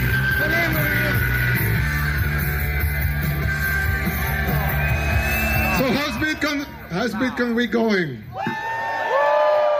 It's fine? Did you like our country? Ja, Bitcoin-Event. Bukele tritt dort auf. Aber da er ja der Präsident ist, muss er auch das Protokoll beachten und muss jetzt einzelne Regierungsmitglieder begrüßen. Let me say some hellos. I have to say this. That's in protocol. So here's the vice president over there. Hello, vice president. Oh, over there. Yeah. He's the vice president of the country in the party. So. Oh, großer. Es ist, es ist äh, total absurd und diese johlende Masse dann davor und alles, was ich über Kryptowährung denke, bestätigt sich dann in einem solchen 30-minütigen Clip nochmal. Ähm, das ist ein Event gewesen, bei dem ganz viele Influencer da waren, irgendwelche Twitch-Streamer, also alles, was so auf dieser Kryptowelle reitet, sieht jetzt in El Salvador das neue Mekka, wo man überall hin, wo man natürlich hin muss, um jetzt ja. Gelder zu machen, ähm, als der Bitcoin gelauncht wurde als offizielle Währung im September, war auch ein altbekannter da, Logan Paul, der ist natürlich auch mhm. gleich dahin gereist und hat sich da ablichten lassen auf irgendeiner so großen Poolparty. Es ist vollkommen absurd. Und jetzt ist also dieser Bitcoin eingeführt, aber jetzt muss ja the next step kommen. Und jetzt versucht Bukele sich einmal so eine gewisse geschichtliche Tradition zu stellen, gehen wir doch mal zurück zu Alexandria. When, when Alexander the Great was conquering the world, uh, they established these Alexandrias. And the whole point of the Alexandrias, they were very small pieces of land, if you would think cities at that time. But they established 20 Alexandrias all over the empire. And the, the idea was these Alexanders not to cover the territory, which was immense, and the Alexanders were actually very small. But the idea behind it was to these Alexanders be the beacons of hope for the rest of the world. That all of the world could be like that. Of course, Alexander the Great died, and the empire divided, and you know, you know the rest of the story. But that was the idea. So I thought, you know, if you want Bitcoin to spread all over the world, we should build some Alexandrias, right? So I thought, well, we should build the first Alexandria here in El Salvador. So we were thinking of building Bitcoin City. Okay, es ist Realität, aber der Typ lebt gerade seine eigene Fanfiction, glaube ich. Ja, er hat dann auch gleich eine Animation parat. Im Zentrum dieser Bitcoin City steht ein Vulkan, also über, wie heißt das, Geothermalwärme will man dann äh, Energie gewinnen, einmal um die Stadt mit Energie zu versorgen, aber vor allem um Bitcoin Mining zu gewährleisten. Und darum gruppiert herum ist dann eine hochmoderne, technologisch aufgerüstete Stadt und überall kann man mit Bitcoin bezahlen. Es wird also ganz großartig sein. But we'll have zero income tax.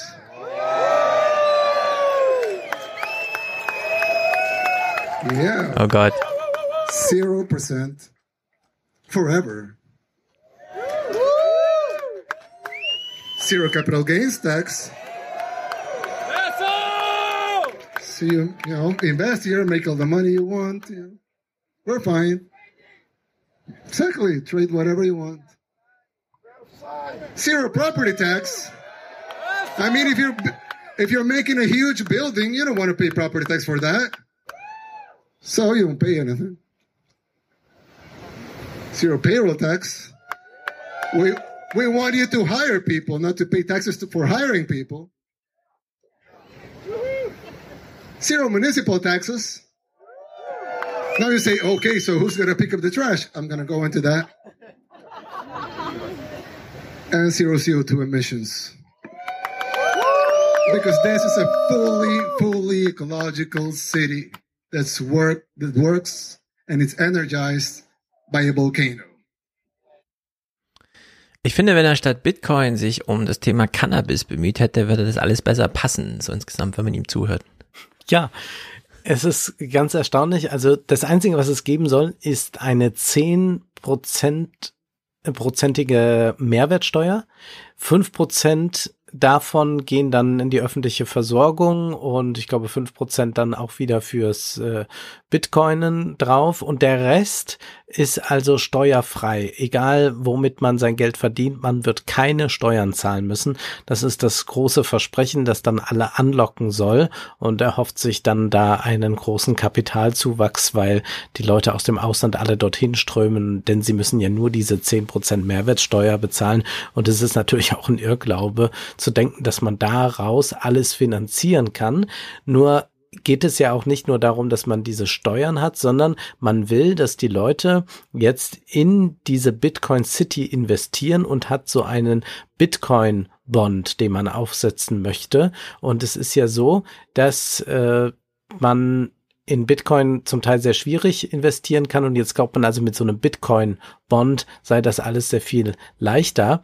Ähm, wir hören jetzt mal Samson Mao, der ist dann auch aufgetreten, der ist der Geschäftsführer oder äh, CSO von äh, Blockstream, das ist auch so eine ähm, ja, was ist denn das eigentlich? Das ist so ein Unternehmen, das mit äh, Bitcoin und mit Kryptowährungen Geld verdient, in der Form, dass die auch zum Teil Satelliten haben, die dafür sorgen, dass das Mining weitergehen kann, wenn man Stromausfall ist und so weiter. Also auch dick im Bitcoin-Geschäft drin. Und der tritt nun auch auf die Bühne und erklärt ein bisschen dieses Geschäftsmodell. It's the Singapore of Latin America. And if the US continues declining, all of North and South America But this is a big first step. And you know, with Bitfinex, they have a lot of whales. So I don't see a problem filling a billion dollar bond. Um, there's a five year lockup on the bond. So that's half a billion dollars of Bitcoin taken off the market for five years. Now, if you do nine more bonds, that's 10 bonds. That's 5 billion in Bitcoin taken off the market for 10 years. And if you get 10 more countries to do these bonds, that's half of Bitcoins market cap right there. Ja. Hm. Überzeugt dich das, dass die Leute jetzt in diese Bonds da investieren und die Idee ist natürlich auch, dass das ja immer wertvoller wird, weil der Bitcoin ja auch immer wertvoller wird und er glaubt dann auch, dass so ein FOMO-Hype entstehen wird, also Fear of Missing Out. Man ist jetzt Vorreiter in El Salvador und viele weitere werden folgen und man hat jetzt diesen unglaublichen Vorsprung sich aber schon ja. erarbeitet. Also das mit den Bonds ist ja ein bisschen so. In den Tagesthemen wurde am 20. und die versuchen ja immer eine Erklärung zu geben, ne? warum ist jetzt was an der Börse passiert. Der Bitcoin ist teurer geworden als 66.000 Dollar. Warum? Weil er jetzt auch verbrieft vorliegt, also in so einer Art Bond. Man kann jetzt Futures auf dem Bitcoin handeln. Mhm. Und da hat sich äh, der Podcast Fiat Money Dings da, ich such's nochmal raus, wie die heißen, äh, die haben sich da auch Gedanken drüber gemacht und meinten dann, nee, das hat überhaupt keinen Sinn, äh, den Bitcoin zu verbriefen, denn der Bitcoin ist ja, wenn man ihn braucht, da. Man kann ja etwas mit ihm tun. Er liegt ja in der Wallet vor, man kann ihn ja benutzen, während man, während äh, Future-Geschäfte ja eigentlich gemacht werden, um Preise auch dann zu stabilisieren, wenn man nicht genau weiß, wie das Wetter wird, von dem die Ernte abhängt. Man verkauft einfach schon mal das, den äh, Ertrag des Feldes, je nachdem, ob der dann oberhalb oder unterhalb des ähm, vorher ausgehandelten Preises liegt, auf lange Sicht, die 20 Jahre, wird sich ja wohl irgendwie einpendeln. Also, dass man solche äh, Schwankungen da irgendwie einrenkt und einschränkt und erträglich macht für alle Marktteilnehmer. Aber das ergibt beim Bitcoin überhaupt gar keinen Sinn. Vielleicht finde ich den Clip gleich nochmal, den habe ich mir auch rausgeholt. Äh, und äh, diese, wenn ich solche Ideen ja höre, wie wir machen da einen Bond draus und so, gerade beim Bitcoin, und das ist ja dem Milieu und der Community total wichtig, ist es ja entscheidend, den auch wirklich zu haben. Und ja. nicht nur ihn verbrieft, ein Versprechen ja. darauf, denn dann ja. kann ich ja auch Fiat Money nehmen. Wir kommen dazu gleich. Das ist sehr gut, dass du es ansprichst, aber hier nochmal auf diese FOMO-Idee. So, the game theory on this, on these Bitcoin bonds is just insane. The first country to do it, which will be El Salvador, will have a massive advantage. If Bitcoin at the five year mark reaches $1 million, which I think it will, they will sell Bitcoin in two quarters and recoup that $500 million.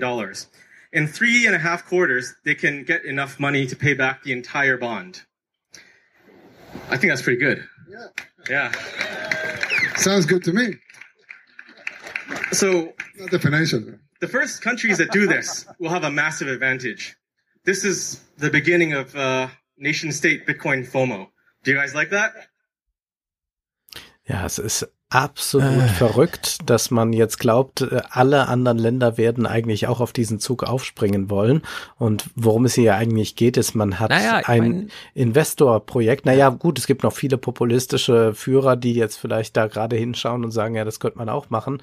Aber natürlich treibt man den Bitcoin immer weiter in die Höhe. Also der ist halt äh, knapp und wenn man solche Hypes produziert, dann steigt der Bitcoin im Wert. Aber daran zeigt sich ja immer deutlicher, dass es nichts mit Geld zu tun hat, der Bitcoin. Mhm. Denn Bitcoin lebt ja gerade äh, jetzt dieser Hype davon, dass er volatil ist, während jedes stabile Geld davon lebt, dass es nicht volatil ist.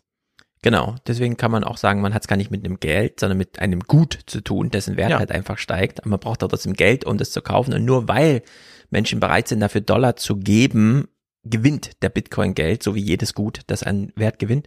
Nun hat er ja von FOMO gesprochen, also Fear of Missing Out, Angst, etwas zu verpassen.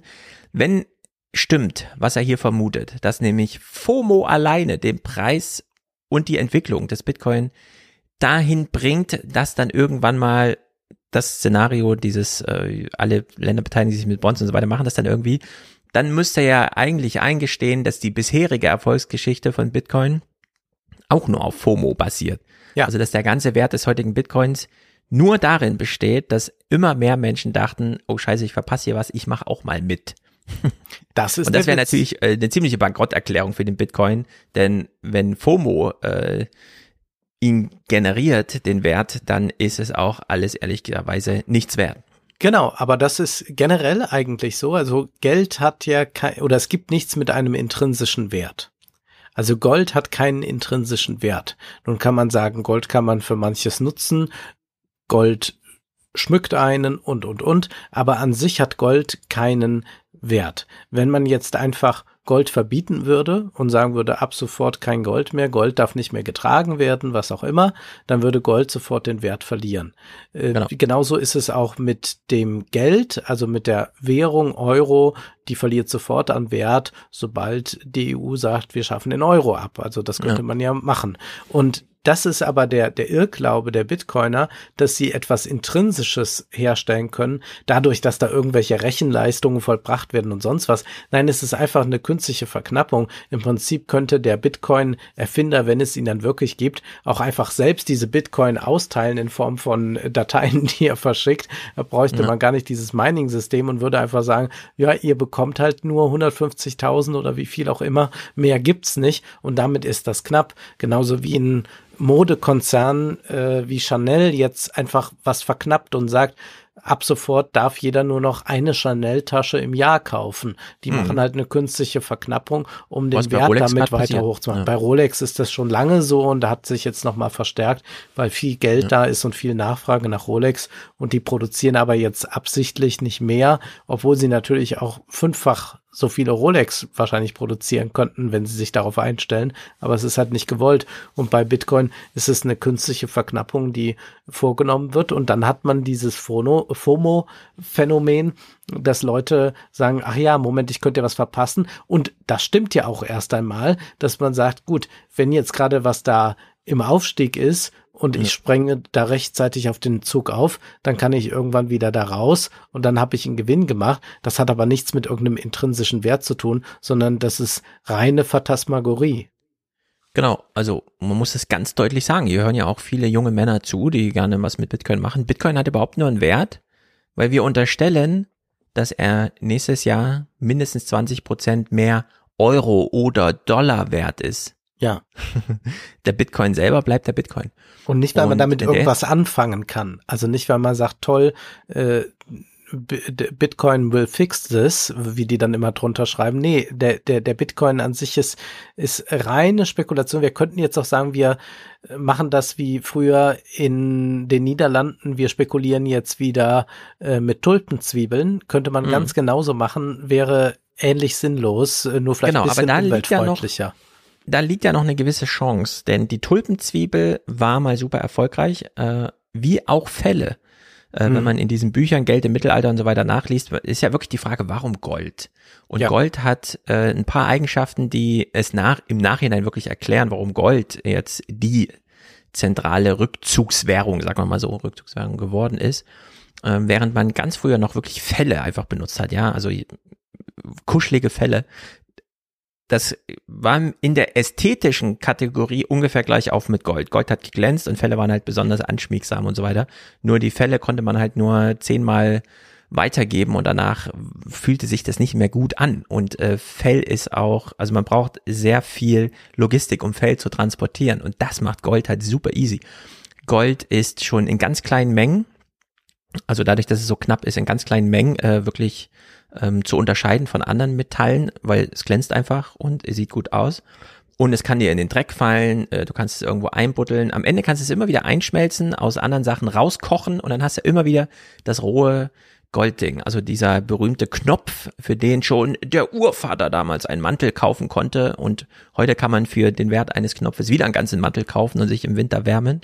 Äh, diesen, also dieser Knopf ging halt wirklich nie verloren, weil den konnte man, egal in welcher Form man den zwischendurch gebracht hat, immer wieder zurückführen und diese Eigenschaft hat Bitcoin nicht in sich. Bitcoin Nein. kann man nicht einfach weitergeben wie einen goldenen Knopf, weil Bitcoin erfordert, dass man Zugang zur Elektronik hat, Zugang zur digitalen.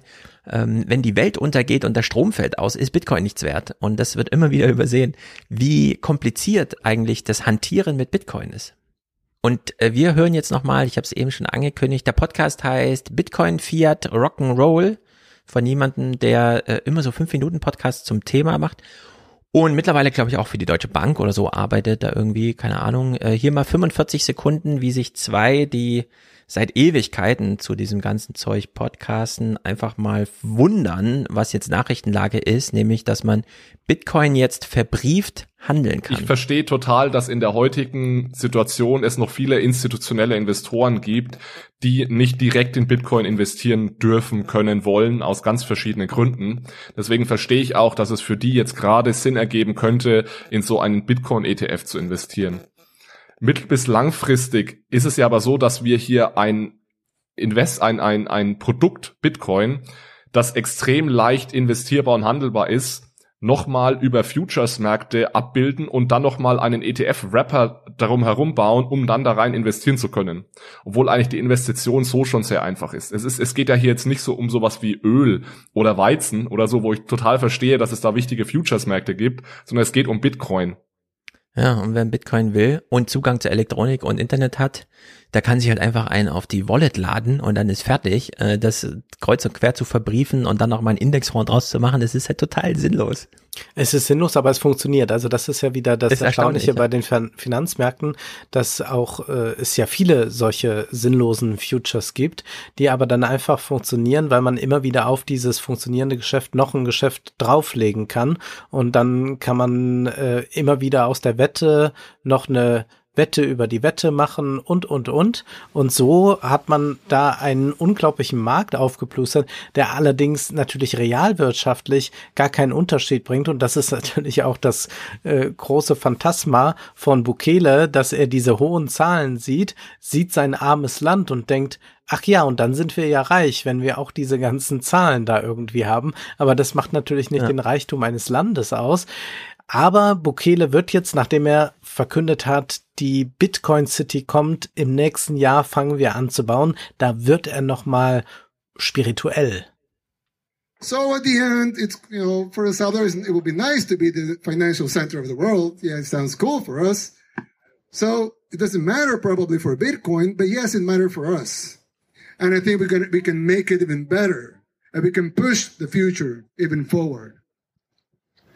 So, for some reason, if you believe in God, if you don't believe in God, nature, the universe, for some reason, we're all here right now in Misata Beach, in El Salvador, having fun, watching at, this, at, those, at these projects, looking into the future. It's nice to be part of it, isn't it? So, you know, let's all be part of it. Es ist zum Schreien. Zum dass, Glück werden wir vom Scholzomaten regiert. Ja, da kann man dann immer wieder sagen, dass wir nicht solchen Demagogen ausgesetzt sind. Bei uns ist vielleicht alles bisschen langsamer und ein bisschen träge und auch ein bisschen unklamorös und weiß ich nicht was. Aber dass man wirklich von solchen Wunderpredigern verschont bleibt, das ist so viel wert. Und man sieht aber auch, wie frustriert, glaube ich, so eine junge Generation ist, dass sie überhaupt einem solchen Kram anheimfällt. Also, dass mhm. man da nicht mal kurz überlegt, was erzählt er mir dann da eigentlich? Ja, der stellt irgendein windiges Investorenprojekt vor und jetzt sagt er, es ist doch toll, dass wir alle, ob wir an Gott glauben oder nicht oder an die Kraft der Natur, dass wir nun Teil von all dem sind. Also es ist entsetzlich, äh, diese Verblödung, die damit einhergeht. Und selbst dann einige Bitcoin-Anhänger gucken mit Skepsis auf dieses Projekt. Mark Felsen hat eine Doku gedreht über Bitcoin in El Salvador und spricht jetzt da auch mit Leuten vor Ort, die das nicht so toll finden, was Bukele davor hat. Uh, she said people are very afraid to say what they think. I asked her what she thinks about Bitcoin. She says, I don't know. I don't know if I'll need to accept it. I don't know if I'm required to accept it and I don't know how to accept it. So, you know, we have Reddit, people on Reddit that are talking about how great the Bitcoin law is and how this is a historic day. And meanwhile, people here are literally afraid to ask questions, to speak. But it's very sad to me that people here are scared to just have an open conversation. And, you know, this, this isn't like some local girl. We're in San Benito, right? This is the middle, the wealthy part of town. Das Versprechen von Bitcoin ist ja eigentlich so etwas wie Demokratisierung und man sieht dann schon hier bei solchen Punkten, dass es gar nicht darum geht, dass es demokratisiert, sondern da wird dann auch ganz schnell die Meinung von anderen Leuten unterdrückt. Und Mark Felsen ist ein Bitcoin-Anhänger oder steht ihm zumindest sehr offen gegenüber und findet das aber jetzt hier problematisch, auch weil er einfach mal den Praxistest macht. Es gibt also diese App Shivo, die hat jetzt jeder äh, in El Salvador sich runterladen können und hat dann auch so ein bisschen Begrüßungsgeld bekommen und kann jetzt angeblich damit überall kaufen. Naja, und es gibt eigentlich da von Anfang an Probleme. At Starbucks, he can't buy anything with Bitcoin, with Lightning for less than $5. So he gets extra food so he can show how it works. And he gets $5.30 of food. And we're in there for like 30 minutes waiting for it to go through and it just failed. So we ended up paying in cash anyway. Ja, ja das so ist doch ganz Bitcoin gut, halt. wenn man einfach mal irgendwo dann 30 Minuten warten muss, bis man dann toll mit dem Bitcoin bezahlen kann. Ja, äh, ist echt wahnsinnig dumm, so insgesamt. ja, man hat Bargeld, man könnte es einfach auf den Tisch legen und gehen und sagen, ist gut so. Und macht es sich aber dann kompliziert, weil man irgendwie sagt, ach, das ist ja jetzt ganz modern. Er beschreibt dann nochmal hier kurz, was beim Launch alles so schiefgelaufen ist. The promise of Bitcoin in El Salvador is for people to have access to a peer-to-peer currency, one that they can exchange, one that they can have control over. And that has been the opposite of what has occurred. No one here has control of their money. They don't have access to the keys of their crypto. People are unable to go to the store to buy lunch, to buy a pupusa. You're not able to. The app doesn't work. People are not able to go to ATMs. So every element of this launch has failed.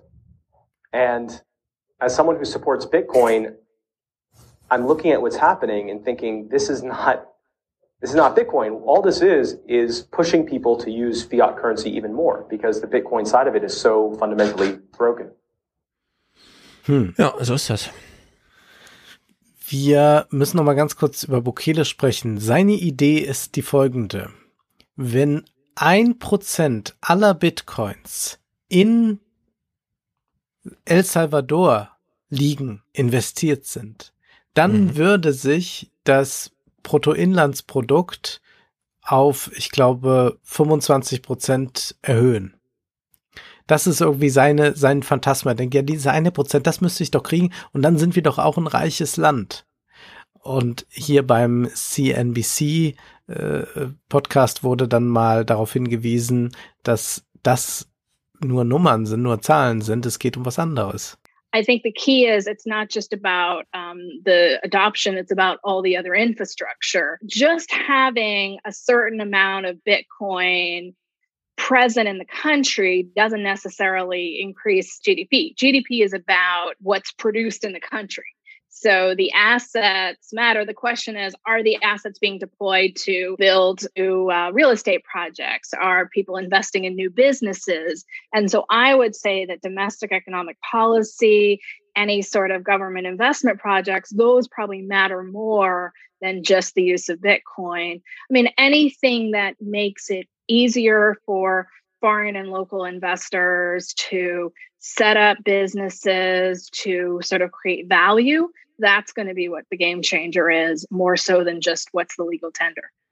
Ja, ist ganz erstaunlich. Aus sehr vielen Richtungen kriegen wir jetzt immer wieder mit, dass Geld gar nicht das Problem ist. Mhm. Klimaanpassung, Infrastrukturentwicklung, Pandemiebekämpfung, an Geld mangelt es nicht. Also wenn es nur hieße, Geld auszugeben, das ließe sich organisieren. Oder einfach mal da Geld zu parken. Ja, du kannst genau. ja einfach sagen, ich parke jetzt mal in El Salvador mein Geld, aber davon hat El Salvador erstmal nichts. Genau, also mit Geld kann man erstmal alles machen. Die Frage ist, kriegt man Geld als Medium so gemanagt, dass man wirklich was erschafft, dass wirklich jemand die Schippe in die Hand nimmt und die Autobahn mit Solarplatten überdacht. Ja. Aber das scheint Bukele nicht bedacht zu haben. nee, er meint, mit dem, mit dem Geld wird das schon irgendwie sich dann alles herstellen. Und Samson Mao war ja eben auf der Bühne von Blockstream und er ist jetzt nochmal im Interview mit Bloomberg Technology und die Interviewerin fragt jetzt, warum man denn eigentlich als institutioneller Anleger überhaupt diese Bonds, diese Anleihe da braucht. And I'm, uh, I'm wondering why any institutional bond investor would buy this. Well, why wouldn't they? Because uh, it's got a six and a half percent yield, and your yield on your current bonds of El Salvador that come due in 10 years is 13%. Yes, but this bond has a Bitcoin component, and that is why it is called a Bitcoin bond. So when El Salvador is raising $1 billion this, in this first bond issuance, 500 million will be used to acquire Bitcoin. And then 500 million will go towards energy and mining infrastructure. So there is this war chest of Bitcoin backing this bond. And that dividend or that coupon actually increases after the fifth year. So for the first five years, it will be a 6.5% coupon. But then it accelerates to what uh, I call a Bitcoin dividend or a special dividend that is basically the Bitcoin being sold off, the $500 million worth of Bitcoin being sold off gradually quarter by quarter. Yeah. So the El Salvador government will share that with the bondholders. Es ist total absurd. Also was erzählt er denn da eigentlich? Also der, der ist, es ist halt ja, der Bond bringt jetzt eigentlich weniger, aber es ist halt ein Bitcoin-Bond. Und Bitcoin ist ja wertvoll und steigt immer weiter. Und es ist, es erinnert ein bisschen an die ersten Tage von Bitcoin, als alle merkten, ach so, was mit Coin im Namen das ist eigentlich ganz gut. Da kann man jetzt schnell nochmal an der Börse Geld verdienen. Ja. Nennen wir doch alles mit Coin bis zu Kodak Coin oder so. Und hier sagt man auch, naja, so ein Bitcoin-Bond für eine Bitcoin City, das klingt doch erstmal aussichtsreich. Da werden sich schon genügend äh, Dumme finden, die da mit investieren. Und sie fragt aber dann nochmal weiter nach. Why wouldn't, if a institutional bond investor was allowed to buy into this, so had the ability within the rules of the fund they invest to have exposure to crypto, why wouldn't they just buy Bitcoin straight up rather than have a 50% take? Well, they could buy Bitcoin straight up, but usually the mandates or charters don't allow them to hold cryptocurrencies like Bitcoin. But they'd be so, allowed to hold these bonds, you think, in the mandates? Why not? It's just a bond. But it's not just a bond because it's related to Bitcoin. And as you say, 50% of it over a five year time frame, if indeed you manage to pay that back, would be able to be given based upon Bitcoin now. So do you think those mandates would allow them to buy in? Well, that's really for them to figure out. But we're trying to structure this in a way that they can present it to their boards, their directors as a normal bond because it is a normal bond that just happens to have a large chunk of Bitcoin behind it. Ja, das ist äh, FOMO ja. Äh, wieder. Ja. ja, wir können an den institutionellen Investoren, die bis jetzt noch nicht in Bitcoin investieren dürfen, sagen, es ist aber eigentlich eine Staatsanleihe. Ja. Und damit kriegen wir das ganze Geld. Aber es ist doch Bitcoin. Ja, ja, es ist Bitcoin, aber ja, aber in Bitcoin würden die auch nicht direkt investieren oder dürfen es nicht. Ja, aber hier ist nochmal anders. Und er weiß sich dann auch gar nicht mehr zu helfen und ist sich aber dann jetzt plötzlich sicher, wie er da rauskommt. Denn eigentlich geht's ja jetzt auch gar nicht um den Bitcoin oder so, sondern um El Salvador. So the money will come in. There's another whale that I talked to just before coming on your show. And he said, I'll take 20 million of it. So, but Samsung, is it not wrong to think that people shouldn't do their due diligence first? Yeah, they should do their due diligence, but there is an important part here, which is helping El Salvador and fixing the money supply. And I think that's more important than the exact specifications on a bond. Also lieber nicht überprüfen, was man da eigentlich ja. zum Fenster rauswirft, wo man da investiert. Es geht doch eigentlich darum, El Salvador zu helfen. Unglaublich. Es ist, es ist äh, total absurd, aber diese Bitcoin-Jünger fahren dann zum Teil darauf ab. Es gibt dann da ganz viele äh, hektische Videos bei YouTube und TikTok, wo die sagen, hier, jetzt sehen wir hier, dass unsere Revolution begonnen hat und, und, und. Und so ist es auch mit äh, Samson Mao, der jetzt nochmal die Zukunft des Geldes für uns umreißt. Und da spielen all die Institutionen, über die wir lesen konnten bei Adam Tooze, keine Rolle mehr. Meanwhile, though, of course, relations with the US and El Salvador, from a, government perspective, seem to be unraveling. They're heading yet a further low at the moment. There are, of course, worries of relationships between El Salvador and the IMF. Does any of that matter to some of the investors that you're talking to? No. I don't think uh, a lot of these organizations like the IMF or World Bank are really relevant in the world based on on Bitcoin. They're only relevant because they can print money, they can make the SDR, you know, they can make money out of thin air. You can't do that on a Bitcoin standard. It really takes us back to, you know, where what money should be, which is just money, not a surveillance mechanism and not a tool to, you know, enforce your your beliefs and uh, economic policies on another nation. Ja, das ist einfach perfekt. Du hast diese Bitcoin-Klientel, dieses Milieu, das uns immer mit der Geschichte in den Ohren liegt. Diese Zentralbanken, das ist total intransparent, die denken sich da irgendwelche Modelle aus und dann spannen die das über die ganze Welt. Währenddessen sitzen die Bitcoin-Heinis in El Salvador und bauen sich irgendein so Modell, wo sie sich irgendwas ausdenken mit irgendwelchen Staatsanleihen und dann dieses Konstrukt bitte nicht so genau hinschauen, es geht ja um die Hilfe für El Salvador. Und sie reproduzieren im Grunde genau die Welt, von der sie sich vorstellen, wie die eigentliche Geldwelt, Geldwelt ist. Ja. Von der sie sich aus den Gründen, weil sie so ist, wie sie sich die vorstellen, äh, entfernen wollen mit ihrem eigenen Bitcoin, in dem dann endlich der Währungsfonds und so keine Rolle mehr spielt, der internationale Währungsfonds und alle äh, und baut aber gleichzeitig so eine Institution auf. Ja, das ist ja so bescheuert eigentlich. Und da trifft's dann auch wirklich zu. Also bei Lagarde können wir uns sicher sein, die wird jetzt sich nicht irgendwelche Staatsanleihen da irgendwie so monetarisieren können, dass sie jetzt am Ende mit äh, 10 Milliarden rausgeht, ja, äh, sondern äh, sie macht halt da ihren Dienst, denn sie will ja tatsächlich mit ihrer Politik, dass man Geld einfach als Geld begreift äh, ja. und, und damit umgeht und es nutzt, um damit dies und das zu ermöglichen. Also das, was er vom Bitcoin will, während er tatsächlich ja sich und viele andere da sich ein System gebastelt haben, bei dem sie sehr gut profitieren können und sie immer irgendwelche Mehrwerte aus diesen ganzen Vermittlungsrollen, die sie da spielen, abschöpfen können.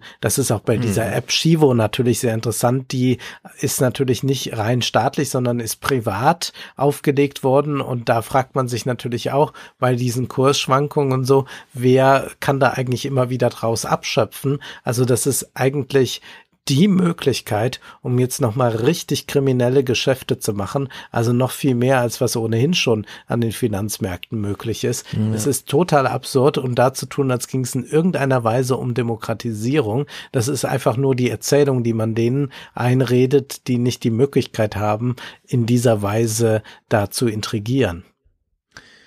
Aber trotzdem, sie machten sich breit. Ich habe auch noch ein paar Krypto-Geschichten. Zum einen habe ich einen meiner Lieblingspodcasts gehört, This Week in Google mit Leo Laporte, der hier mal, der legt sich auch mal so eine Liste an Themen bereit, aus dem vollen Shop, aus dem vollen schöpft. Äh, es geht um das Stadion in Los Angeles. They renamed Staples Center, which has been the Staples Center, Staples Center as long as it's been around. It's a beautiful facility in LA. Uh, and it's where the it's where the uh, Clippers play and the Lakers play, and it's kind of mm-hmm. famous because it's a big TV market. Everybody knows. And the the Hockey Kings too. The Kings, yeah. the Staples Center. Mm-hmm. It is now the Crypto.com Arena. Ja, Crypto.com, irgendeine Webseite, auf der man Kryptowährung handeln kann, die irgendwo in Singapur oder so sitzt, keine Ahnung. und Gelder einstreicht als, ja, das kostet nämlich alles Geld. es ist nicht einfach nur die Währung organisiert sich alleine. Nee, da braucht man Institutionen für und die greifen ordentlich ab. Das Staples Center hat 1999 375 Millionen Baukosten verursacht. Die Namensrechte für 20 Jahre wurden jetzt für 700 Millionen Dollar an Crypto.com gegeben. Da sieht man schon mal, das mhm. passt nicht ganz zusammen. Für die 700 Millionen hätte man sich auch ein eigenes Stadion nochmal bauen können. Man wollte aber da nochmal die zentrale Lage und so weiter. Und 700 Millionen für Namensrechte für eines Stadions. Also irgendwer zockt hier die ganzen Crypto-Kitties, die sich mit der ersten Wallet, äh, die sie auf ihrem ersten Handy mit 14 Jahren gekriegt haben und so weiter, äh, zockt die ganz schön ab.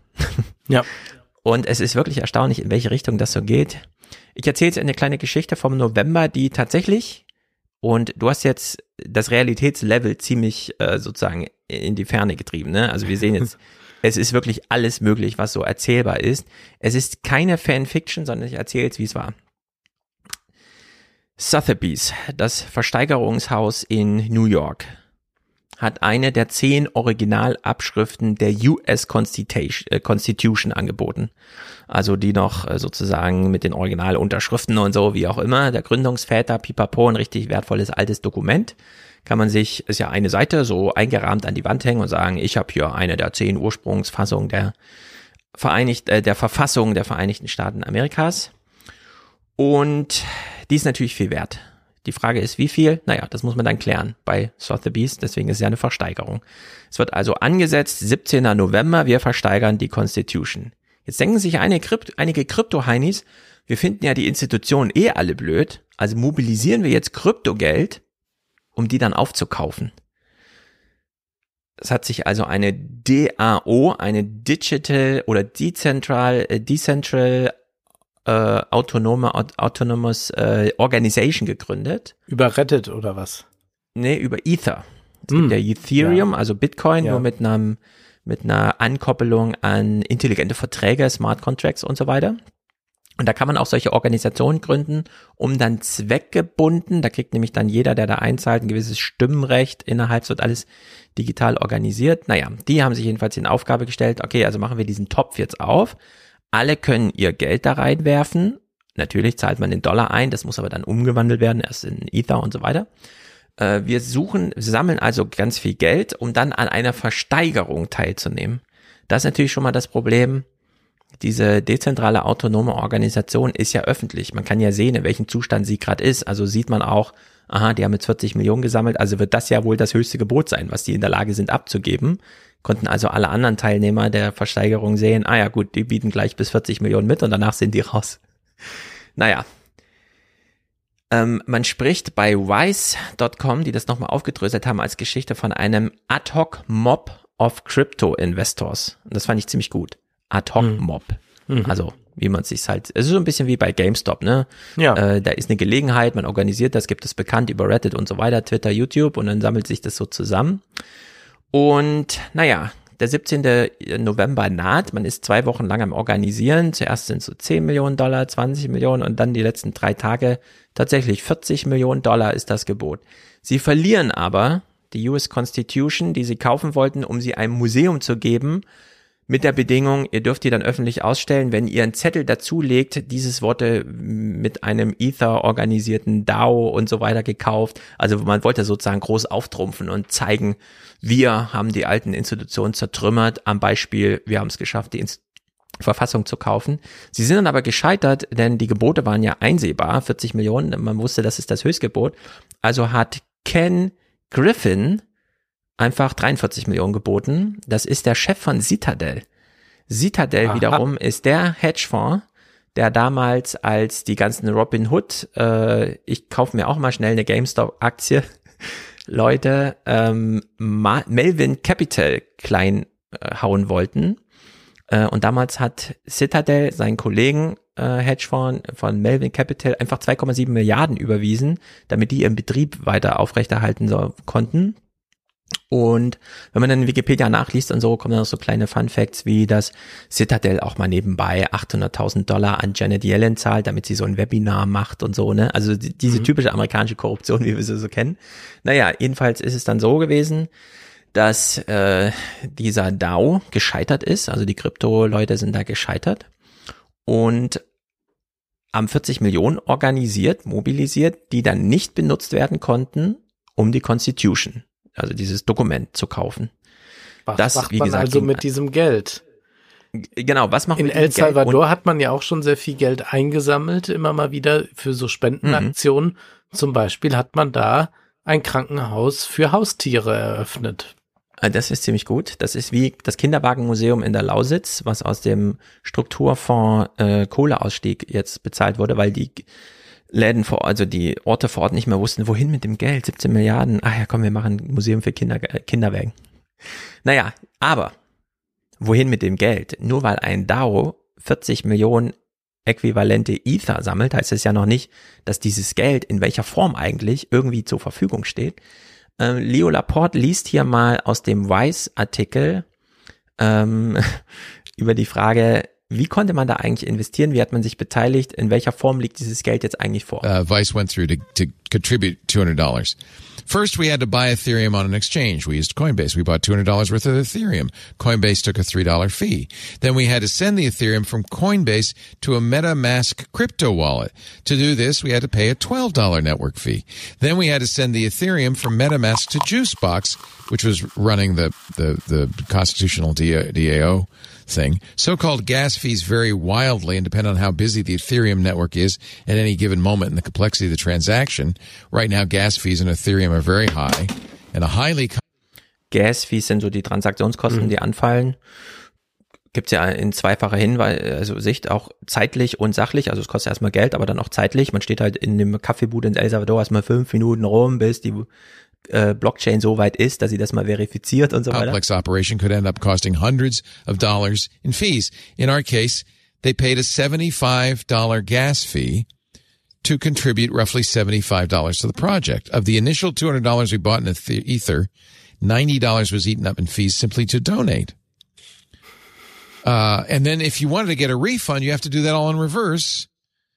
So to get our Ether back from Juicebox, we'd have to pay gas fees again, meaning essentially the entirety of the amount invested would be wiped out. Half of all the people who contributed are in this boat, according to Constitution DAO. 17,000 donors, median donation size $206. A significant percentage of these donations came from wallets that were made for the very first time. Oh.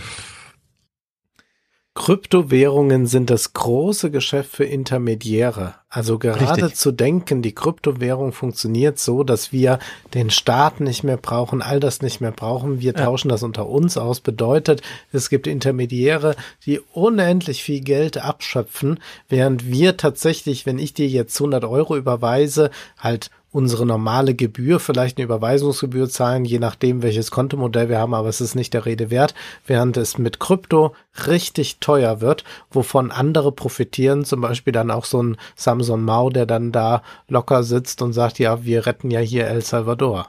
Ja, oder Crypto.com, die dann einfach, ach ja, 700 Millionen für die. Kein Problem. Kein Problem, ja. Wir holen jetzt die Namenrechte. Ja, da ist das Geld hingeflossen. Also, die bei Weiß.com haben einen Selbstversuch gemacht, wollten sich mit 200 Dollar beteiligen das Geld einmal hinüberwiesen, hat schon äh, 75 Dollar Gebühren gekostet. Dann hat es ja nicht geklappt, also wollte man sein Geld wieder zurück. Das hat nochmal 75 Dollar gekostet und der Rest ging auch für alles Mögliche drauf. Also man hat, das Geld ist einfach irgendwo versickert und man weiß nicht genau wo. Ja. Und die Hälfte der Leute, die da teilgenommen haben, haben zum allerersten Mal da teilgenommen und sehr viele Wallets wurden überhaupt erst dafür eingerichtet. Also das ist sozusagen für sehr viele die Primärerfahrung, die sie jetzt mit Kryptozeug gemacht haben. Und als wäre das alles nicht so schon schlimm genug, Jeff Jarvis hat dir das mal super auf den Punkt gebracht mit einer einfachen Frage. I have a very fundamental dumb question here, which, which I tweeted, which is, wouldn't this have worked on Kickstarter? Yeah.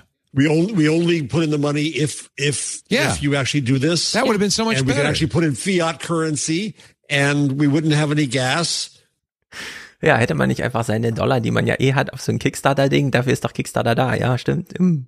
Ja. Und wenn es nicht klappt, dann gibt man es halt wieder zurück. Dann fließt das einfach wieder zurück. Also ja. in der Hinsicht äh, ist eine wahnsinnig bescheuerte Geschichte.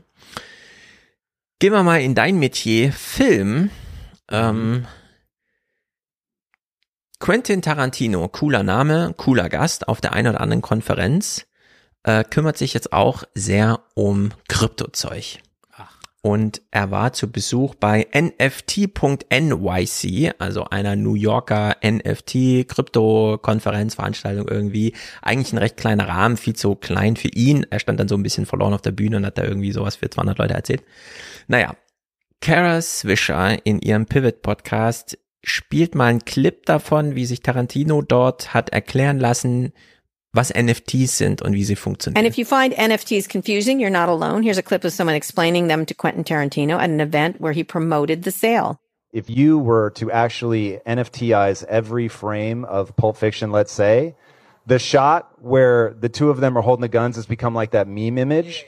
Holy Christ, dude, that would sell for millions for sure. Tens of millions? To not sound like a, a clueless dork, how is that different from all the stills that already exist? The image of the NFT isn't the thing. It's the sense of ownership. Now, when you own it, now we're down to the blockchain. And this is where NFTs get interesting. At the level of the blockchain, think of that image as having matrix code inside of it, literally. And now I can detect through technology whether you have the real one or a fake one. Gotcha. And if you have the real one, you can come have dinner with Quentin every year, you know, whatever on the launch date of the film. right, uh, you get to enjoy the image, but you Yeah, don't yeah. get like the matrix code inside. Talk about this because a lot of artists are doing this, trying to take back their IP essentially that they sold off to Hollywood companies. So, also Tarantino hat die Deals schon am Laufen, aber lässt sich ja nochmal anstacheln. Was wäre dann, wenn man einzelne Frames aus Bildern, äh, aus Filmen, beispielsweise hier äh, Samuel L. Jackson und John Travolta halten ihre Waffen Mhm. in die Kamera, äh, sehr berühmtes Bild aus Pulp Fiction, wenn man das einfach rausnimmt, isoliert und den einzelnen Frame per NFT verhökert, nämlich in der Hinsicht, ja, hängt überall natürlich in Kopie rum, aber das Originalbild ist deins. Also mit diesem NFT-Versprechen, nur du kennst das Passwort zu diesem Bild, was auch immer dieses Passwort dann am Ende materiell wert ist, nämlich gar nichts, aber es ist, Es ist ja auch total unsinnig wieder. Also unsinniger geht's ja nicht. Also ich kann dir sagen, ich kaufe ein Gemälde, weil ich weiß, die beste Reproduktion wird nie so sein wie das Gemälde. Das ist ja, überhaupt die Existenzberechtigung auch für Museen, denn an sich könnte man sagen, schickt mir doch ein paar hoch aufgelöste Fotos, warum noch in irgendein Museum gehen? Man weiß aber, wenn man die Präsenz eines Kunstwerkes hat, man die Farben so sieht, wie sie sind, wenn man dem gegenübersteht, ist das etwas anders. Beim Ja. NFT habe ich genau das nicht, sondern ich habe nur irgendeinen Code, von dem ich ja im Prinzip auch nur glauben muss, dass es diesen Code gibt. Ich kann ja gar nichts mehr in dem Sinne mit anstellen. Äh, Das ist irgendwas für Informatiker vielleicht noch. Es ist also vollkommener Humbug. Ähm, Also man kann das ja aus allem machen. Also wir könnten jetzt diesen Podcast auch als NFT anbieten und sagen, ja, ja gut, jeder hört jetzt den Podcast hier, aber du, der du 10.000 Euro bezahlst, genau. du bekommst den Original-Podcast, denn der hat diesen einen tollen Code. Also vielleicht Ja. ist jemand so verrückt, gerne, ich nehme die 10.000, aber das muss man sich mal so wirklich in diesem Wahnsinn vorstellen. Genau, es ist Quatsch. Es ist so richtiger Quatsch. Äh, der einzige Unterschied wäre noch, wenn man wie Christopher Nolan nur auf Film dreht, der später digitalisiert wird, kann man den Originalfilm vor seiner Digitalisierung noch als das einzigartige, den haben wir tatsächlich belichtet. Die Dem kann man dann Filmrolle. zwar nichts das machen. Gibt's ja, manche sammeln ja Filmrollen und das ist auch ganz gut, wenn man später nochmal das Material direkt abgreifen will. Könnte ja mal sein, dass es irgendwas Besseres gibt, mal als Blu-ray, dann kann man es immer brauchen. Genau. Aber typischerweise wird heute eigentlich direkt digital gefilmt, direkt auf der, auf dem Chip und damit ist das Ding äh, so oft kopierbar, ohne dass sich die Duplikate irgendwie voneinander unterscheiden. Es macht alles keinen Sinn, aber die Streiterei läuft. Also Scott Galloway ähm, beschreibt hier kurz, Miramax ist ein Produzent oder wie auch immer, Verleiher, wie, wie heißt das da in der Filmbranche? Äh, Produktionsfirma ist das, Produktionsfirma, ja. Also Miramax, die das für Tarantino da immer alles organisiert haben und so weiter, mit denen er dies gemacht hat, äh, die streiten sich jetzt wirklich darum, wem gehören die NFTs aus den Filmen, also einzelne Standbilder der Filme. People love to signal worth and value in class by being the sole owner of something that feels unique and interesting. And media assets are really unique and interesting. And it's about to take the value of media properties and sports teams way up. And quite frankly, I think Miramax is going to win this. I think Miramax has said, look, this is intellectual property from an asset we financed and we own the rights to. Yeah. And uh, if he wants to have pictures of him writing the script or pictures of him drinking a coffee at, you know, at the press conference, okay, maybe. But Yeah. anything that kind of comes from the film, I'm pretty sure that the, the interpretation will be that Miramax owns this boss. It sucks to be a grown up, but they own it. Ja, fand ich überraschend, wie es ernst ist, aber Scott Galloway nimmt. Nee, da ist ein Markt dafür, auch für die Sportteams. Man kann also den einen Drei-Punkte-Wurf oder so, kann man sich dann für NFT später kaufen, wird vielleicht wertvoller als die Übertragungsrechte für das ganze Spiel. Wenn man das alles so einzeln verhökert. Ich bin da noch nicht so ganz überzeugt, außer von diesem Beeple, was man dann einmal verkauft hat, habe ich seitdem nichts wieder groß davon gehört. Aber gut, es sind die Statussymbole, die da halt abzugreifen sind und es ist ein echter Rechtsstreit zwischen Miramax und Tarantino gerade. Ja, nachdem du jetzt diese verrückte Community da in El Salvador erlebt hast, ist doch wirklich alles möglich. Also das ist für mich das Verrückteste, was ich in diesem Monat gehört habe, äh, das mit El Salvador. Und jetzt höre ich aber das und weiß gar nicht, ob das nicht vielleicht doch noch ein bisschen bescheuerter ist. Übrigens, Miramax ist ja eine Produktionsfirma, die von den Weinstein-Brüdern gegründet wurde. Ist natürlich dann durch viele Hände geflossen. Ich habe es jetzt gerade hier aufgerufen. Äh, Dann wurden Anteile an Miramax Ende 2013 an äh, Qatar Investment Authority verkauft und Ja. 2016 wurde Miramax von Qatar Investment Authority an die BN Media Group mit Sitz in Doha, Katar verkauft. Also da werden jetzt diese Rechtsstreitlichkeiten, also finden jetzt äh, da transnational statt, wenn man so Ja. möchte. Da werden also Schiedsgerichte sich sehr auch freuen drüber. Es ist äh, absolut absurd, aber irgendwie auch erschreckend, dass Tarantino sich mit so einem Mist abgibt. Ich verstehe das auch nicht, ob, ob man, als ob nicht irgendwann einfach mal genug ist, ja, war bei Ja. Kehle schon so die Frage, kann nicht einfach mal genug sein? Ähm, Leo Laporte greift das Thema auch nochmal auf, denn es geht nicht nur um einzelne Standbilder aus den Filmen, sondern Miramax, company that made the film, said, "Whoa, hold on there." Tuesday, they filed a, a copyright infringement. As I don't, they want their cut. Well, and and Tarantino's lawyers said Miramax is wrong, plain and simple. He has the right to sell NFTs of his handwritten script for Pulp Fiction, and this ham-fisted attempt to prevent him from doing so will fail. So he, apparently, it's in his contract I don't know. that he that could do seems that. like a pretty tight line to walk. Yeah. Uh, Miramax attorney accused, accused Tarantino's team of a deliberate, premeditated short-term money grab. Oh God. Ja, also Tarantino saß irgendwie da, hat sich aufstacheln lassen von irgendwem und hat dann, äh, ja, ich könnte doch das Skript jetzt nochmal nachträglich verhökern. Und dann das und das und so. Und das ist wirklich so Banane, aber liegt da nicht doch eine Chance insoweit, also Scott Galloway ist irgendwie überzeugt, ja, ja, die NFTs spielen natürlich dann im Metaverse, je nachdem, in welcher Form wir das dann haben, noch eine große Rolle, denn da kann man ja solche Sachen dann wirklich benutzen, also im Metaverse, in dieser virtuellen Realität könnte man sich ja eine Hütte einrichten, in der dann das Originalposter an der Wand hängt und man kann aber gleichzeitig dafür Sorge tragen, dass es nie, also es nirgendwo anders hängt, weil es wäre eben wirklich non-fungible. Würdest du sagen, jetzt beim Metaverse bezogen, ist das von dir auf das Zuckerberg Metaverse oder auf Metaverse in grundsätzlicher Weise, dass man sagt, ja, wir werden da so etwas doch ähnliches, wie Zuckerberg es vorschwebt, generell bekommen, dass es da so eine digitale Welt ist, die wir mit Kunstwerken ausstatten, in der wir Ja. digitales Geld haben und, und, und. Und da begeben wir uns dann ab und an, so wie wir lustig sind, hinein. Oder würdest du sagen, gut, das ist diese komische Zuckerberg-Fantasie äh, gespeist aus, ich will in Konferenzen Menschen direkt in die Augen blicken, wenn ich online mit ihnen spreche und, und, und. Wir haben das ja mal äh, besprochen. Also siehst du da jetzt wirklich noch so eine Chance in Metaverse, also als das, also dass es für eine große Anzahl von Menschen etwas Erstrebenswertes dann doch sein wird? Also nur in Spielen und ganz spezifischen Unterhaltungssegmenten. Da kann ich mir das vorstellen, dass man sich wirklich zu Hause hinsetzt, die Brille aufsetzt und dann plötzlich bei einem Coldplay-Konzert ist. Mhm. Zweite Reihe und man sieht das dann genau von da unten und wird dann auch angesungen, ist sehr aufwendig zu produzieren, also wird kein Massending. Bei Spielen wird es allerdings ein Massending. Äh, Und da glaube ich auch, und das sieht man ja auch heute schon, einzelne Waffen, einzelne Pokémons und so weiter, die sind natürlich, äh, die funktionieren wie NFTs. Die muss man sich verdienen, die muss man kaufen, wie auch immer. Da muss man auch echtes Geld mitbringen. Die haben auch eine echte Funktion im Spiel. Also wenn man sich dann ja, äh, Sachen kauft, kommt man auch wirklich weiter. Also da, da würde ich sagen, spielt das eine Rolle, ob das jetzt für Tarantino ein Szenario gibt, wo irgendwie Leute sich so privat einrichten und die werden dann sozusagen in ihrer virtuellen, vir virtuellen Hütte besucht und dann hängt da ein Foto an der Wand und das ist aber dann das Eindeutige und so, ja. Das finde ich dann sehr merkwürdig. Also in der Hinsicht würde ich sagen, Tarantino spielt hier gerade einen Fall durch, der nie eine große Rolle spielen wird. Aber äh, trotzdem spielt er etwas durch, das dann auf anderen Gebiete für andere Anbieter von NFTs eine große Rolle spielen wird.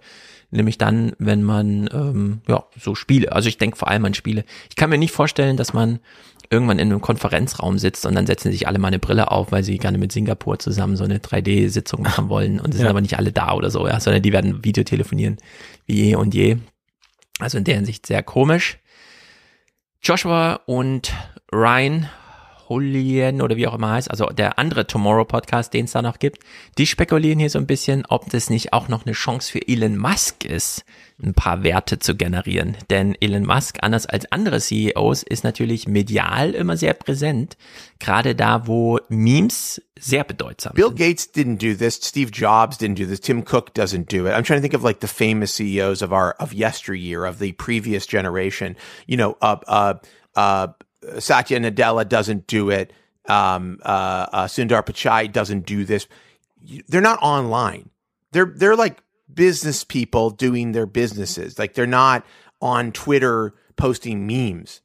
But Elon I Elon think Musk Elon is and has like a he really wants to be a famous loved beloved celebrity. Yeah. He wants to be liked so bad. He wants to be like the cool dank memes guy.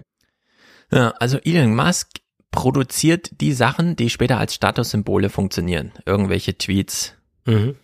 irgendwelche besonderen Bilder von Raketen oder wie auch immer. Hm. Mal sehen, ob äh, Elon Musk, der ja auch sehr geschäftstüchtig und sehr Bitcoin-affin ist, uns demnächst auch nochmal mit irgendeinem äh, Abverkauf überrascht, wenn er hier mit irgendwelchen Dingern um die Ecke kommt.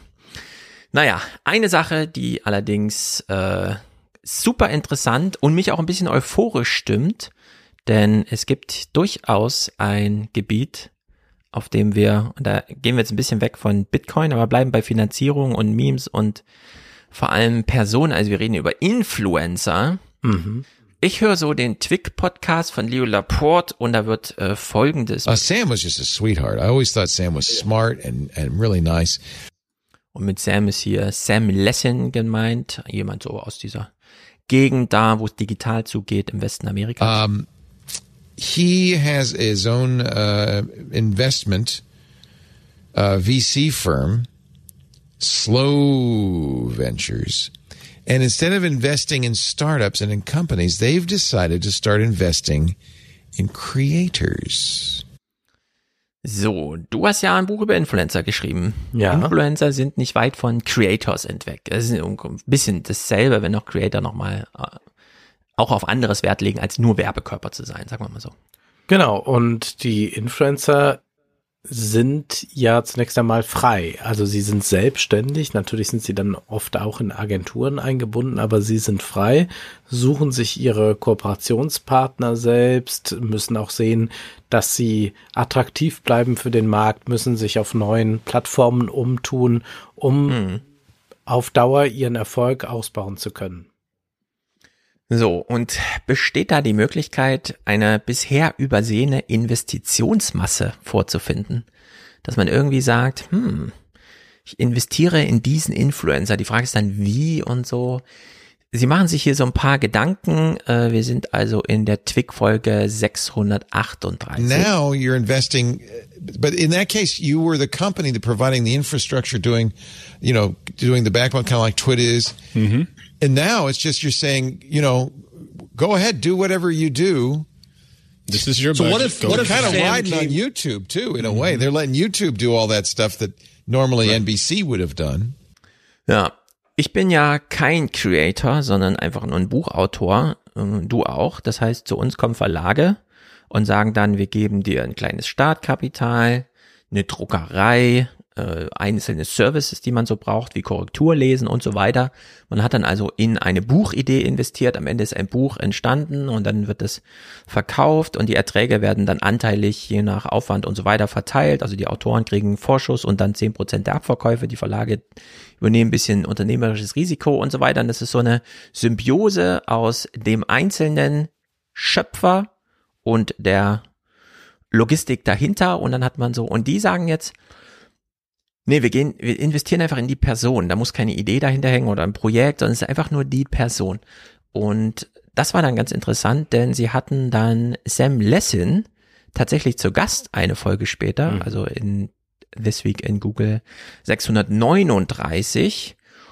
Und Leo Laporte äh, führt nochmal mit dieser allgemeinen Idee ein, wie investiert man eigentlich in Amerika? Also dieses ganze Wagniskapital und so weiter. Traditionally, venture capitalists invest, invest in companies, although, as you pointed out, uh, you know, you're always investing in the team. You're always investing in the people as much as the, the idea. So, und da hatte sich ja das Wagniskapital hinsichtlich technologischer Entwicklung immer schon ein bisschen wegentwickelt von dieser Projektidee.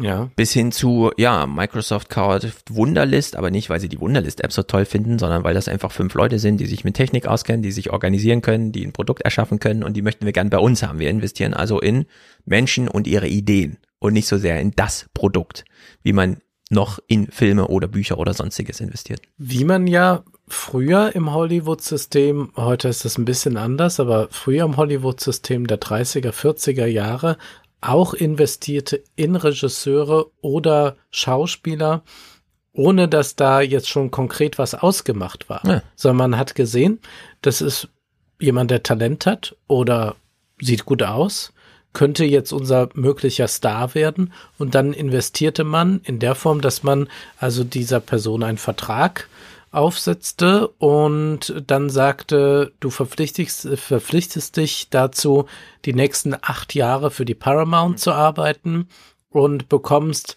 wenn kein Film entsteht, so und so viel, wenn ein Film entsteht, dann dies und Ja. das und, und je nachdem. Und damit konnte man aber auch Leute im Prinzip ähm, töten für den Markt. Also man hat beispielsweise Leute nicht mehr aus dem Vertrag gelassen, die woanders Angebote hatten und wollte aber nicht, dass die das bekommen. Ähm, oder man hat Leute engagiert und dann nichts mit ihnen angefangen, weil man dachte, ach ja, so teuer ist das Investment nicht, dann lassen wir die lieber mal liegen. Zum Beispiel Hildegard Knef hatte, als sie nach Amerika ging, einen solchen Vertrag bekommen, ich glaube sogar von David O. Also dem Produzenten von Vom Winde verweht, und dann machte man nichts mit ihr. Sie war dann einfach zwei, drei Jahre in Hollywood, traf Leute, durfte mal irgendwo einen unbedeutenden Film drehen, aber eigentlich machte man nichts mit ihr. Und in der Zeit konnte sie aber auch nicht frei agieren. Oder ein äh, anderer Fall ist Tippi Hedren. Die hatte einen Festvertrag, dass ähm, Hitchcock mit ihr arbeiten konnte. Und dann hat Hitchcock dafür gesorgt, als sie nicht sich äh, gefügig genug zeigte, dass sie woanders keine Filme machen konnte. Mhm. Also das hat man auch immer wieder gemacht. Aber da kann man sehen, hat man auf jeden Fall erstmal so in das Humankapital investiert und geguckt, was daraus wird. Ja.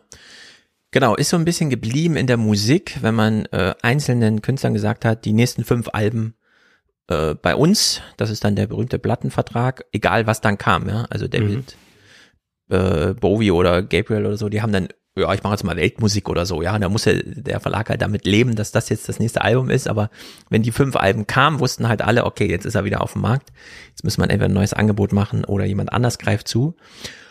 Und so ist das jetzt hier auch. Also der Sam Lessin, den wir dann gleich hören, der hat äh, Marina Mogli- Mogilko, die ist eine super sympathische junge Frau, die auf YouTube unter dem äh, Accountnamen Lingua Marina, ähm, 5 Millionen äh, Abonnenten und so weiter, einfach nur so Kurzvideos macht, wie man ordentlich Englisch spricht. Sie selbst ist irgendwie aus Russland als Kind nach Amerika gekommen, hat dann also quasi Englisch als äh, Fremdsprache gelernt und äh, kann jetzt da so ein bisschen reflektieren, wie spricht man eigentlich ordentlich Englisch, wie bringt man sich das ordentlich bei. Also wenn man sozusagen gut Englisch kann, aber dann nochmal so die letzten Schliffe, damit man irgendwie wie eingeboren klingt.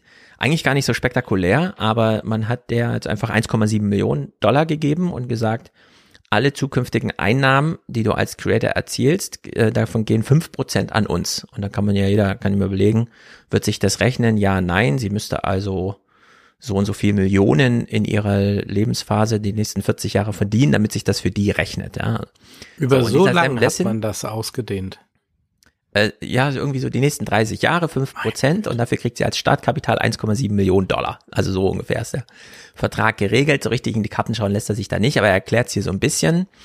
Zum Beispiel hat er diese Idee schon relativ früh gehabt mit Life Capital. Das war so seine Idee, so könnte man sowas I started a company. I still own the domain lifecapital.com Oh. to try to do this, right? Uh, In high school? was to say, look, in high school, well, this is part of how I got into college, I think. Uh, the, they um, were so impressed by and- lifecapital.com. They said, Well, oh, you know, at the time it wasn't, you know, that in back in those those years, the kids starting companies wasn't quite as common as it is today. So I think it was a reasonably original thing to be trying to do. And you know, back then, I, I had the narrative I had was, look, debt's terrible, right? Um, debt forces you to you go to law school, you have to become a corporate lawyer to pay off your blah blah blah. You know, it stuck, it sticks you in paths.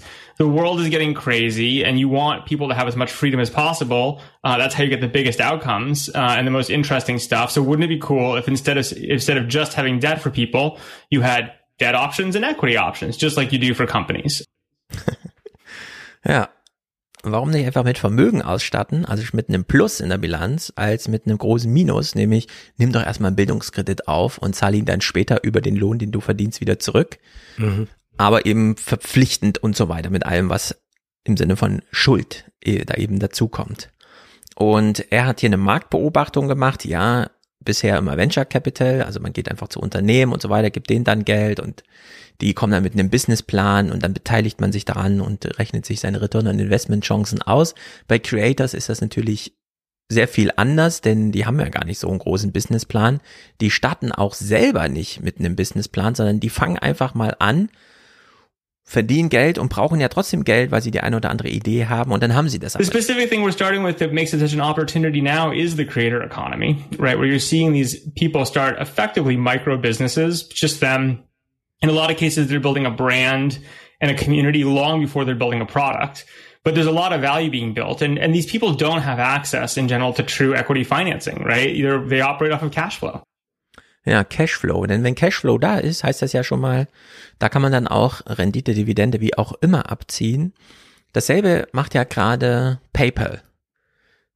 Und zwar sehr vehement, wie ich finde, äh, dass sie nämlich auf ihren Businesskredit hinweisen, indem Ja. sie sagen, wir geben dir jetzt Geld und aus dem Cashflow auf deinem PayPal-Konto, den du jetzt schon hast und den wir ja sehen, zahlst du das wieder zurück. Du musst also nie äh, sozusagen, also deren Versprechen ist dann, du musst nie aktiv zurückzahlen, sondern es wird einfach nur anteilig von dem, was eh auf deinem PayPal-Konto passiert, zurückgezahlt. Und ich habe lange Gedanken gemacht, warum das PayPal so wichtig ist, dass sie da 10.000 E-Mails am Tag und so weiter schicken. Aber also auch Briefpost und so. Denen scheint das aber total lukrativ zu sein an irgendeiner Stelle. Also ist ganz verrückt. Und so ist das ja hier auch so ein bisschen organisiert. Also sie bekommt jetzt einfach sehr viel Geld, aber dann eben mit dieser 5% äh, Creator Rückzahlungsanteil, je nachdem, wie viel sie da verdient.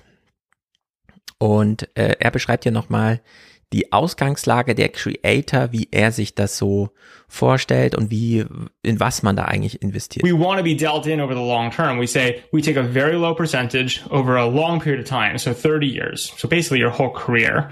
And we say, look, you know, we'll give you the capital up front. If you do great, if you're the next, you know, Jeff Bezos, you know, we get venture-like returns, right? Um, but if you do don't do well, it's fine. I mean, you know, again, our firm is fundamentally a seed firm. We're used to losing money. We're used to things not working out. We're not trying to monetize people that don't work. Ja, also wir investieren und es hat nicht immer alles Erfolg, deswegen können wir auch damit kalkulieren, dass einige uns nichts zurückzahlen und andere dafür umso mehr. Also die typische Querfinanzierungskalkulation wie jeden Plattenverlag, äh, Buchverlag, sonstigen Produktionsstätten. Genau, im Prinzip wie bei jeder Investition weiß man nicht, ob sie am Ende Früchte trägt. Hier kann sich ja auch dann jemand nach acht Jahren sagen, ich habe jetzt keine Lust mehr oder mache jetzt nur noch irgendetwas, was nicht mehr so ertragreich ist. Genau. dann wird Und hier es- geht's Ich frage mich halt, was, also jetzt von dem Cashflow, okay. Wenn ich aber jetzt an so einen Creator denke, braucht ein Creator, also die Sache ist ja die, wenn man sich das Influencer-Business ansieht, dann fällt einem ja auf, das ist so erfolgreich, weil oder kann auch so schnell wachsen, weil die Produktionsmittel ja nichts mehr kosten. Das ist Genau. ja im Prinzip wie bei einem Podcast. Da kann man sagen, ich kaufe jetzt mal noch ein besseres Mikrofon und eine bessere Webcam, aber da sind wir ja mit paar hundert Euro schnell Ja. durchgespielt. Ja. Ähnlich ist es ja auch bei den Influencern. Gut, da können die sich mal noch einen Fotografen buchen und, und, und.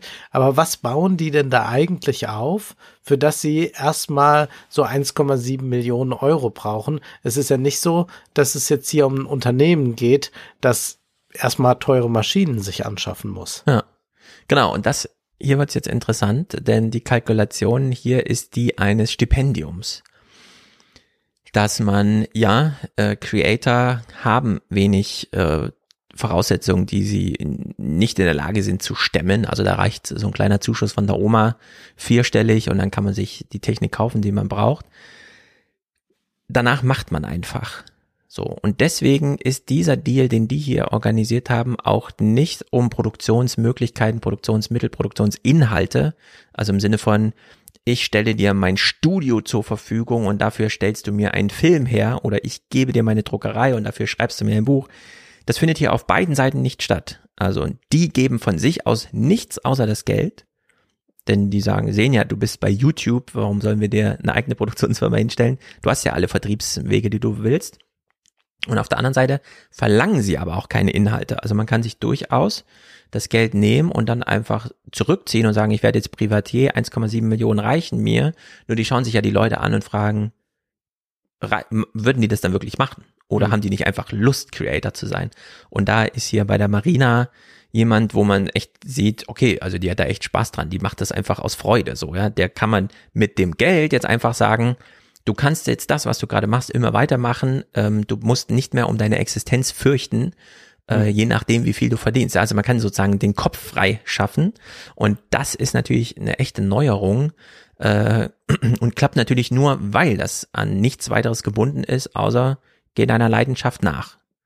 Aber such dir nicht noch was anderes zum Broterwerb, sondern deine Leidenschaft kann ab jetzt reichen. Ja, also das ist sozusagen dieses Versprechen, das ich hier. It's actually the opposite of indentured servitude, right? Because you're saying to people, you don't owe me anything. This isn't a record label deal. You know, if I invest in you and you decide to go sit on a beach for the next 30 years, there's nothing I can do about it. That's one of my risks, right? I have no control over what you do, you know, at all. Ja, wenn nichts mhm. stattfindet, findet nichts so statt. So you don't have a contractual agreement that they will continue to pursue their creator path or, you know, that they'll keep making no. YouTube videos. Nothing like that. Nothing to protect you. No, and in fact, it's actually the opposite. We say if you don't, um, let's pretend you go and flip burgers or you're a corporate lawyer. We have a structure we've kind of come up with or an idea of saying like, that's not even part of the deal. Like if you just decide, we take that risk, you know. Ja, wenn man nämlich nicht mehr Creator ist, ich weiß nicht, ob sie sich auch doch juristisch absichern, denn wahrscheinlich könnten sie sich gar nicht an allem beteiligen. Also gäbe es wahrscheinlich auch einfach so eine Schranke, die ein paar Richter dann aufziehen. Aber er sagt es deswegen hier nochmal ganz deutlich. You put, you put a fence around the, fence, the definition of the activities? We do, but the fence is basically defined like this, which says if you go take a job um, where there's a market price for the job, right? Meaning other people that aren't you make the same, doing exactly the same thing. That's out of the deal. If you go and use your expertise you've developed as, I don't know, a food celebrity to work on a food channel show where they're paying you because it's you, right? Um, then we are obviously, we're all in that part. But we basically are saying like, we'll invest in you in your in the equity of your creator brand in this case. We've also done entrepreneurs, by the way, separate separate structure, uh, which I don't think was talked about in the motherboard article, but is also really cool. But for yeah. creators, we say, look, we'll we'll we'll do it that way. We ring fence things that are related to the brand you're building and the community you're building, um, and also the the knowledge and IP you build, right, as a part of being a creator. Hier wird natürlich auch eine Definition, was ist eigentlich ein Creator und Influencer, eingeführt. Erstmals. Ja. Ich will das mal auf eine andere Ebene heben. Es geht ja darum, dass jetzt jemand eine Leidenschaft für irgendetwas hat und diese jetzt gerne ausbauen soll und das ohne finanziellen Druck tun kann, weil es diese Investition gibt. Jetzt kann natürlich ein Staat nicht sagen, wir statten jeden mit 1,7 Millionen. Sollte er aber. Genau. Wir können ja jetzt mal überlegen, was das denn eigentlich jetzt auf einem anderen Niveau bedeutet, dass man ohne einen gewissen Druck arbeiten kann oder sich erst einmal selbst verwirklichen kann. Wir haben es ja durch Bologna dazu gebracht, jetzt an den Universitäten, dass alle möglichst schnell studieren müssen, äh, mhm. durchkommen müssen, diese Scheine sammeln müssen und auch schon äh, Studienkredite aufgenommen haben, zu wenig BAföG erhalten und so weiter, müssen nebenher Minijobs machen und haben so dann äh, am Ende des Studiums vielleicht schon Schulden. Zumindest hatten sie nicht den Freiraum, um auch noch andere Dinge zu machen. Leute, die in Ausbildungen sind, müssen ihrer Ausbildung nachgehen und haben dann Freizeit, aber da ist wenig Platz, um noch was anderes zu machen und man ist gleich in diesem Broterwerb-Modus drin. Ja. Eine gewisse finanzielle Unabhängigkeit kann natürlich gegeben sein, wenn man von Hause aus reich ist, aber was sich ja daraus zeigt, ist, dass die Ungleichheit damit sich noch verstärkt, denn die, die von Hause aus reich sind, haben damit mehr Zeit, können sich mehr mit ihren Dingen beschäftigen, werden darin besser in dem, was sie eigentlich tun. Insofern haben sie einen noch größeren Vorsprung gegenüber den anderen. Eigentlich ist es ja die sozialstaatliche Aufgabe, genau diesen Vorsprung zu minimieren, nicht indem man das den reichen Leuten verbietet, dass sie sich selbst verwirklichen, sondern dass man es den anderen ermöglicht. Und da wäre ja genau. Und da ist die FDP, wäre, neuen Regierung, eigentlich total dafür. Äh, ja, komischerweise aber dann nicht, was Sozialausgaben anbelangt, denn ja. dann hätte man ja tatsächlich mal mehr Geld in die Hand genommen. Und deswegen ist es ja doch ganz entscheidend eigentlich zu sagen, muss man nicht eigentlich Menschen es ermöglichen, dass sie überhaupt mal diese Talente, die sie haben, sie ausprobieren können. Was jetzt nicht bedeutet, jeder bekommt jetzt mal fünf Jahre frei und kann machen, was er will. Das ist ja jetzt hier auch äh, auf ganz wenige äh, Personen reduziert. Aber ich glaube schon, dass man nicht äh, ignorieren kann, wie hoch der finanzielle Druck ist und wie sehr dieser finanzielle Druck es verunmöglicht, dass manche Menschen sich verwirklichen können. Und mit verwirklichen ja. meine ich jetzt nicht irgendwas Spirituelles, sondern meine ich einfach, dass sie den Leidenschaften, die sie haben, wirklich nachgehen können. Also um das auf mich mal zu übertragen, ich komme ja aus kleinbürgerlichem Hause, also keine reichen Eltern und so, habe aber ein ganz großes Glück gehabt, dass meine Eltern während meines Studiums mir äh, so viel Geld gegeben haben, dass ich nicht äh, einen Job nebenher machen musste. Ich habe aber dann auch, muss ich sagen, relativ bescheiden gelebt, weil ich dann dachte, naja, ich ähm, will mich ja auf meine kulturellen Dinge konzentrieren oder so. Ich bin dann nicht in Urlaub gefahren oder sowas. Aber dadurch habe ich natürlich enorm viel Zeit gehabt, mich mit den Dingen, Dingen, die mich interessieren, Philosophie, Literatur und so weiter, auseinanderzusetzen, während andere natürlich da äh, zeitlich im Nachteil sind, die dann noch in der Woche 20 Stunden irgendwo arbeiten mussten. Und diese Situation des Zeitvorsprungs beziehungsweise Zeitnachsprungs, äh, Zeit, Zeitnachteils, die haben wir ja ganz akut. Und da wäre tatsächlich auch nochmal ganz klar ein Plädoyer für den Sozialstaat zu halten, wo eigentlich viel mehr Geld in die Hand genommen werden müsste. Du hm. schlägst ja immer vor, dass man so ein Begrüßungsgeld mit dem Erwachsenenleben bekommt. Das man tatsächlich etwas mehr Unabhängigkeit hat. Vielleicht nicht ganz so viel wie die Influencerin, aber doch, dass man vielleicht sich viel mehr aussuchen kann, womit will ich mich eigentlich gerade beschäftigen. Ja, also Marcel Fratscher nennt das ja Lebenschancenerbe. Er hatte häufiger in der Zeit, in seiner Zeitkolumne das schon thematisiert. Piketty hat es ja auch vorgeschlagen, 100.000 Dollar, äh, Euro für jeden Europäer, der volljährig wird. Warum nicht? Denn die Kalkulation ist ja wie bei Sam Lessin. Äh, man erreicht den Arbeitsmarkt und muss sich für ihn fit machen. Und dann ist die Frage, wie? Nimmt man groß Schulden auf und zahlt dann später Schuldgeld zurück und Steuern oder bekommt man Geld? Und dann kann man ja eiskalt mal durchrechnen, politisch, wie viel Steuereinnahmen sind denn zu erwarten von einer Durchschnittsperson? Dann wird das aufsummiert, die Hälfte abgezogen, damit auf jeden Fall ein Gewinn für den Staat, für die Gemeinschaft draus ist. Aber dann bekommt einfach jeder diesen Betrag ausgezahlt und danach über Steuerzahlung äh, bringt man es zurück. So, und dann werden einige keine Steuern zahlen und manche werden sehr viel Steuern zahlen, denn wir haben ja ein progressives Steuersystem, das kann man ja alles so lassen.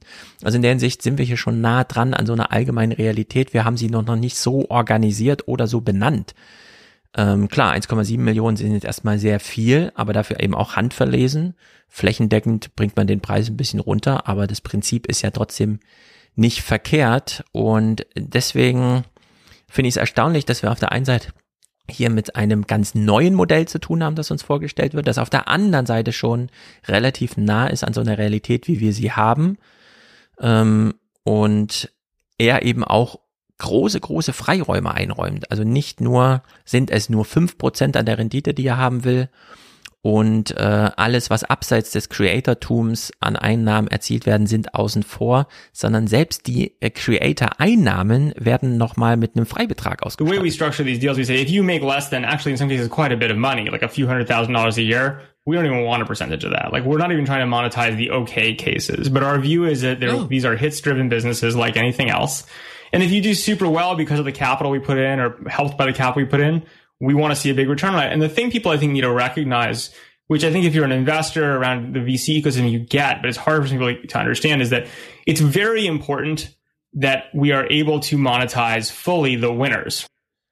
Ja, so, wenn man jetzt solche großen Freiräume einbekommt, dass die sagen, wir investieren in dich und in viele andere, wir wollen nur 5%, auch nur von Creator-Einnahmen und selbst die Creator-Einnahmen sind nochmal zu mehreren hunderttausend pro Jahr frei. So dass wir wirklich nur bei den Gewinnern Gewinne abschöpfen und die kommen zu dem Schluss, das lohnt sich. Dann brauchen wir echt eine politische Debatte darüber, ob sich das nicht für jeden Menschen lohnt, ihn mit einem Lebenschancen-Erbe auszustatten, das staatlich organisiert und bereitgestellt wird. Und Denn hier scheint es doch irgendwie ja eigentlich in so eine unglaubliche Spielräume zu geben. Vermögenssteuerdebatte auch mit rein. Also das ist es ja dann Richtig, am Ende, ne? Also das sind Leute, die mehrere Hunderttausende oder Millionen verdienen und ab dann greifen diese fünf Prozent, das ist dann Vermögensteuer, findet ja im Koalitionsvertrag keinen Platz, äh, hat es mal wieder nicht geschafft. Aber es ist Hm. ganz erstaunlich, dass man eigentlich mit diesen fünf Prozent doch relativ viel erreichen könnte. Ja. Ich meine, es gäbe jetzt unglaublich viele Möglichkeiten, darüber nachzudenken. Wir zahlen ja Renten aus, nachdem sie in Anführungszeichen erwirtschaftet wurden durch Einzahlungen. Warum gibt es diese Rentenzahlung erst nach dem Berufsleben und nicht schon vorher, wo das Geld auch gebraucht wird und wo man noch was erleben kann? Mit 20 kann man Geld anders verwenden als mit 70. Wir haben beim Erbe keine Diskussion darüber, beim Einkommen allerdings schon, dass wir eine negative Einkommenssteuer haben. Das ist ja eine dieser äh, bedingungslosen Grundeinkommenmodelle, dass wir eine negative Einkommenssteuer haben im Sinne von, also wir garantieren erstmal ein Einkommen, wenn man das nicht erreicht, kriegt man eine negative Einkommenssteuer, bis es erreicht ist auf dem Niveau. Wenn man da drüber liegt, bezahlt man Einkommenssteuer. Dass da ein Ausgleich stattfindet. Wir haben das bei dem Erbe auf jeden Fall. Äh, Also als Idee, aber sollten wir auch als Diskussion haben. Erbe für alle. Höhere Erben werden dann besteuert. Zu kleine Erben werden angepasst auf diesen Ausgangsbetrag. Also da kann man unglaublich viel machen. Gut, das wird jetzt erstmal alles hier privat organisiert, ist auch erstmal nur ein Einzelfall. Ich glaube, das ist die erste Creatorin, die sie da finanzieren, aber äh, zieht das ja auf, als wir wollen das große Feld und dann werden wir uns die Gewinner daraus picken. Zumindest sieht er sich ja in der Zäsur als Pionier ähm, so unglaublich, wie wir es damals fanden und heute eben nicht mehr, dass irgendwelche Leute hingehen und sagen, diese Business-Idee gefällt mir, ich zahle dir jetzt drei Milliarden Dollar. Also diese Art von Venture Capital ist ja mittlerweile total normal in Amerika, in Europa immer noch so, hm, ja, keine Ahnung, bräuchte man mal einen Staat, der da uns irgendwie hilft. Und er möchte, also Sam Lessin, dass dieses neue Finanzierungsmodell für Creator irgendwann mal so selbstverständlich wird wie das bisherige Venture Capital. Well, look, I think I wrote an article, you know, over the summer that I was I was pretty proud, got pretty widely distributed and read about how kind of the end of this era of venture capital. And what it basically the point was, if you look at SaaS investing, consumer investing, this was a weird niche thing being done on the West Coast where no one understood the financial models. And so venture capitalists who had an opinion about it could make a lot of money. But just like any good industry, now everyone understands the models. Everyone understands how to think about a SaaS valuation. There are public comps. Like there's a whole market apparatus around it, which is why you see the big East Coast firms, you know, the hedge funds coming in like crazy. And I'd actually argue that a lot of traditional internet investing is really not venture capital anymore, right? So our job as real venture capitalists, right, is to go out and find the new things where there's a capital gap where people could use money to do amazing things, but don't have access to it. Ja, also er sieht die ganzen Sachen, die man so braucht, schon wieder als Commodity, die sind einfach selbstverständlich und jetzt sieht er sich als der Real Venture Capitalist, der einfach nur noch in die Idee, in die Person investiert. Mal gucken, wie das weitergeht. Man darf gespannt sein und wir können auf jeden Fall schon mal festhalten, dass es jetzt den Vermögenden noch mal besser gehen wird. Also es wird sich Da in sind auch Deutschland neue Renditemöglichkeiten. Ne? da sind neue Renditemöglichkeiten und die Mitte wird nicht entlastet, weil das immer so gesagt wurde jetzt. äh, Die Mitte wird an keiner Stelle entlastet. Nee. Wenn man sowas hier privat organisiert, weiß man auch, ja, da wird halt Hand verlesen und die große Mehrheit bleibt dann leer aus. Ja. Aber wie gesagt, das ist, da steckt irgendwie Gedankenmaterial für eine politische Agenda drin, finde ich. Denn wenn die da eine Renditechance sehen, dann sollten wir die gesamtgesellschaftlich erst Rest, recht irgendwie sehen. Mhm. Gut, ein kleines Thema noch äh, mit drei Clips. Klima. Und zwar nur, weil ich mich chronistenpflichtig hier, November war ja Klimamonat, wir hatten ja die Glasgow-Klimakonferenz, die mal wieder zu nichts gekommen ist, wenn man den politischen und moralischen äh, Beobachtungen folgt. Äh, Aber auch eine merkwürdige Berichterstattung. Also ich weiß nicht, ob es im ZDF oder in der ARD war. Ich schaute die Nachrichten und die erste Frage, die an die Korrespondentin ging, war, ist das jetzt für die Klimakonferenz ein großes Problem, dass die Queen nicht persönlich erscheinen wird? Und ich denke mir, was soll man von der Queen erwarten, wenn die dort erschienen wäre? Ja, schöne Bilder. Also eigentlich war das so eine Frage, die hätte man an die Redaktion stellen können. Sag mal, ist das eigentlich für uns heute Abend ein Problem, wenn wir jetzt keine Bilder der Queen zeigen können? Könnten wir dann über Inhalte berichten oder Ja. was sollen wir dann Verwegenes tun? Aber das eine Korrespondentin zu fragen, fand ich nun wirklich absurd. Ja, im Fernsehen steckte nichts dazu drin, außer dass die großen Fische nicht kamen. Nicht nur die Queen musste absagen, sondern auch Xi und Putin wollten alle nicht aufs äh, Parkett mit äh, Boris Johnson, denn der Typ dreht ja auch immer so ein bisschen durch, da weiß man ja nie, was da passiert. Und äh, deswegen äh, war die Berichterstattung, wie sie war. Man muss trotzdem wahrscheinlich sagen, dass sie in Sachen Green Finance sehr viel weitergekommen ist, in also die Weltcommunity in Sachen Klima, als jetzt der Berichterstattung äh, da zu entnehmen war. Zumindest läuft ja gerade diese große Taxonomie der EU-Kommission, die jetzt wirklich Green Finance, also den Katalog einfach, welches Investment titeln wir, also kategorisieren wir unter Grün, fördern das dann auch entsprechend und was hauen wir da raus und so. Das ist ja wirklich alles in der Mache, wenn auch unklar ist, wie weit das dann wirklich äh, Klima rettet und so. Im Fernsehen war es trotzdem ganz interessant. Wir gucken drei kleine Clips aus Lanz-Sendungen. Markus Lanz hatte nämlich Harald Lesch zu Gast und er hat uns mal hier in Sachen gesteigerter Verbrauch, unendlicher Verbrauch, Verbrauch, Verbrauch und so weiter, also diese Wälzer-Idee von wir verbrauchen alle zu viel. Ist ja nicht gänzlich falsch, wenn auch ähm, falsch Es ist halt Sinne die Frage, ob man das von einer einsamen Insel als hochdotierter Professor und Bestsellerautor mal allen zurufen soll. Der das gilt aber verbraucht hat, einen ja. nicht für sich selbst. Also das ist ja, ich glaube, diese, ich bin ja sehr dagegen, dass man immer so individualistische Kritik laufend übt und man kann jetzt auch nicht jedem ständig in den Einkaufswagen gucken und sagen, oh, das geht aber gar nicht, das ist aber nicht klimafreundlich. Aber ich beobachte doch immer mehr, wie diese ganzen Moralapostel äh, dann selbst komplett anders leben. Und das ist, glaube ich, etwas, was sehr viele Leute in Deutschland auch merken und sich dann fragen, ja, pff, bin ich dann bescheuert und halte mich jetzt da etwa dran? Ähnlich wie wir das eben schon mal mit den äh, Lockdown-Befürwortern thematisiert haben, äh, Ja. die permanent im Fernsehen auftreten und die ich ja zum Teil auch schon gesehen habe jetzt während der äh, vergangenen Monate und immer irgendwie denke, ja, das deckt sich irgendwie nicht mit dem, was ich bei Twitter so von dir in den letzten Wochen und Monaten gelesen habe. Genau, wir haben die Gurus und ihre Mantras und wissen, es sind alles Lügen. Und wir haben über die Innenstädte gesprochen. Wir können sehr viel wirtschaftlichen Mehrwert rausschöpfen, ohne dass wir die ganze Zeit Material verbrauchen, sondern, das kann ich jetzt sagen mit drei Kindern, es geht vor allem um Erlebnisse, die Mhm. Achterbahnfahrt und so weiter. Ja, die kostet auch ein bisschen Strom, aber nichts im Vergleich zu das tolle Shopping-Erlebnis von Günther, wenn er sich seinen neuen Mercedes abholt. Also da sind doch einige Chancen zu holen. Und wir werden hier mal auf den Boden der Tatsachen zurückgeholt. Wie viel Strom verbrauchen wir eigentlich, wenn wir uns das mal verbildlichen?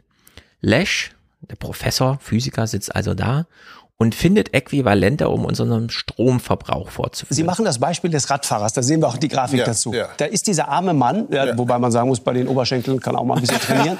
äh, der tritt also zehn Stunden 100 in die, Watt. 100 Watt. 100 Watt, die ganze Zeit 100 Watt. Nach zehn Stunden hat, hat er er dann eine Kilowattstunde, die ist 30 Cent wert und hat die Energiemenge von 100 Milliliter Benzin. 10 Stunden, 100 Watt reicht für eine Kilowattstunde. Kostet 30 Cent, kriegt man äh, ein Zehntel Liter Benzin dafür, da weiß man ja, wie weit man damit kommt. 100 Watt auf dem Fahrrad ist so ungefähr das, was der Durchschnittsdeutsche wahrscheinlich 10 Stunden schafft. Mhm. Dreimal so viel wäre dann schon austrainierte Triathleten, stärker und so. Also wir sind wirklich gefesselt an, das ist unsere Leistungsfähigkeit. Ja. Sehr viel ist da nicht rauszuholen. Was kann man jetzt nach 10 Stunden Fahrradfahren mit 100 Watt energetisch rausholen für sich? Der, der, der strampelt zehn Stunden. Damit kann man drei Minuten duschen. Tja. Drei Minuten duschen. Hm, das ist aber echt wenig. Da muss man sich sehr beeilen, ja. Das schaffe ich nicht in Ja. drei Minuten. So, und jetzt hatten wir ja schon mal diese Idee äh, von unserem ehemaligen, bald ehemaligen Entwicklungsminister, wie heißt er noch? Müller. Müller, richtig? Wie der Fußballer, Müller. Und er meinte ja, für jeden von uns arbeiten 50 Sklaven irgendwo auf der Welt. Über die Lieferketten organisiert. Irgendwer strampelt sich für uns ab. So, und jetzt haben wir auf der Sozialdimension, okay, für uns arbeiten irgendwo 50 Sklaven. Jetzt auf der sachlichen Dimension, Klima und so weiter. Wie viele Leute fahren eigentlich für uns Fahrrad? Für jeden einzelnen von uns? Die gesamte Energiemenge in Deutschland dividiert durch die 80 Millionen und 365 Tage. Das macht äh, 120 Kilowattstunden pro Person und Tag. Das heißt, jeder von uns hat 120 gedankliche 120, Radfahrer, die genau, die irgendwo für uns was, was, da sieht man ja, ein, eine Mahlzeit ist eine Kilowattstunde, drei Minuten Duschen, eine 60 Grad Wäsche, 10 Stunden Glühlampe, die gibt's ja nicht mehr, 60 Stunden LED. Das ist das, was eine So, Kilowatt. und jetzt kommt Frank Thiel und sagt, machbar. Technologie. Haben wir drauf. Wie? Naja, haben wir drauf. Also wir müssen natürlich auch noch viel entwickeln, ne? aber wir müssen vor allem auch investieren in, in diese, diese Technologien. Und äh, wenn man sowas sieht wie, wie moderne Atomkraft, also Atomkraft äh, 4.0 oder äh, Kernfusion, ähm, dann glaube ich schon, dass wir dazu eine, eine Chance haben. Ja, für alle, die sich ich dafür will nicht interessieren. in einer Gesellschaft leben, in der Frank Thelen zu irgendwas befragt wird. Wirklich, das ist doch, das kann doch nicht sein, dass das das Niveau der Debatte ist. Also, ist, das, wie kann es sein? Wie kann es sein, dass der laufend im Fernsehen sitzt? Das ist doch Also für alle, die sich dafür interessieren, was sagt Harald Lesch zu Frank Thelens Atomkraft 4.0, empfehle ich diese Sendung, denn es wird kurz und klein geschlagen, es bleibt nichts davon übrig. Atomkraft, Atomkraft ist kein Ausweg. Aber wir halten hier fest, äh, für uns arbeiten 50 Sklaven irgendwo auf der Welt, um unsere materiellen Güter zu holen und für unsere energetischen Güter fahren 120 Leute für uns Fahrrad 10 Stunden. Das ist das Äquivalent ungefähr. Das ist einfach, wir Ordentlich, leben ja. völlig über unsere Verhältnisse. Ja. Das kann man schon mal sagen. Wir müssen da ein bisschen was tun. Naja, aber ich meine, tja, was soll man sagen? So ist es. Du fährst ja wenigstens noch Fahrrad. Ich fahre ja gar kein Fahrrad. Ich fahre nur Fahrrad, da ich ja keinen Führerschein habe. Du hast keinen Führerschein. Nö, ich, ich hab, bin noch nie, ich habe mich noch nie schuldig gemacht, äh, Führerschein, äh, äh, Auto zu fahren. Ach. Ja. So ist es. Ja, ich äh, hatte damals ja mit dem Fahrradfahren aufgehört, als ich den Führerschein hatte. Ja. Ja. Nein, ich kann Fahrradfahren sehr empfehlen. Das macht nicht nur fit, sondern hält auch die Laune aufrecht. Man sieht ja ungefähr, wie die Leute drauf sind, die abends mit dem Auto nach Hause fahren. In der Hinsicht, nein, wir sind eine. Naja, soweit es geht. Natürlich so, wo, wo man auch zum Teil einfach mit dem Fahrrad gar nicht hinkommt. Und ich muss ja sagen, ich komme ja mit den Anzügen, kann ich ja kein Fahrrad fahren. Wie soll das, Nee, das gehen? Das Du hast da eine Ausrede? Bräuchte andere Klamotten. Und da, Für da viele müsste ich wieder konsumieren. Das ist also gar nicht gut. Sehr gut. So, dann haben wir alle Clips geguckt. Ich habe noch mal in der Liste geguckt. Nein, es ist nichts weiter offen, was unbedingt gespielt werden muss. Damit Prima. ist der November verhandelt, würde ich sagen. Und wir sehen uns im Salon. Ich hoffe, ich bin dann schon wieder mehr bei Stimme, bin dann wieder gesund. Das ist ja erst in einer Woche. Und dann gucken wir mal, ob das Ende der Arbeit gekommen ist oder ob es doch noch weitergeht. Sehr gut, genau das machen wir. Wir gehen ganz sensibel an dieses Thema ran und alle Ach anderen. ja, Flasspöhler präsentierst du uns ja auch noch. Da bin ich sehr gespannt. Ich verlinke jetzt in diesem Podcast unseren Instagram-Account mit, da kann man nachgucken, denn alle aktuellen Sachen werden wir wahrscheinlich dort dann einfach, wie man das halt so macht, man schickt irgendein Bild von sich und schreibt dann das, was man sagen will, in der, einfach drunter. Weil es ist nur mal eine Bilderplattform, aber am Ende geht es trotzdem um Text. Äh, Da werden wir dann auch alle Bücher ankündigen, zum Beispiel nochmal den Grabber, den wir dann im Januar oder Februar, je nachdem wann er auf Deutsch davor liegt und so weiter. Das kann man dann danach schauen. Sehr gut. Damit haben wir alles gesagt, den November ausführlich verhandelt. Wir gehen jetzt kein Schnittel essen, denn du gehst jetzt ins Bett und trinkst noch einen Tee. So ist es. Bis dann. Sehr gut. Bis dann. Haut rein.